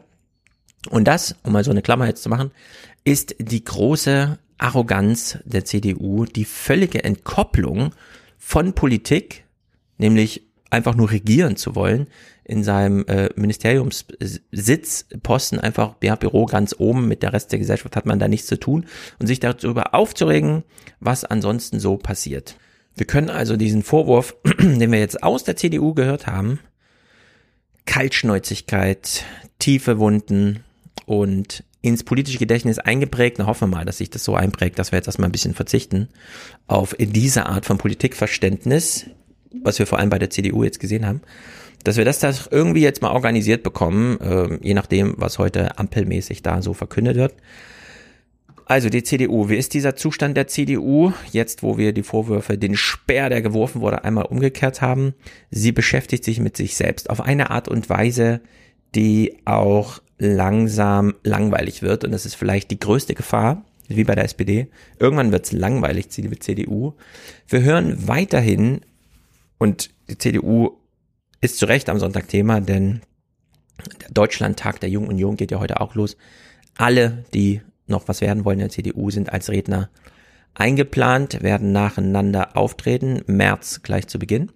Heute wahrscheinlich sogar. Und dieses Geplänkel zwischen beispielsweise Merz und Söder ist so Banane, es taugt für ein Bühnenstück, aber hier darf man einfach nicht verwechseln, dass wir eigentlich in politischer Berichterstattung Gesellschaftspolitik verhandeln wollen und nicht Parteiquerelen, Organisationsquerelen. Also da liegt eigentlich ein ganz schön großer Gap, den müsste man erstmal überbrücken. Das wird aber nicht gemacht, da wir einfach spektakelsüchtig sind, Spektakel auch geliefert bekommen. Es ist trotzdem, äh, und da kann ich nur immer wieder sagen, Banane, was wir hier sehen. Friedrich Merz rechnet mit CSU-Chef Söder ab. Der Wahlkampf sei der Tiefpunkt unserer Zusammenarbeit und unseres Umgangs miteinander. Stillos, respektlos und streckenweise rüpelhaft sei Söder gewesen.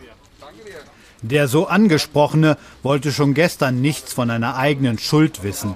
Aber seit Laschets Rückzug richtet sich der Scheinwerfer halt auch auf ihn. Einige sagen, sie hätten Armin Laschet gar demontiert. Ja, das ist Unsinn. Doch in seiner Rede vor der Jungen Union Bayern kann er dann doch nicht an sich halten.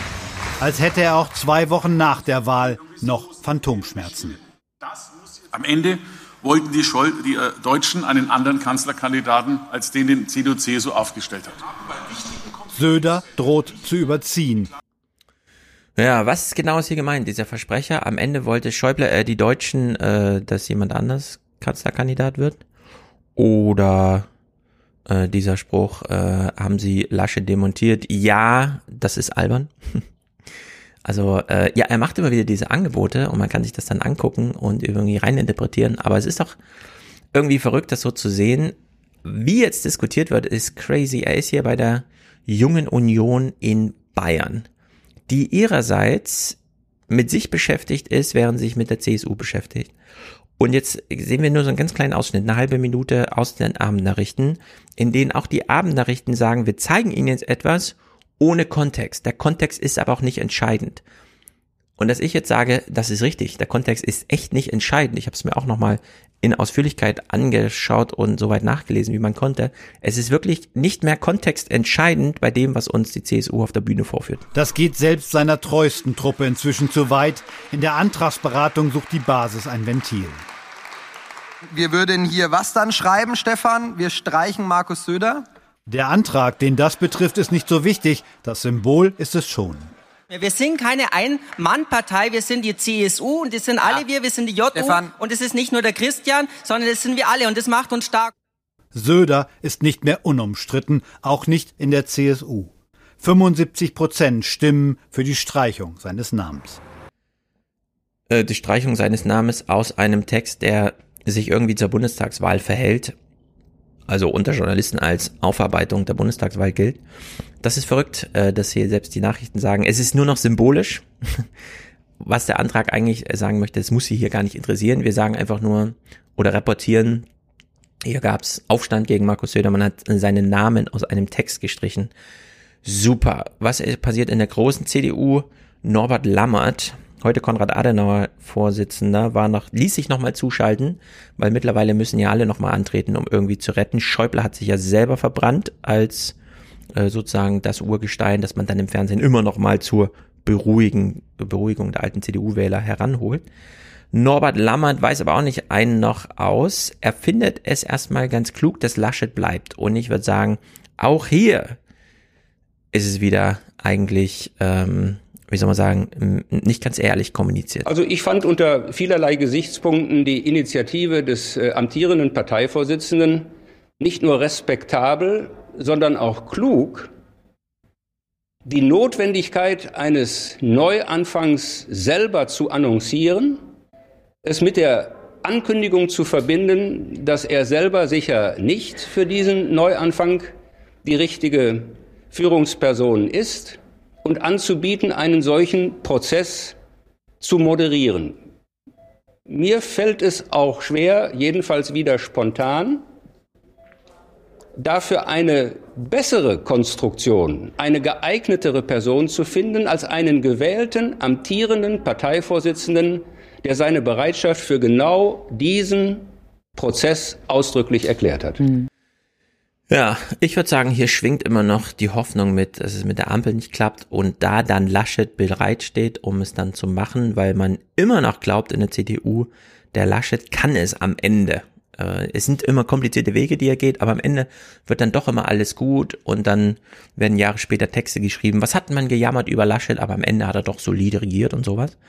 Und es wird aber nicht aufgehen. Und diese ganze Idee von, wir sind so ideenlos. Äh, ich finde das respektvoll und klug, wie Lammert hier sagt, dass äh, Laschet bleibt. Äh, wir haben doch nun wirklich alle Konstruktionen einmal durchgespielt. In der SPD gab es drei kommissarische Chefs, die einen Übergang moderiert haben und die haben dann auch gesagt, richtig Lust auf eigene Moderation haben wir gar nicht, sondern wir machen jetzt offenes Verfahren.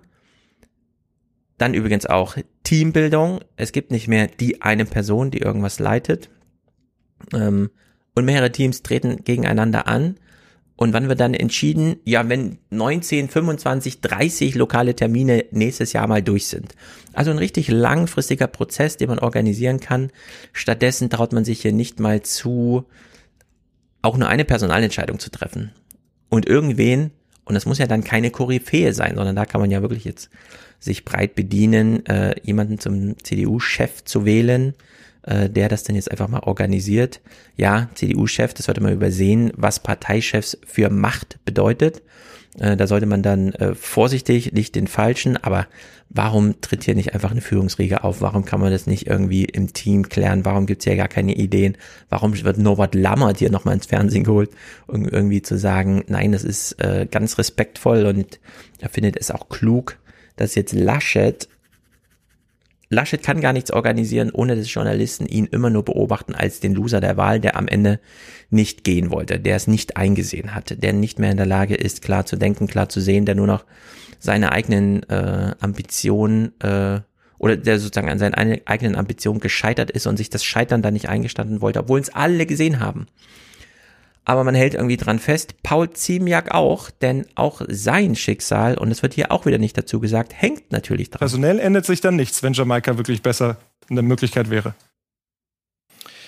Wir würden dann darüber sprechen, wie wir uns dann in einer möglichen Bundesregierung aufstellen würden. Aber es geht doch jetzt darum, erstmal äh, zu überlegen, gibt es diese Möglichkeit? Äh, ich sehe sie momentan nicht, weil gerade werden Gespräche geführt zwischen SPD, FDP und Grünen. Und äh, wir haben, wie gesagt, ein Angebot unterbreitet. Und dann würden wir in diese Gespräche gehen. Auf Seiten der CDU ist Armin Laschet der Ansprechpartner und das bleibt er auch. Und wie wir dann eine Bundesregierung bestücken würden, dann würden wir gemeinsam beraten als CDU und CSU. Ja, wenn Laschet noch im Amt ist, wird er natürlich auch Kanzler. Das wäre ja völlig Banane, ihn dann, nachdem er erfolgreich eine Koalition zusammengebracht hat, und das ist natürlich ziemlich ausgeschlossen, aber das kann nur am Scheitern von Ampel dann liegen am Ende, aber das wäre dann, glaube ich, bis jetzt schon passiert. Hm. Dann ihn auszutauschen, das wäre ja auch äh, bekloppt. Das kann man ja auch nicht erklären. Die CDU tagt also und die Journalisten stehen jetzt wie vor der Ampel äh, vor dem Konrad-Adenauer-Haus und wissen nicht mehr, was sie berichten sollen. In der Hinsicht ist es auch interessant. Für die CDU natürlich super tragisch, denn es ist auch atemberaubend, wie sich die Verhältnisse verdreht haben. Während die SPD lange Jahre gar nicht mehr von Interesse war, weil sie einfach zu schwach war, ist es jetzt die CDU, die aus der Position der Schwäche heraus schweigen muss und das ist kein gutes Bild. Entsprechend ist auch Winnie Heschers Bericht. Wenn eine Sitzung der CDU zu Ende ist und eine Pressekonferenz angekündigt, warten die Medien vor allem auf die, die keine Pressekonferenz geben. Trauben wie diese symbolisieren, ein Politikmensch ist stehen geblieben. Es besteht die Hoffnung, dass sich jemand weniger bedeckt gibt und erzählt, was wirklich in der Sitzung passiert ist. Heute blieb das relativ erfolglos, Treppe runter und weg. Die meisten stürmen ohne ein Wort davon. Andere schütteln wenigstens noch den Kopf oder versuchen sich in ihrer eigenen Traube unsichtbar zu machen. Bleibt also erstmal nur der Generalsekretär, der erklärt, wie die CDU möglicherweise einen neuen Chef, eine neue Chefin finden will. Es braucht in Zukunft mehr Mitgliederbeteiligung. Ja, so langsam nähern sie sich äh, dem noch viel größeren Problem, denn das wird eins meiner Argumente sein im Presseclub. Wir sehen hier, wenn die in der CDU tagen und die Treppe runtergehen, da sind schon ganz, also bekannte Leute, Koryphäen dabei. Jens Spahn, äh, Ziemjak hier, Norbert Röttgen und so weiter. Die gehen dann da die Treppe runter und man denkt sich so, die müssten sich nur organisieren. Dann hätten sie auch eine Spitze. Den mangelt ja noch nicht an Personal. Nur wenn sich jetzt gegenseitig alle abfackeln, weil niemand dem anderen Zugeständnisse machen will. Und es ist ja immer die Gefahr, wenn man jetzt einen Übergangskandidaten findet, im CDU-Chefsposten, der sich dann plötzlich bewährt, weil er irgendwie in einem Klaus-Kleber-Gespräch dann doch mal groß auftrumpft oder sonst irgendwie eine Umfrage kommt und sagt, die CDU hat jetzt zwei Prozent gewonnen, dann besteht ja immer die Gefahr in diesen deutschen Parteien, dass sie dann für 20 Jahre bleiben. Gerade in der CDU. Da äh, hat, hat man es ja nicht so mit diesen kurzen Amtszeiten. Also will jetzt niemand, niemandem irgendwas zugestehen und dadurch äh, fackeln sich da alle gegenseitig ab. Das ist natürlich ein echtes Problem. Auch für die Journalisten, denn wenn niemand mit ihnen spricht, gibt's nichts zu berichten. Klaus Kleber geht also jetzt einen kleinen Umweg und greift mal in dieses Zukunftsteam von äh, Armin Laschet und ins Partei-Establishment und findet Silvia Breher, die ihm aber auch nicht viel sagen. Will. Silvia Breher, Rechtsanwältin aus Niedersachsen, vor gerade mal vier Jahren erstmals und direkt in den Bundestag gewählt stieg dort quasi aus dem Stand zur Vizevorsitzenden der Partei auf als Nachfolgerin von Ursula von der Leyen. Sie hat ihren Wahlkreis Kloppenburg-Fechter wieder direkt gewonnen. Bestes CDU-Ergebnis im ganzen Land, aber auch sie musste dabei mehr als acht Prozent federn lassen. Guten Abend, Frau Breer. Guten Abend, Herr Kleber. So, also Frau Breer ist jetzt vorgestellt und jetzt kommt äh, mein Argument für Sonntag wahrscheinlich. Mm die CDU kümmert sich gerade um ihre Parteispitze und sucht neues Personal, muss das dann noch irgendwie mal entscheiden. Die Verfahren sind ja so ein bisschen geklärt, auch wenn man da mutiger sein könnte. Äh, wird eine Zeit in Anspruch nehmen. Warum sollte nicht auch sie jetzt zur Debatte stehen? Wie auch immer, Frauen werden ja gesucht. Aber, und darüber reden die jetzt, wenn die CDU dann eine neue Parteispitze soweit gefunden hat, also mit Spitze meine ich jetzt sie wirklich den Vorstandsposten besetzt, dann muss sie ja anfangen zu arbeiten und wieder Kontakt zur Basis, zur Gesellschaft, zum Wähler, zum Volk und wie auch immer finden. Und das wird, glaube ich, die eigentliche Herausforderung, denn die CDU ist ja die letzten 15 Jahre richtig ausgedünnt und ausgetrocknet. In den Ortsvereinen ist gar nichts mehr los. In den urbanen Zentren, da wo eigentlich die politischen Diskussionen stattfinden, ja, auf dem Dorf, ich weiß, im Land trifft man sich auch, und sagt, das ist jetzt CDU-Ortsverband, aber hm, ja, da regt man sich halt über das, was man im Fernsehen gesehen hat und trinkt zu viel Bier dazu. Da, wo Politik eigentlich stattfindet, junge Menschen, super engagiert, äh, da findet die CDU ja gar nicht mehr statt. Und jetzt sagt die Frau Preer hier, ja, sie möchte wieder Überzeugungstäter in der CDU haben und Klaus Kleber fragt ganz gut nach. Welche, welcher Flügel, welcher Aspekt der CDU ist denn jetzt unter die Räder gekommen äh, in der Mischung aus Laschet und Corona? Wir haben in der letzten Zeit tatsächlich vor allen Dingen über Personen gesprochen und nicht mehr über Inhalte. Und unsere Mitglieder auch vor Ort, die sagen mir, ja Silvia, warum bin ich denn in der Partei? Und das müssen sie beantworten können an jeder, an jeder Stelle und in jeder Sekunde im Grunde aus Überzeugung sagen zu können, ich bin in der CDU, weil. So, ich bin in der CDU, weil soll jedes Mitglied sagen können, um dann eine gute Antwort zu geben. Sie will wieder Mitglieder aus Überzeugung. Und jetzt fragt Klaus Kleber nach ihren Überzeugungen. Wir sind doch so breit, auch in der Partei. Und da Aber Sie beschreiben kurz, immer nur Themen und keine Positionen. Ähm, interessant wäre doch jetzt mal zu sagen, Sie sagen zum Beispiel, familienpolitisch ist dies und das falsch gelaufen. Wir müssen jetzt, jetzt mal dort festlegen. Oder Schuldenunion darf es nicht geben. Die schwarze Null ist unverhandelbar mit uns. So etwas. Ähm, und ich höre Richtig. immer nur zaghaftes ja, genau. Be Beschreiben von Themenkomplexen. Warum traut sich in dieser Situation jemand wie Sie nicht, mal inhaltlich Position zu beziehen? Wir haben ähm, ganz, ganz verschiedene Themen. Wir können gerne ein einzelnes ansprechen. Eins sind bei mir natürlich auch innerhalb der Partei die Frauen, die wir wieder nach vorne bringen wollen. Ja, Frauen wieder nach vorne bringen. Das ist kein, ja, es ist ein großes gesellschaftliches Thema, aber sie, wenn sie Frauen nennt, dann beschreibt sie hier vor allem ein Defizit in der CDU. Da muss die CDU erstmal aufholen, um mit den anderen Parteien wieder auf Augenhöhe und geschweige denn voraus zu sein. Beim Alter wäre das ja genauso. Die CDU-Fraktion ist mit der AfD die älteste. Da liegen Welten äh, zur FDP und zur SPD und vor allem zu den Grünen. Also mehr als zehn Jahre liegen da, glaube ich, dazwischen. In der Hinsicht äh, muss die CDU erstmal ihre eigenen Schwächen ausräumen, ihre Defizite ausräumen. Sie hat keinen Kontakt zu den Jungen, sie hat keinen Kontakt zu den urbanen Zentren, wo nun mal die Zukunft gestaltet wird. Und sie hat ein Defizit bei Frauen. Und ja, entsprechend kann sie nichts sagen. Klaus Kleber möchte sie trotzdem noch mal so ein bisschen festnageln. Sie redet von Familie und wirft dann noch mal ein völlig abstruses Thema auf. Beim Thema Familie ist uns wichtig, die Familie in den Mittelpunkt zu stellen. Keine Ideologie links oder rechts, sondern wirklich darauf Aber das habe ich in Ihrem Wahlkampf alles wollen, andauernd gehört. und Geld. Das haben wir in Ihrem Wahlkampf andauernd ja, genau. gehört. Äh, und was ist daran jetzt neu, wenn Sie es wieder sagen?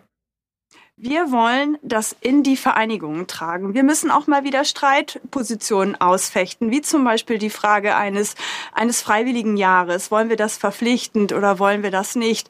Ähm, ich glaube, dass wir große grundsätzliche Diskussionen, wie zum Beispiel den Atomausstieg, der am Ende ziemlich schnell beschlossen wurde, aber in der Partei nicht diskutiert werden konnte, viel mehr wieder in der Partei diskutieren. Nochmal den Atomausstieg diskutieren? unter der Maßgabe, vielleicht war er doch falsch oder sollen wir es lieber lassen oder wie auch immer. Das ist ja völlig banane. Die CDU versteht überhaupt nicht, in welchem Maße Laschet, Merz, Röttgen, wer auch immer, selbst Söder, von außen betrachtet ununterscheidbar sind. Welchen Unterschied macht es denn, sich für einen von diesen Vieren zu entscheiden, damit er regiert oder drei von denen die CDU führen? Es macht keinen Unterschied. Wir haben auch in sowohl im Inner-CDU-Wahlkampf um diese Posten nichts gehört, als auch im großen Wahlkampf, wenn man sich überlegt, wie groß die Unterschiede sind, Grün, FDP und die zusammen finden jetzt ein Fundament, um dann zu zweit größer, aber mit dem ansonsten größeren SPD-Teil eine Koalition zu bilden wir sind, wir werden alle überrascht. Äh, die letzten drei Wochen wurden wir ja wirklich ausgetrocknet thematisch. Aber was wäre, wenn heute äh, die Ampel vorgestellt wird und dann steht da wirklich drin, Familienpolitik heißt ab jetzt, ähm, das Trärchen in Köln wird komplett legalisiert, gleich aufgestellt mit der Ehe äh, der Landbevölkerung, nehmen wir mal Erna und Uwe, die irgendwo in Sachsen auf dem Land wohnen, ja, alle haben jetzt gleiche Rechte. Äh, wir haben von heute auf morgen 100 Tagesprogramm äh, die äh, Legalisierung von Cannabis, weil sich das so viele wünschen. Dann gibt's noch irgendein Statement zu Bitcoin, nur damit registriert wird, ah, darum kümmern sie sich auch. Mm, dann haben wir die Einführung der Ganztagsschule bis 2028 in Deutschland. Äh, verpflichtend bis 17 Uhr wird jeder Minderjährige in Deutschland betreut und kriegt ein Sportangebot. Das sind ja alles Möglichkeiten, die jetzt im Raum stehen. Also man könnte da jetzt breit reingreifen. Was will denn die CDU jetzt da streiten? Die CDU hat sich auf so kleine Felder äh, zurückgezogen. Ähm, das würde gar nicht auffallen, dass sie streitet, gerade während es in der CDU selber als äh, innerparteilicher Krieg dargestellt wird, immer an den kleinsten Nuancen zu arbeiten, für die sich niemand interessiert. Also in der Hinsicht, ähm, ich lese mich mal noch ein bisschen ein bis Sonntag. Ich glaube, das wird eine super interessante Diskussion. Diesmal sind wir, glaube ich, auch nicht sehr kontrovers besetzt, sondern alle werden so ein bisschen an den Schwächen der CDU rumdoktern. Und naja, ordentliche Beratungsleistung abgeben, würde ich sagen. Via Fernsehen. Das ist ja auch immer sehr schmerzhaft, wenn man die Beratungsleistung über die Massenmedien bekommt. Kurz ein Blick auf die Ampel. Es ist noch nicht sehr viel los. Klaus Kleber konnte diese Woche, mal gucken, wie es dann heute ist, äh, wirklich nur die Verhandlungsdisziplin einmal betonen. Guten Abend. Noch ist es viel zu früh. Niemand weiß, wie lange die das so durchhalten. Aber bisher haben es die kleinen Delegationen von Rot, Gelb-Grün geschafft, ohne Schweiß oder Wutausbrüche und ohne Erschöpfungsstrategien sachlich miteinander zu verhandeln. Über notwendige Gemeinsamkeiten, gemeinsame Notwendigkeiten und das, was sie auch noch trennt. Ja, na immerhin konnte Klaus Leberts mal einen Termin nennen. Bis Freitag wollen die drei Generalsekretäre auf maximal acht Seiten zusammenschreiben, auf was sich Rot, Grün und Gelb im Großen und Ganzen einigen könnten. Höflich und sachorientiert miteinander zu sprechen ist das eine. Das Gesagte schriftlich auszuformulieren ist dagegen die Stunde der Wahrheit.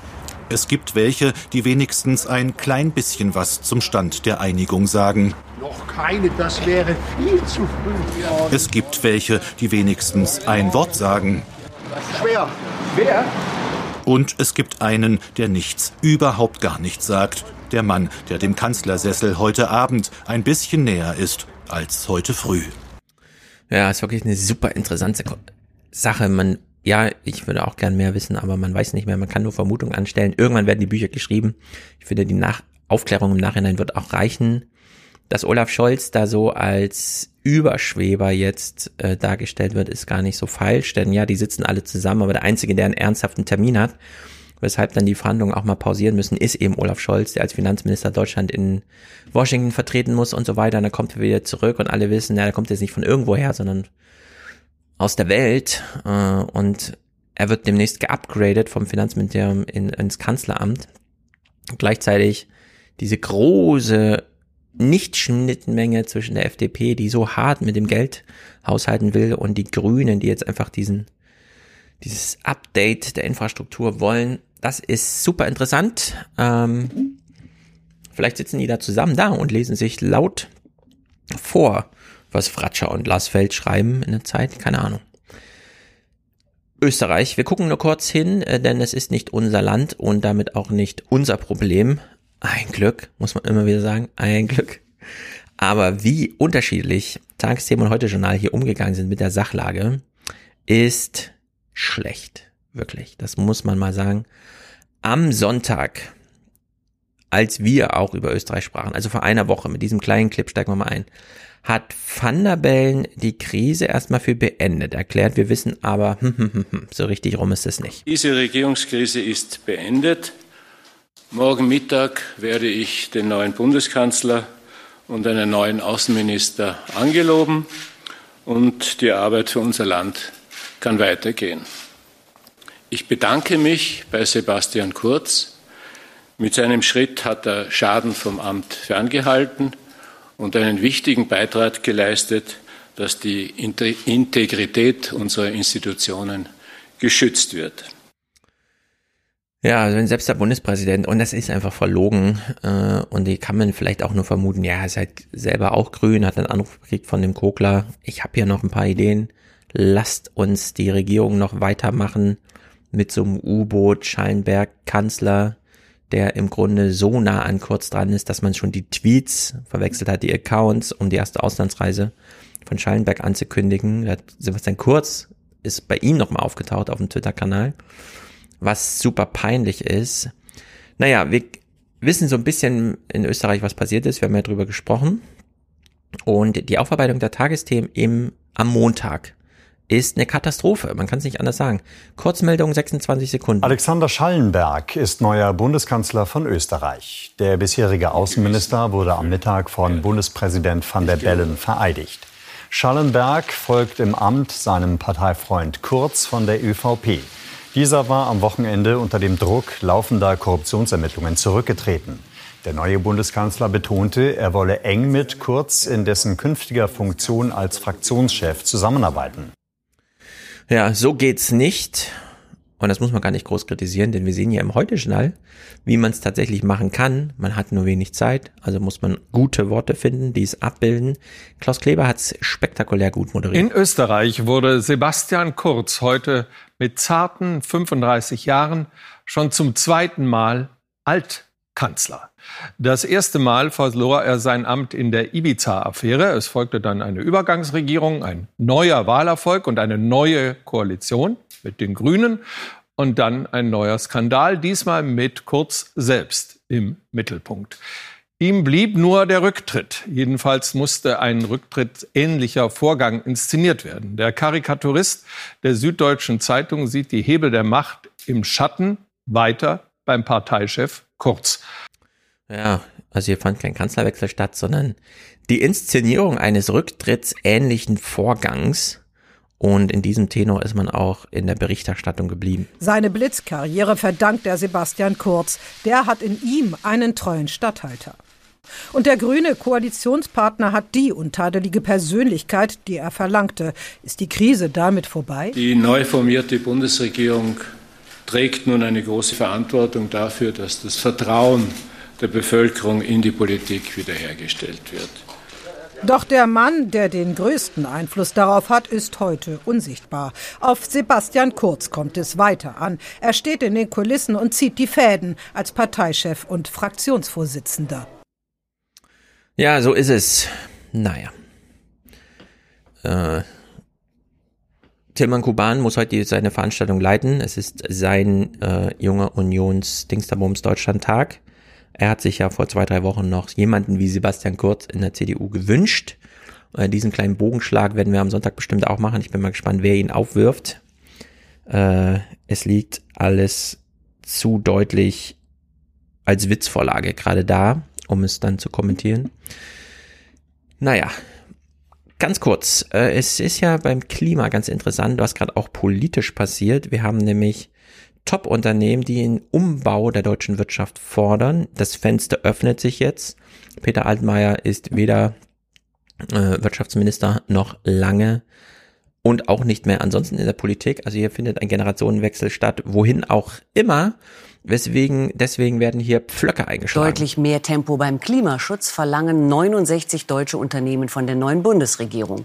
An der Initiative beteiligen sich unter anderem die Allianz, Bayer, SAP und ThyssenKrupp. Manch einem mag diese grüne Offensive überraschen, doch ganz uneigennützig ist sie nicht. Die Unternehmer wollen Klarheit. Beispielsweise wird das Steuersystem klimafreundlich umgestellt oder gibt es Sonderabschreibungsmöglichkeiten für klimafreundliche Investitionen. Wichtige wichtige Fragen für die Gruppe, die aus 69 Unternehmen besteht und die hierzulande eine Million Menschen beschäftigt, weltweit sogar fünf Millionen und die nach eigenen Angaben einen globalen Umsatz von etwa einer Billion Euro erwirtschaftet. Die beteiligten Unternehmen kommen aus allen relevanten Schlüsselindustrien. Ihr Appell heute eindeutig für den gewaltigen Umbau der deutschen Wirtschaft braucht es einen verlässlichen Rahmen und zwar schnell.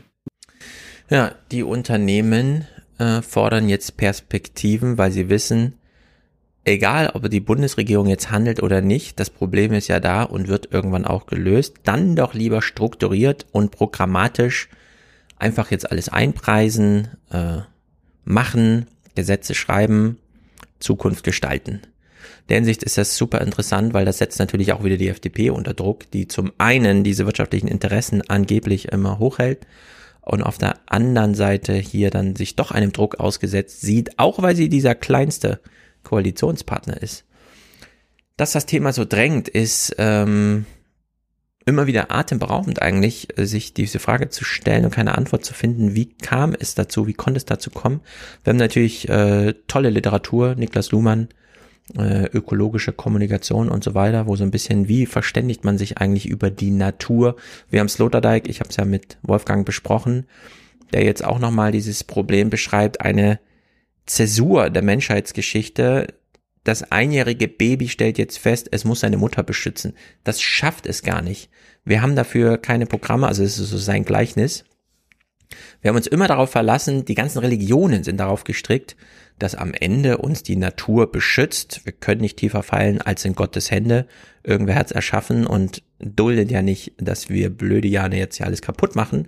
Nein, es wird anders. Wir müssen jetzt handeln und zwar, Sloterdijk, kollektiv. Wir müssen uns kollektiv immunisieren gegen Klimaschäden. Immunisierung ist keine Privatsache, so sein Top-Zitat. Und in diesem Sinne wurden ja auch die äh, Nobelpreise verliehen, beispielsweise für Physik. Und Physik ist nun mal, nachdem man die Religion da aussortiert, der Erklärungskontext. Da können wir so viel beten, wie wir wollen. Die Physik ist, wie sie ist. Die Naturgesetze bleiben, sind unumstößlich. Es gibt da keine Adresse, die uns zuhört und dankenswerterweise doch nochmal ein Naturgesetz ändert. Nein, es ist, wie es ist. Und zwar schon sehr lange. Und es ist auch immer wieder beeindruckend, dass wir hier beispielsweise von Klaus Haselmann, der also den Nobelpreis mitbekommen hat, ein Archivmaterial von 1997 haben, also 24 Jahre alt, dem er Folgendes sagt. Jahrelang hatte man ihre Warnungen in den Wind geschlagen, obwohl sie immer neue Daten vorliegen konnten. Unermüdlich mahnte der Hamburger Forscher, sparsam mit Öl und Kohle umzugehen, sagte eine zunehmende Erderwärmung voraus. Wir stellen eine globale Erwärmung von etwa drei Grad Celsius in der zweiten Hälfte des nächsten Jahrhunderts fest, bei angenommenen weiteren Zunahmen der CO2-Emissionen wie bisher. Also in den kommenden Jahrzehnten erwarten wir, wenn wir nichts gegen die äh, Emissionen unternehmen, dass wir eine Klimaerwärmung bekommen, die etwa in der gleichen, oder nicht in der gleichen Größe, aber fast so groß sein wird wie der Unterschied zwischen dem heutigen Klima und der letzten Eiszeit. Heute nun die Anerkennung für seine Forschung. Durch seine Arbeit ist es erst möglich geworden, dass wir heute sagen können, der beobachtete Klimawandel wurde vom Menschen verursacht. So, jetzt sagt hier Jochen Marotzke, spricht vom beobachtbaren Klimawandel. Und das ist vielleicht einer dieser Knackpunkte, beobachtbar, denn 1997 sitzt Klaus Hasselmann in seiner Laborstudie und stellt fest, hm, bei dem, was wir hier machen, verändern wir das Klima im selben Maße, wie der Unterschied zu einer Eiszeit ist. Also Eiszeit bedeutet 100 Meter äh, Eispanzer auf Europa bis zu den Alpen. Und stellt dann fest, ja, jetzt haben wir gerade keine Eiszeit, das Eis ist abgeschmolzen, aber es wird um den gleichen Faktor wie von der Eiszeit zu heute nochmal wärmer. Was bedeutet das eigentlich? Und da können wir uns ja überlegen. Äh, Eiszeit heißt 100 Meter Wassersäule auf Europa und das, was kommt, ist 100 Meter lang kein Wasser im Boden. Also bis zur Tiefe von 100 Metern, ja, so als Pi mal Daumen äquivalent irgendwie, absolute Dürre, unlebbare Zustände hier in Europa. Und eine der Erklärungen, wie wir es dazu haben kommen lassen, äh, bietet hier Mojib Latif, der uns auch allen bekannt ist, im Fernsehen ein bisschen präsenter als Klaus Hasselmann. Und äh, bei ihm promovierend, also er hat, äh, es war sein Doktorvater, sie kennen sich gut, haben dieses Thema lange äh, begleitet. Hier eine sehr gute Erklärung, wie die Menschheit so blöd sein konnte. Ich meine, schon damals hatten wir CO2-Gehalte in der Luft, äh, die schon so hoch waren wie seit vielen, vielen Jahrtausenden nicht mehr. Aber wir sehen es nicht. CO2 ist ein Gas und Gase können wir nicht sehen. Hätte sich der Himmel so hässlich bräunlich eingefärbt, dann glaube ich, äh, hätten die Menschen viel schneller reagiert. Dann aber so allmählich kamen dann auch die Wetterextreme hinzu, die unsere Klimamodelle ja immer auch vorhergesagt haben.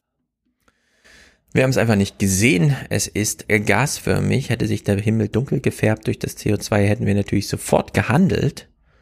Äh, schließt natürlich auch an an dieses Argument von Eckart von Hirschhausen. Man muss es halt irgendwie sichtbar machen.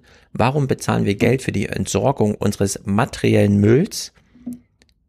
Und hauen das Gas aber einfach so raus. Ist doch genauso Müll. Ist doch sogar noch gefährlicher. Da man es einmal losgelassen nicht wieder einfangen kann. Müll kann man ja einfach wieder einsammeln. auch kompliziert, aber man könnte die Leere mehr fischen. Wir können unsere Luft nicht mehr fischen. Also wir haben eigentlich eine viel dramatischere Mülllage in der Atmosphäre und haben aber weniger getan, um das zu verhindern oder äh, so vorzubeugen, dass wir es zumindest wieder revidieren können. Beides nicht gelungen. Das ist dramatisch. Und jetzt haben wir den Salat. Ja, toller Nobelpreis, aber es ist, wie es ist. Gut. Also je nachdem, ob das jetzt hier gerade Sonntag, Ende des Podcasts ist oder Freitag oder wann auch immer vorab äh, als Fernsehmomente der Woche konsumiert. Sonntag, 17. ist also Presseclub, 12 Uhr zur CDU. Da geht's ja ratzi fatzi, eine Dreiviertelstunde, plus man darf anrufen noch eine Viertelstunde.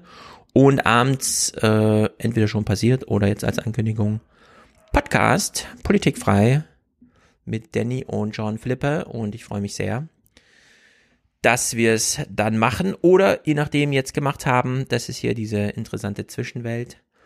Äh, haut rein, bis dann und unterstützt den Podcast. Vergesst nicht, eure Lieblingspodcaster zu unterstützen und auch die Nicht-Lieblingspodcaster.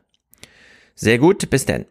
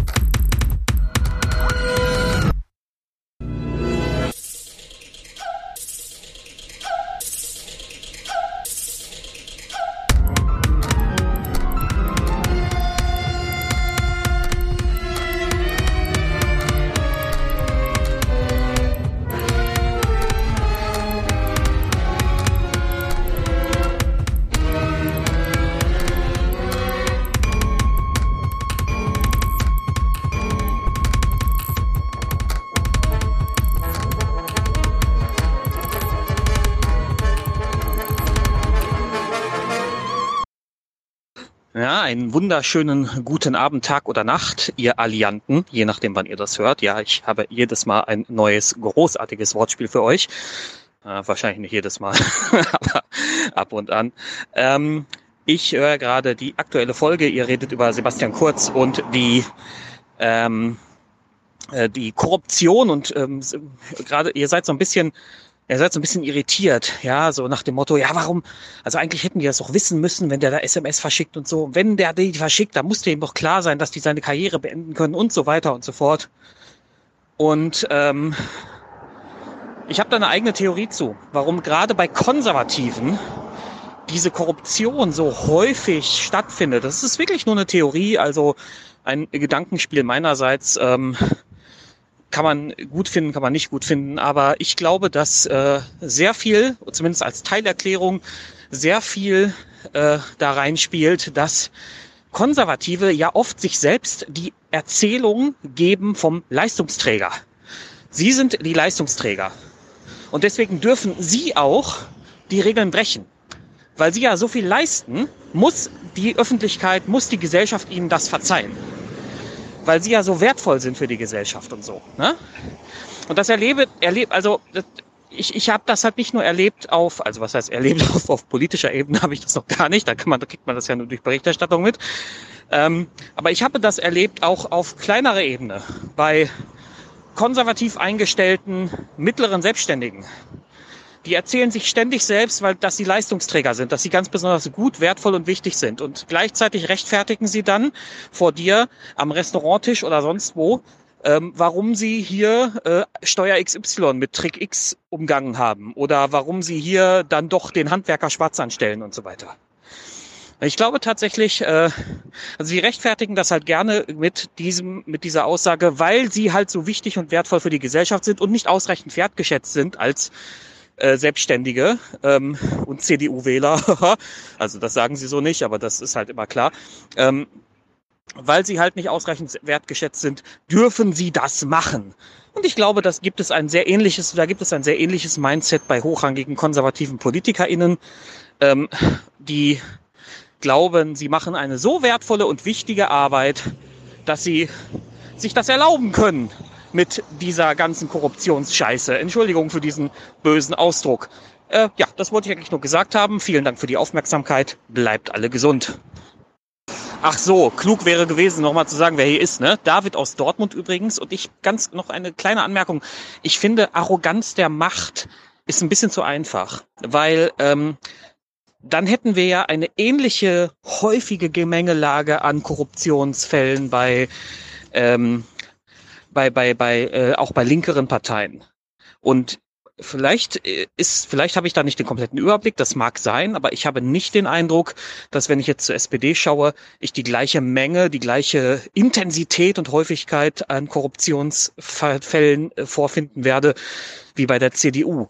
Vielleicht liege ich da falsch, wie gesagt, wenn mich da jemand korrigiert, nehme ich das sehr gerne an, aber äh, wenn ich da recht haben sollte, dann ist Arroganz der Macht ein bisschen wenig als Erklärung. Hallo, hier ist Ida aus Konstanz. Ich wollte was zur Folge Kanzlerkarussell sagen. Ich bin Lehrerin an einer beruflichen Schule und ich mache das so, dass bei mir die Schülerinnen und Schüler nicht fragen müssen, wenn sie auf die Toilette müssen. Sie sollen einfach aufstehen und dann wiederkommen. Und ähm, die dürfen bei mir auch essen und trinken. Und ich habe damit sehr gute Erfahrungen gemacht. Genau, also es tut sich auch was in den Schulen diesbezüglich. Liebe Grüße, tschüss. Moin, moin, hier ist der Christian. Ähm, ja, ich möchte auch nochmal meinen Senf zur FDP abgeben und ähm, zur Ampel allgemein. Und ähm, ja, ich schließe da so ein bisschen an das Audiokommentar von Niklas an, der ja sich um die Frage drehte, warum haben so viele Erstwähler oder auch junge Wähler, ich meine, das war nicht nur die Erstwähler, es war auch, die FDP war auch bei den äh, jungen Wählern unter 25 ähm, insgesamt auf Platz zwei oder sogar unter 30. Ähm, ja, genau. Und äh, ich glaube auch nicht, dass es an den Corona-Maßnahmen lag. Also man muss sich da nochmal zurückerinnern. Ähm, also ich bezweifle, dass jetzt die ganzen jungen Leute, die sich meiner Meinung nach sehr, sehr, sehr stark an diesen Maßnahmen äh, sehr, sehr strikt gehalten haben.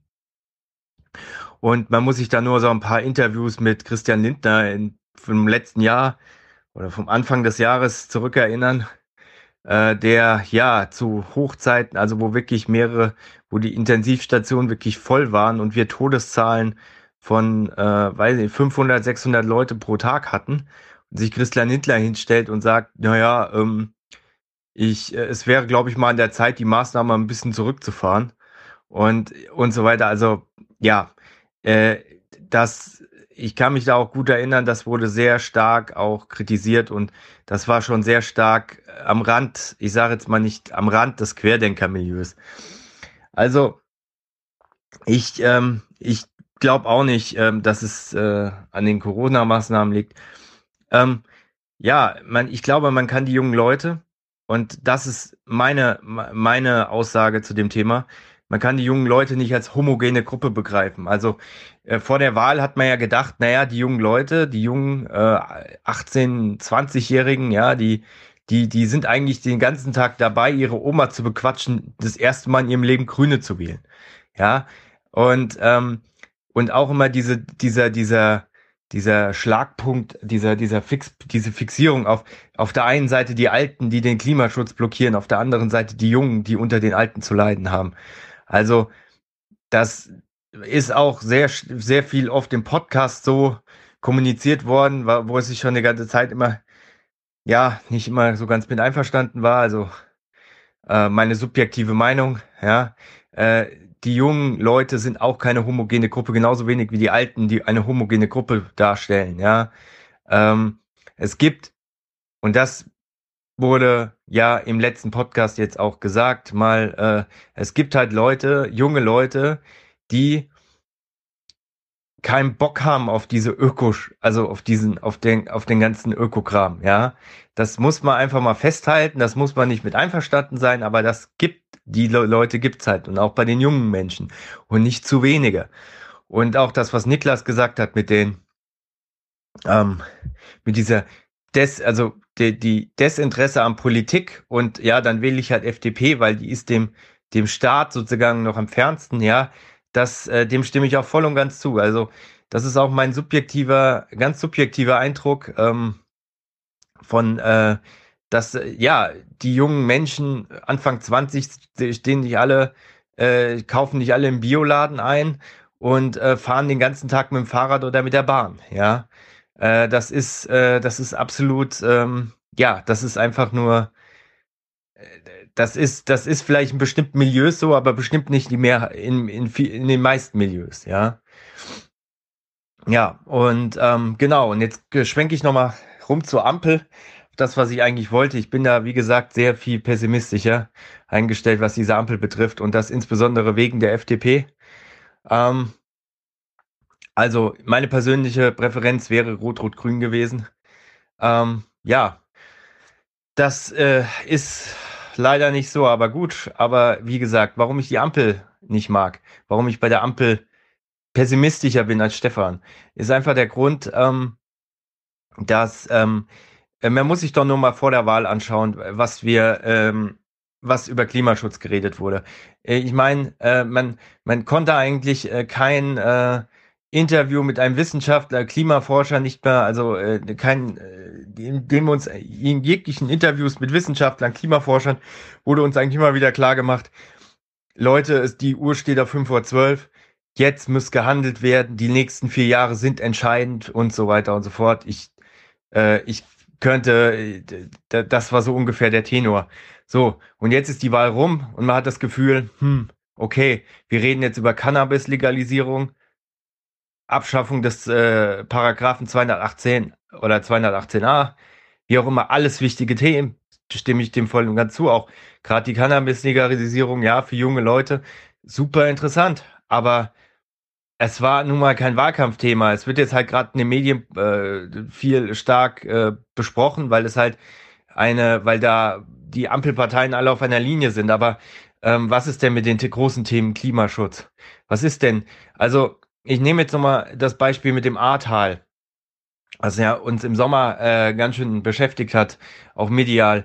Ähm, ja, im Ahrtal ist es nämlich jetzt so, ich weiß nicht, äh, das äh, war so ein bisschen unter, äh, das, äh, das war so ein bisschen unter dem Radar, äh, wurde das so ein bisschen kommuniziert. Ja, im Ahrtal werden jetzt alle Gebäude an Ort und Stelle wieder aufgebaut, bis auf 34. Und dann habe ich mir gedacht, also, äh, wohl, also nicht nur im Ahrtal, also ich weiß es jetzt, also im Ahrtal auf jeden Fall, meine ich, waren es bis auf 34 Gebäude, werden alle Gebäude an Ort und Stelle wieder aufgebaut. So.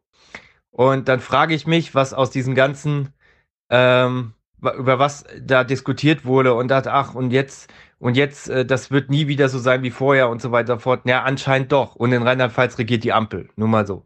Und ähm, ich kann immer so weitermachen. Nehmen wir mal, ähm, äh, diese äh, die Fixierung im Wahlkampf auf ähm, ja wir, wir müssen jetzt auf Elektroautos umsteigen und dann geht es eigentlich nur noch darum, wann wird der Verbrenner abgeschafft? Naja, im Jahr 2030 oder noch früher, wie es die Grünen fordern, oder im Jahr äh, 2036 oder später, was die FDP wollte.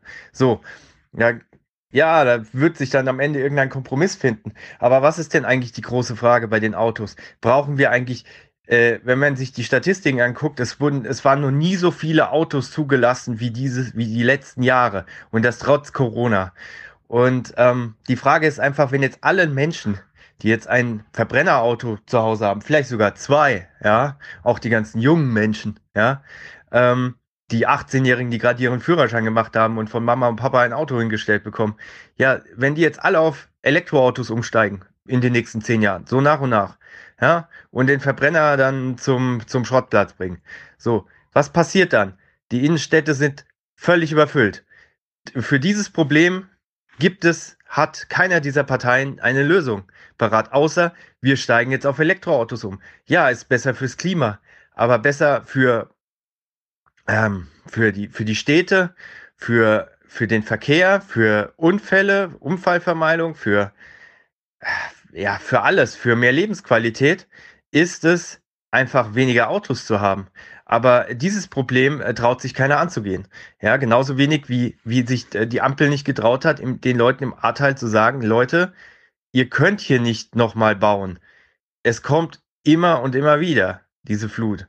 Und ähm, ja, und das sind eigentlich die großen Fragen. Nehm, nächste Thema, nehmen wir das Thema Heizen. Wir reden ja gerade aktuell viel über hohe Energiepreise. Ähm, es ist auch ähm, ein, ein Faktor, ja. Wir können jetzt äh, darüber reden, wie jetzt die FDP sagen, ja, ähm, wir, wir, äh, der Markt regelt das, ja, und wir erhöhen jetzt schrittweise die CO2-Steuer und äh, dann ähm, und dann äh, regelt das schon der Markt, weil CO2 zu Verbrauch äh, zu äh, erzeugen wird dann sehr viel teurer und deswegen steigen dann die Leute automatisch um auf äh, klimaschonende äh, äh, Möglichkeiten. So, jetzt ist aber so, dass eine Mehrheit der Leute nicht eben nicht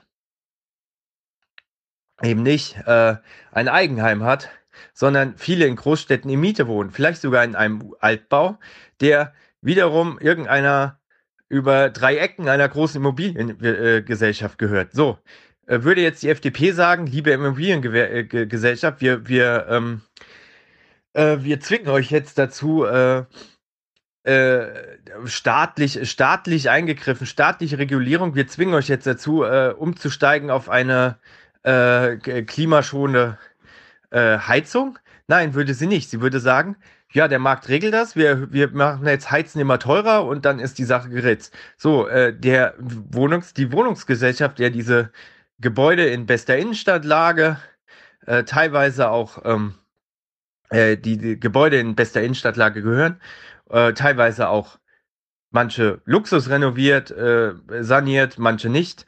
Ja, ähm, wer, wer, wer bezahlt dann die neue Heizung? Naja, der Mieter. Also werden die Wohnung, werden die Nebenkosten äh, für die und Mieten äh, immer weiter steigen, weil es muss ja alles finanziert werden. So, äh, weil äh, FDP will ja keine staatliche Re Regulierung. Das heißt, ähm, gerade beim Thema Heizen, weil das ist halt äh, Strom, sag ich äh, zu Hause Strom da kann jeder was tun, da kann jeder sparen, energiesparende Geräte umsteigen. Aber heizen, ich meine, äh, im Winter wird's kalt und äh, ja, äh, man braucht eine Heizung. So, das heißt, äh, wenn man jetzt aber nicht gerade in einem Eigenheim wohnt und jetzt nicht gerade neu baut und sich jetzt den neuesten heißen Scheiß, äh, was es da an Heiz, äh, Heizsystem gibt, anschaffen kann, dann steht man vor dem Dilemma und äh, ist jetzt Mieter in irgendeiner Innenstadtwohnung und ja, und muss jetzt mit den hohen Nebenkosten klarkommen.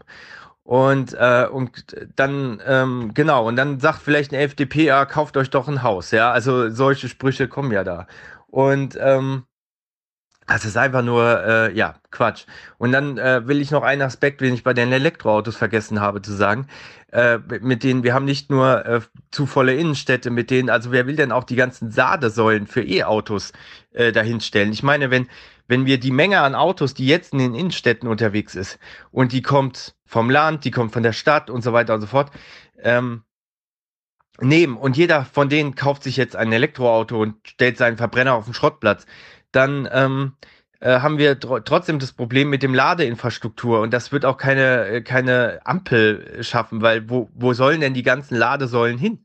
Ja, äh, also wenn man jetzt nicht gerade ein Einfamilienhaus mit Garage hat oder irgendwie eine Tiefgarage in so einem äh, Neubau oder was auch immer, irgendwo in der Stadt, wo mit Tiefgarage, keine Ahnung, äh, es gibt genügend Altbauten, ja, also äh, wo denn hin mit den ganzen äh, Ladesäulen, Elektroautos, äh, Parkplätze, wo soll denn das alles hin, ja?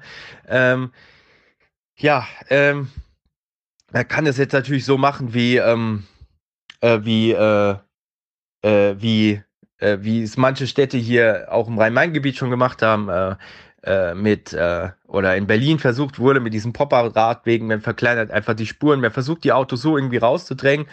Ja, und im Endeffekt macht man dann, führt man dann vielleicht noch sogar eine City-Maut ein oder so. Einfach, äh, um die Leute ähm, aus der Innenstadt zu bekommen.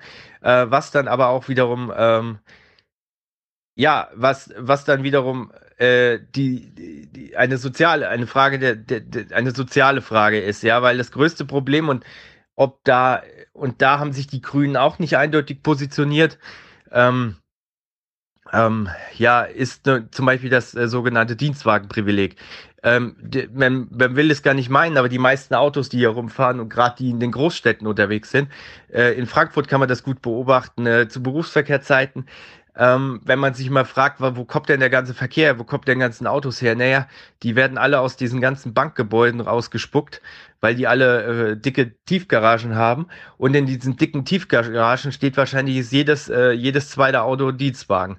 Und ähm, ich kenne auch genug Leute, die einen Dienstwagen haben.